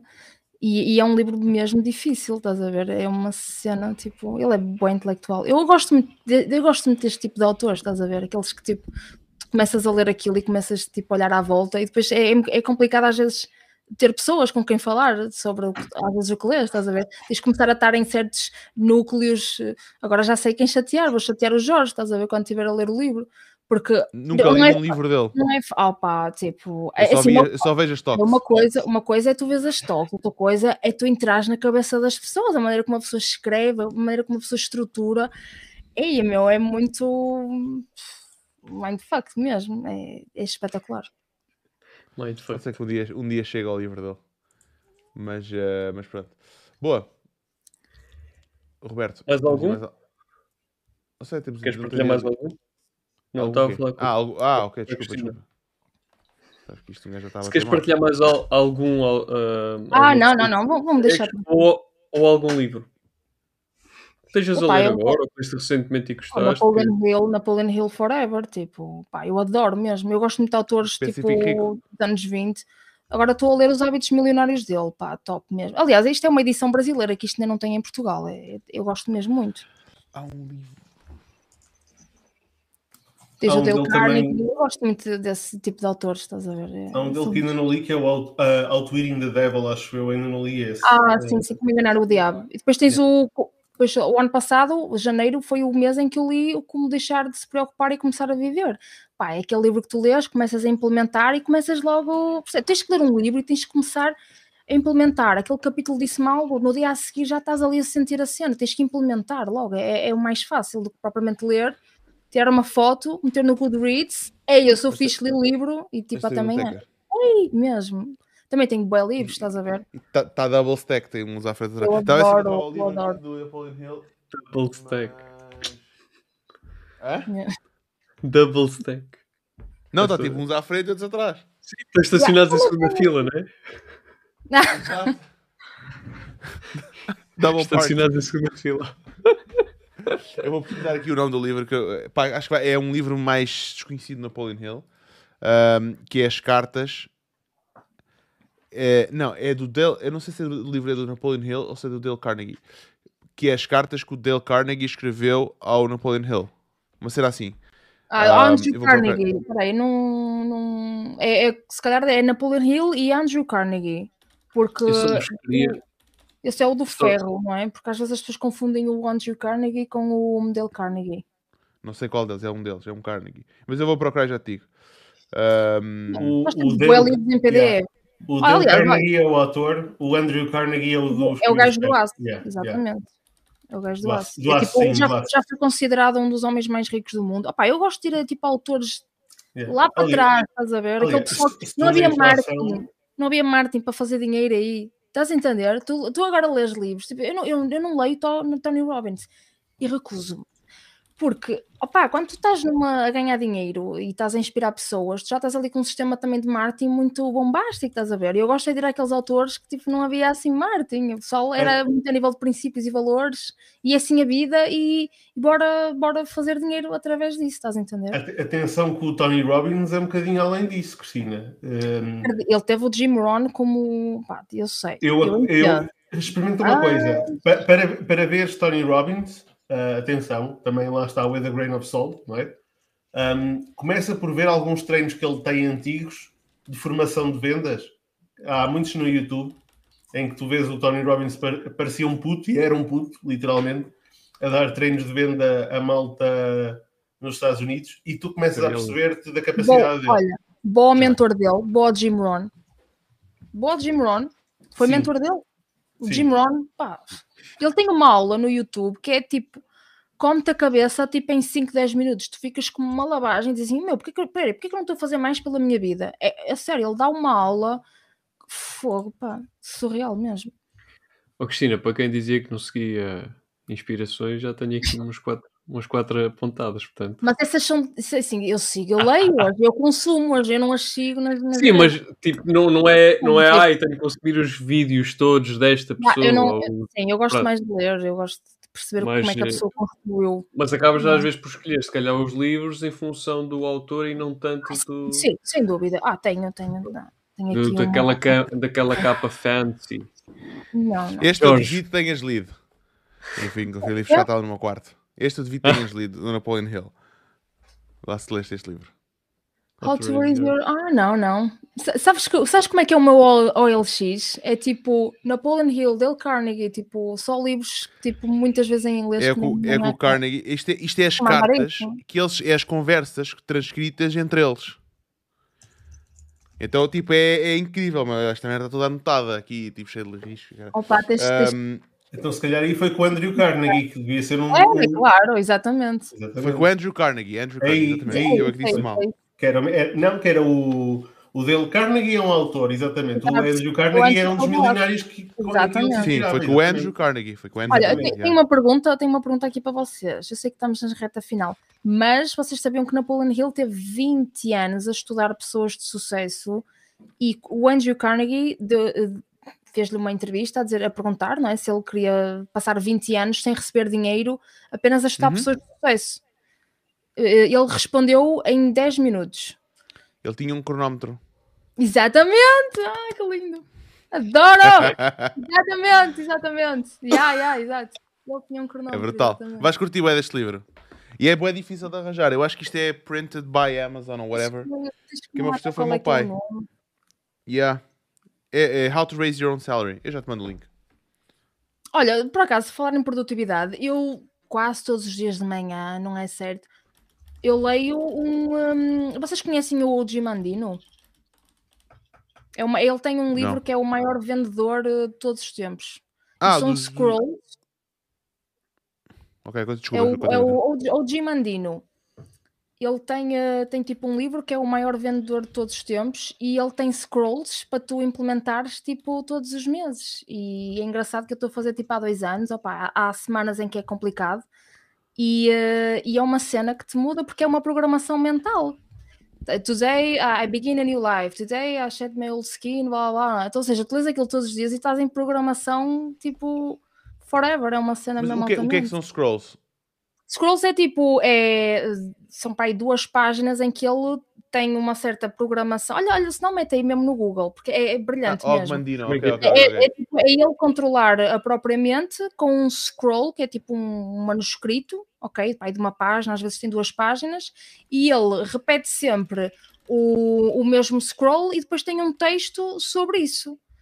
É, há um que é de controlar as emoções, e tu imagina, estás um mês inteiro, todos os dias, tipo, lês aquilo, e aquele mês tu sentes que foi de controlar as emoções, então é, é super giro isso. Depois procura, é muito Ok. Ah, fixe está aqui, mesmo. já encontrei. O Gimandino, o maior vendedor de todos os tempos, é top mesmo. Não, tipo, é daquele, é um livro mesmo, Mandei o PDF mesmo com a cabeça. É isso, é, opá, é super interessante, muito fixe. Supostamente tens que ler três vezes ao dia, opá, lê uma e está bom. Também nós temos que fazer as regras para ganharmos. Tipo, supostamente tens que ler de manhã ao almoço e à noite, opá, tipo, leu uma vez e se falhares, tipo, está tudo bem, ok? O que interessa é tipo tu continuares. Se falhar, tens que ler, eh, tens que fazer rezar o terço três vezes. Ah, exato. Três pais nossos. É que hoje, no- hoje no Algarve inventámos um token que é o Holy, mas isso fica para outro, para outro episódio. Mas depois partilho isso. Ahm, boa. Roberto, diz mais alguma pergunta? Eu? Não, esta é a tua. Ah, é a minha agora. É que eu não- não estou a ver a lista de perguntas. Ahm, É aquela web sensual. sensual. Estou a gozar, vá, faz lá. Qual é a pergunta? Espera, antes disso, João, João? Pereira pergunta: ah, questão fraturante: livro físico ou e-book? Físico. Físico. Tem uma- tem Físico. Tem- tem- Até me abanou aqui o Tá tic-tac agora. Foi tipo, tal, isto até acordei, mano. Meu, Porquê é físico? eu estou para aqui a falar, mas o- eu tenho o scroll em e-book. Ok? Olha Por acaso tenho. Sim, isso é um livro, né? A maior parte dos livros se lês em mas, físico, né? exato, mas ai, adoro, adoro sentir o cheiro, adoro ter o toque, adoro que aquilo esteja na minha existência, adoro, a sério, gosto de sublinhar, gosto, de- gosto de tudo. Depois tem aquela técnica para ler muito, eu meto sempre um visto nos capítulos. Eu, eu gosto de sentir as coisas na mão, estás a ver? Eu já estou muito tempo no computador, é diferente, é completamente Então, diferente. Deixa-me fazer outra pergunta, então. De que forma é que tu... Ou tens alguma forma de poder... Estou a ouvir? É, os meus cães estão ali e querem entrar. Ahm, de que forma é que... ou se tens alguma forma de sintetizar as aprendizagens ou cenas que tu sublinhaste do livro, poder sintetizar para poderes voltar ah, a consultar? Olha, isso é, é aquela eterna coisa. Eu sublinho e eu depois nunca mais vou lá. Mas, desde que eu criei o podcast, ok, eu, eu tenho ido consultar. eh, há, há certos livros que eu sinto que têm a ver com a palavra, então eu vou lá e, e apercebo-me que li aquela porcaria para aí há 10 anos e finalmente eu estou a dar uso ao que sublinhei. Estás a ver? Eu acredito que há um processo que às vezes uma pessoa não tem muita noção, mas que há de ir lá a ver no livro.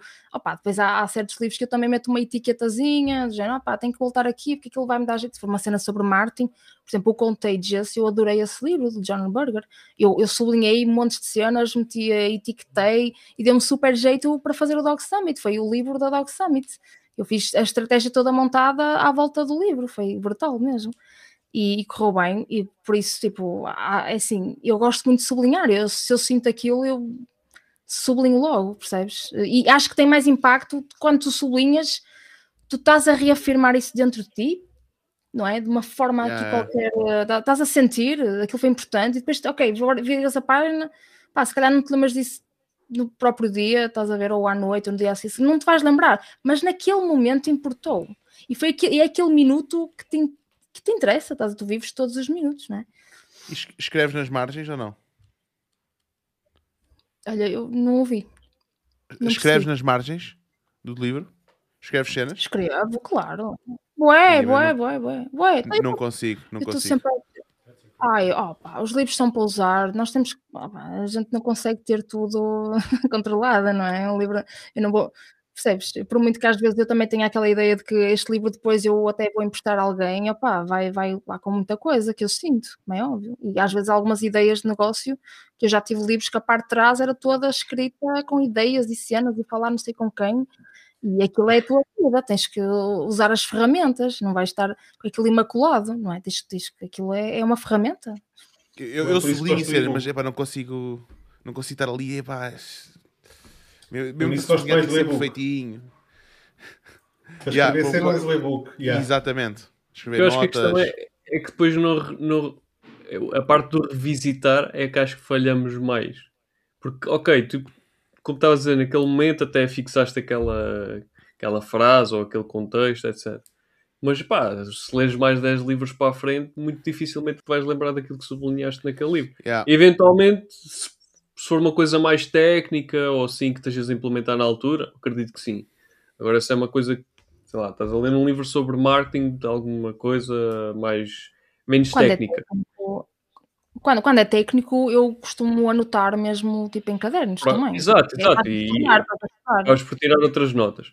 Mas eh, a parte do revisitar aquilo, sei lá, um livro de 500 páginas, tu para encontrares ali alguma coisa que sublinhaste, dificilmente vais conseguir. A menos há aquela malta que tem quase um, um- aqueles post-its semi-transparentes quase por cada página, não é? Eu, eu, por acaso não consigo fazer isso. Não, não- pá, não, já Isso tentei eu faço várias vezes, mas, eh, mas acho que essa parte de revisitar acho que tem que ser mais trabalhada. Pelo menos por mim falta.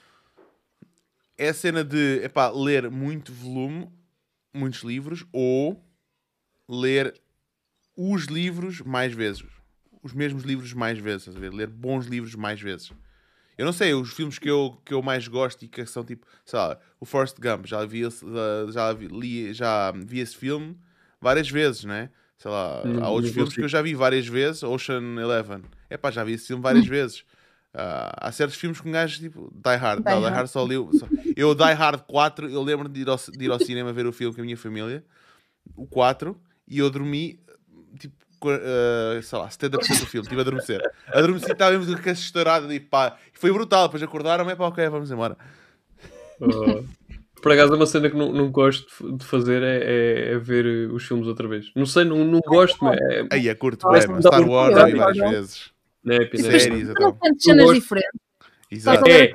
da vida, meu, não tem nada a ver, é uma cena linda. Sem dúvida, Encontra Cada- sempre pormenores.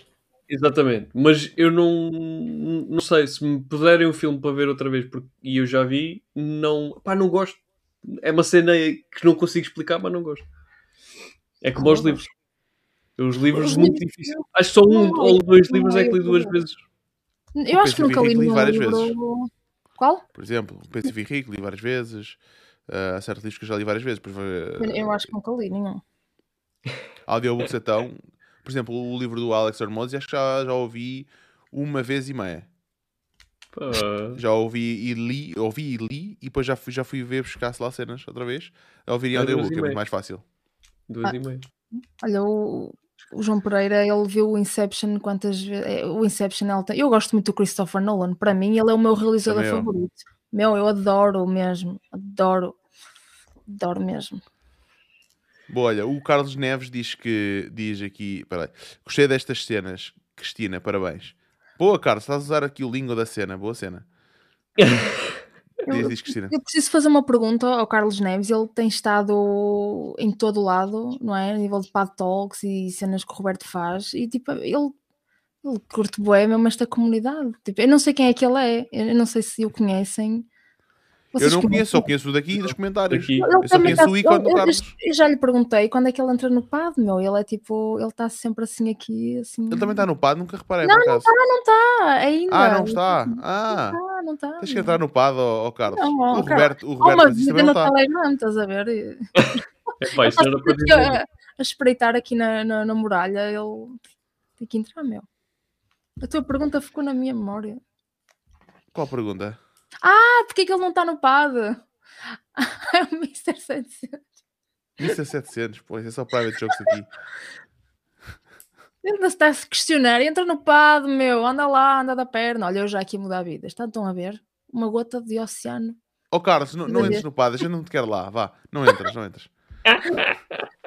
Se ele entra, estás a ver? Se ele vai e entra. Não queres? Então agora é que eu vou entrar. Só para te dizer, toma! Ele, ele é Toma. Jorge. Ele dia dizer. Agora é que eu vou. Ai, é o membro honorário. Exato, Muito bem. Muito bom, muito bom. Boa. Cristina, qual foi a pergunta que nós deveríamos ter feito e não fizemos? Ah, opa, olha, não sei, não faço ideia. Pô, já viste isto várias vezes, man. Devias Ah, saber. tipo, nem sequer me lembro desta, meu. Não sei, não, não, não sei. Ainda falta aquela do que é que diz os teus olhos depois a seguir. Isso é a pergunta do Carlos. Passa esta à frente, não sei, não sei. Ajuda do público, qualquer coisa, não sei. Algum tema que gostavas de ter falado ou, nós devíamos, devíamos ter perguntado e, e não falámos? Não, eu sou muito de fluir as cenas, estás a ver? O, o que não foi perguntado não A interessa. agora. mensagem, foi a mensagem. Ah, ah, isso aí é ver para, para outros 500. Olha, Isso é o, o. Lucas pergunta qual o chapéu que puseste nesta live? Ah, opa, Cris, Cris, simplesmente Cris. É o nome do meu livro. Estou a brincar. Pá, já- estou numa. Esqueces que 10% é para o Mac, não te esqueças. 10% do livro. Ah, exato, exatamente. Muito bom, O, muito bom. o, o Mohamed diz eh, um dia é nunca. Ou seja, um Exato. dia vou fazer. Uma moça ensinou-me isto quando outra moça disse um dia. Tens de dizer que vais entrar. Foi o que ela disse. Não dizer, tens que entrar e acabou, pá. Com consentimento. Ahm, olha, a, a Nélia pergunta: Cristina, partilhas o teu top 10 livros? Se eu... top 3? querem, querem que eu partilhe? Sim, qual foi o livro tipo, mais que te marcou? Os três livros. Ou se eu só um, diz um. De 0 a 1, um, depois é o, o Jogo da Vida, da Florence, não sei o que que é The Game of Life and How to Play It. E o terceiro. o terceiro. O terceiro é o Vórtice, meu. É, o- é o da Jerry and uh, John Hicks and Esther Hicks. Meu, esse livro é sobre relações pessoais e profissionais, é top.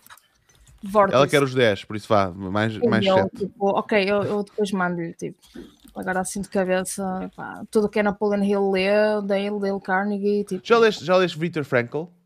já, claro, O Homem em Busca do Sentido, óbvio, óbvio, pá, esse livro dá-te aquele estalo do género, tipo, estás, mesmo, tu mesmo. estás num campo da concentração na tua vida, é aquele livro, eu gosto de livros que dê estalo na cara, eu Esse gosto de levar é estalo estalo na, na cara. É. Meus amigos, na vida o que importa levar estalos na cara? Levar, Pá, o que tu, o livros, que tu e o João livros, fazem, livros. isso é com vocês. Pá, desculpa lá. Não, isto, isto Não- aqui não é, é para o Martin, isso é- não é pessoal. Eu estou no É, chapéu. é parte das eu estou no chapéu profissional. Mas o problema, e agora tentando fechar isto assim em chave de ouro, o problema é que a maior parte das pessoas, em vez de querer estes estalos, preocupa-se mais é com os estalos dos Oscars, não é? Não é? Esses aí é que são importantes. Esses é que são importantes, porque esses é que contribuem É. para a sociedade Exato. e para o crescimento, não é? É. E agora o que é que vai acontecer? E o que é que deviam ter feito? E o que é que não fizeram? E não, não, não. Mas olha, uma Ei. coisa é verdade. O Putin curou o corona. E o Will Smith Olha, acabou com a olha, guerra. Isso foi a guerra, meu. Isso foi a guerra, não foi o Will Quem é que vai acabar com o Will Smith? Essa que é a questão. É isso. O mundo é É o, é o Chris Rock. Não, não, ele estava lá, ele estava lá. Ah, Descobriram-lhe a careca, foi o que foi. Mas pronto. Quanto mais fora da caixa, mais marca tiro de sucesso, pergunta ao Carlos Neves. São outliers, não é? Isso já é baseado ali no livro, não é? Coisas fora da caixa, não sei, depende. O que é que é o marketing de sucesso? Não é? É a nível de competências, a nível estratégico, a nível de, de criação ali de valor? Isso é aquela É eterna pergunta, não é? O que é o sucesso? O que é o sucesso? O que é que é, que é, é sucesso? Por acaso eu tinha essa pergunta, mas esqueci-me de fazer. Ah, não apontaste, João? Não, Fica para, a próxima, fica para a próxima live que é a Cristina. Estava aqui atrás. Ah, isso foi um convite? 2.0.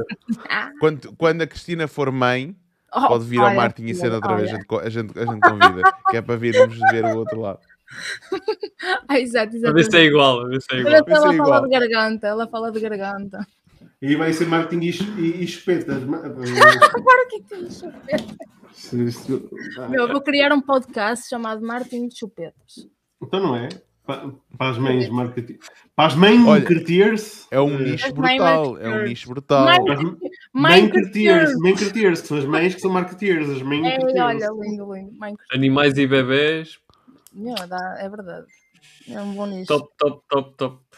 Quem tiver eh, algo a dizer nesse- nesses dois nichos, aliás, já falámos aqui de um, não é?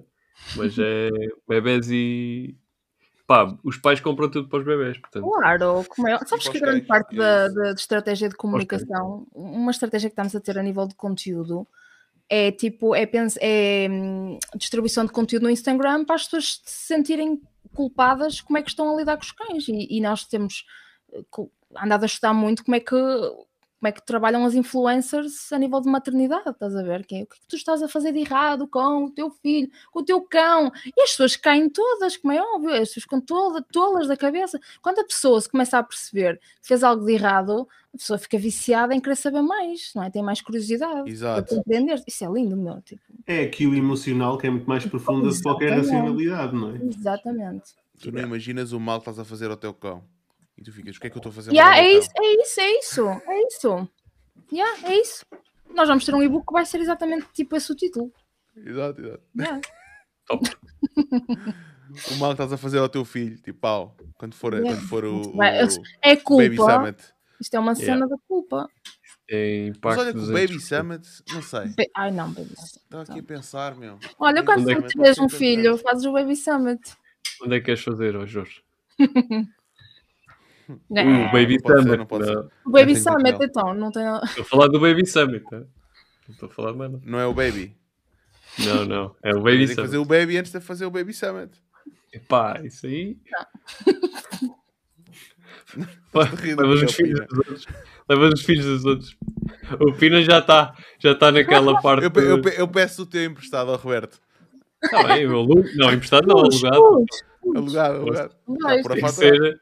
Temos que falar de números. Isso, Pelo menos, é? olha, emprestas aí durante duas semanas só para sentir como é que é não dormir durante duas semanas. Depois já está bom, Estás a. Depois já está bom. Estás- à Tu não, tens, vontade. não gostas de adrenalina, Jorge? Tu não és aquela pessoa que adora adrenalina e tipo. Adoro, adoro. Eu fui lá Mas- visitar mas ontem. Gosta de dormir. Exato. Adoro adrenalina, eu fui lá visitá-lo ontem. Opa, muito bom. E é isso, malta.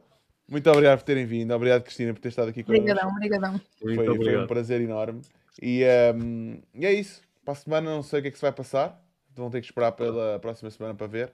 E ehm, muito obrigado a todos. Tenham um excelente fim de semana. Divirtam-se e estamos cá para a semana. Abraço.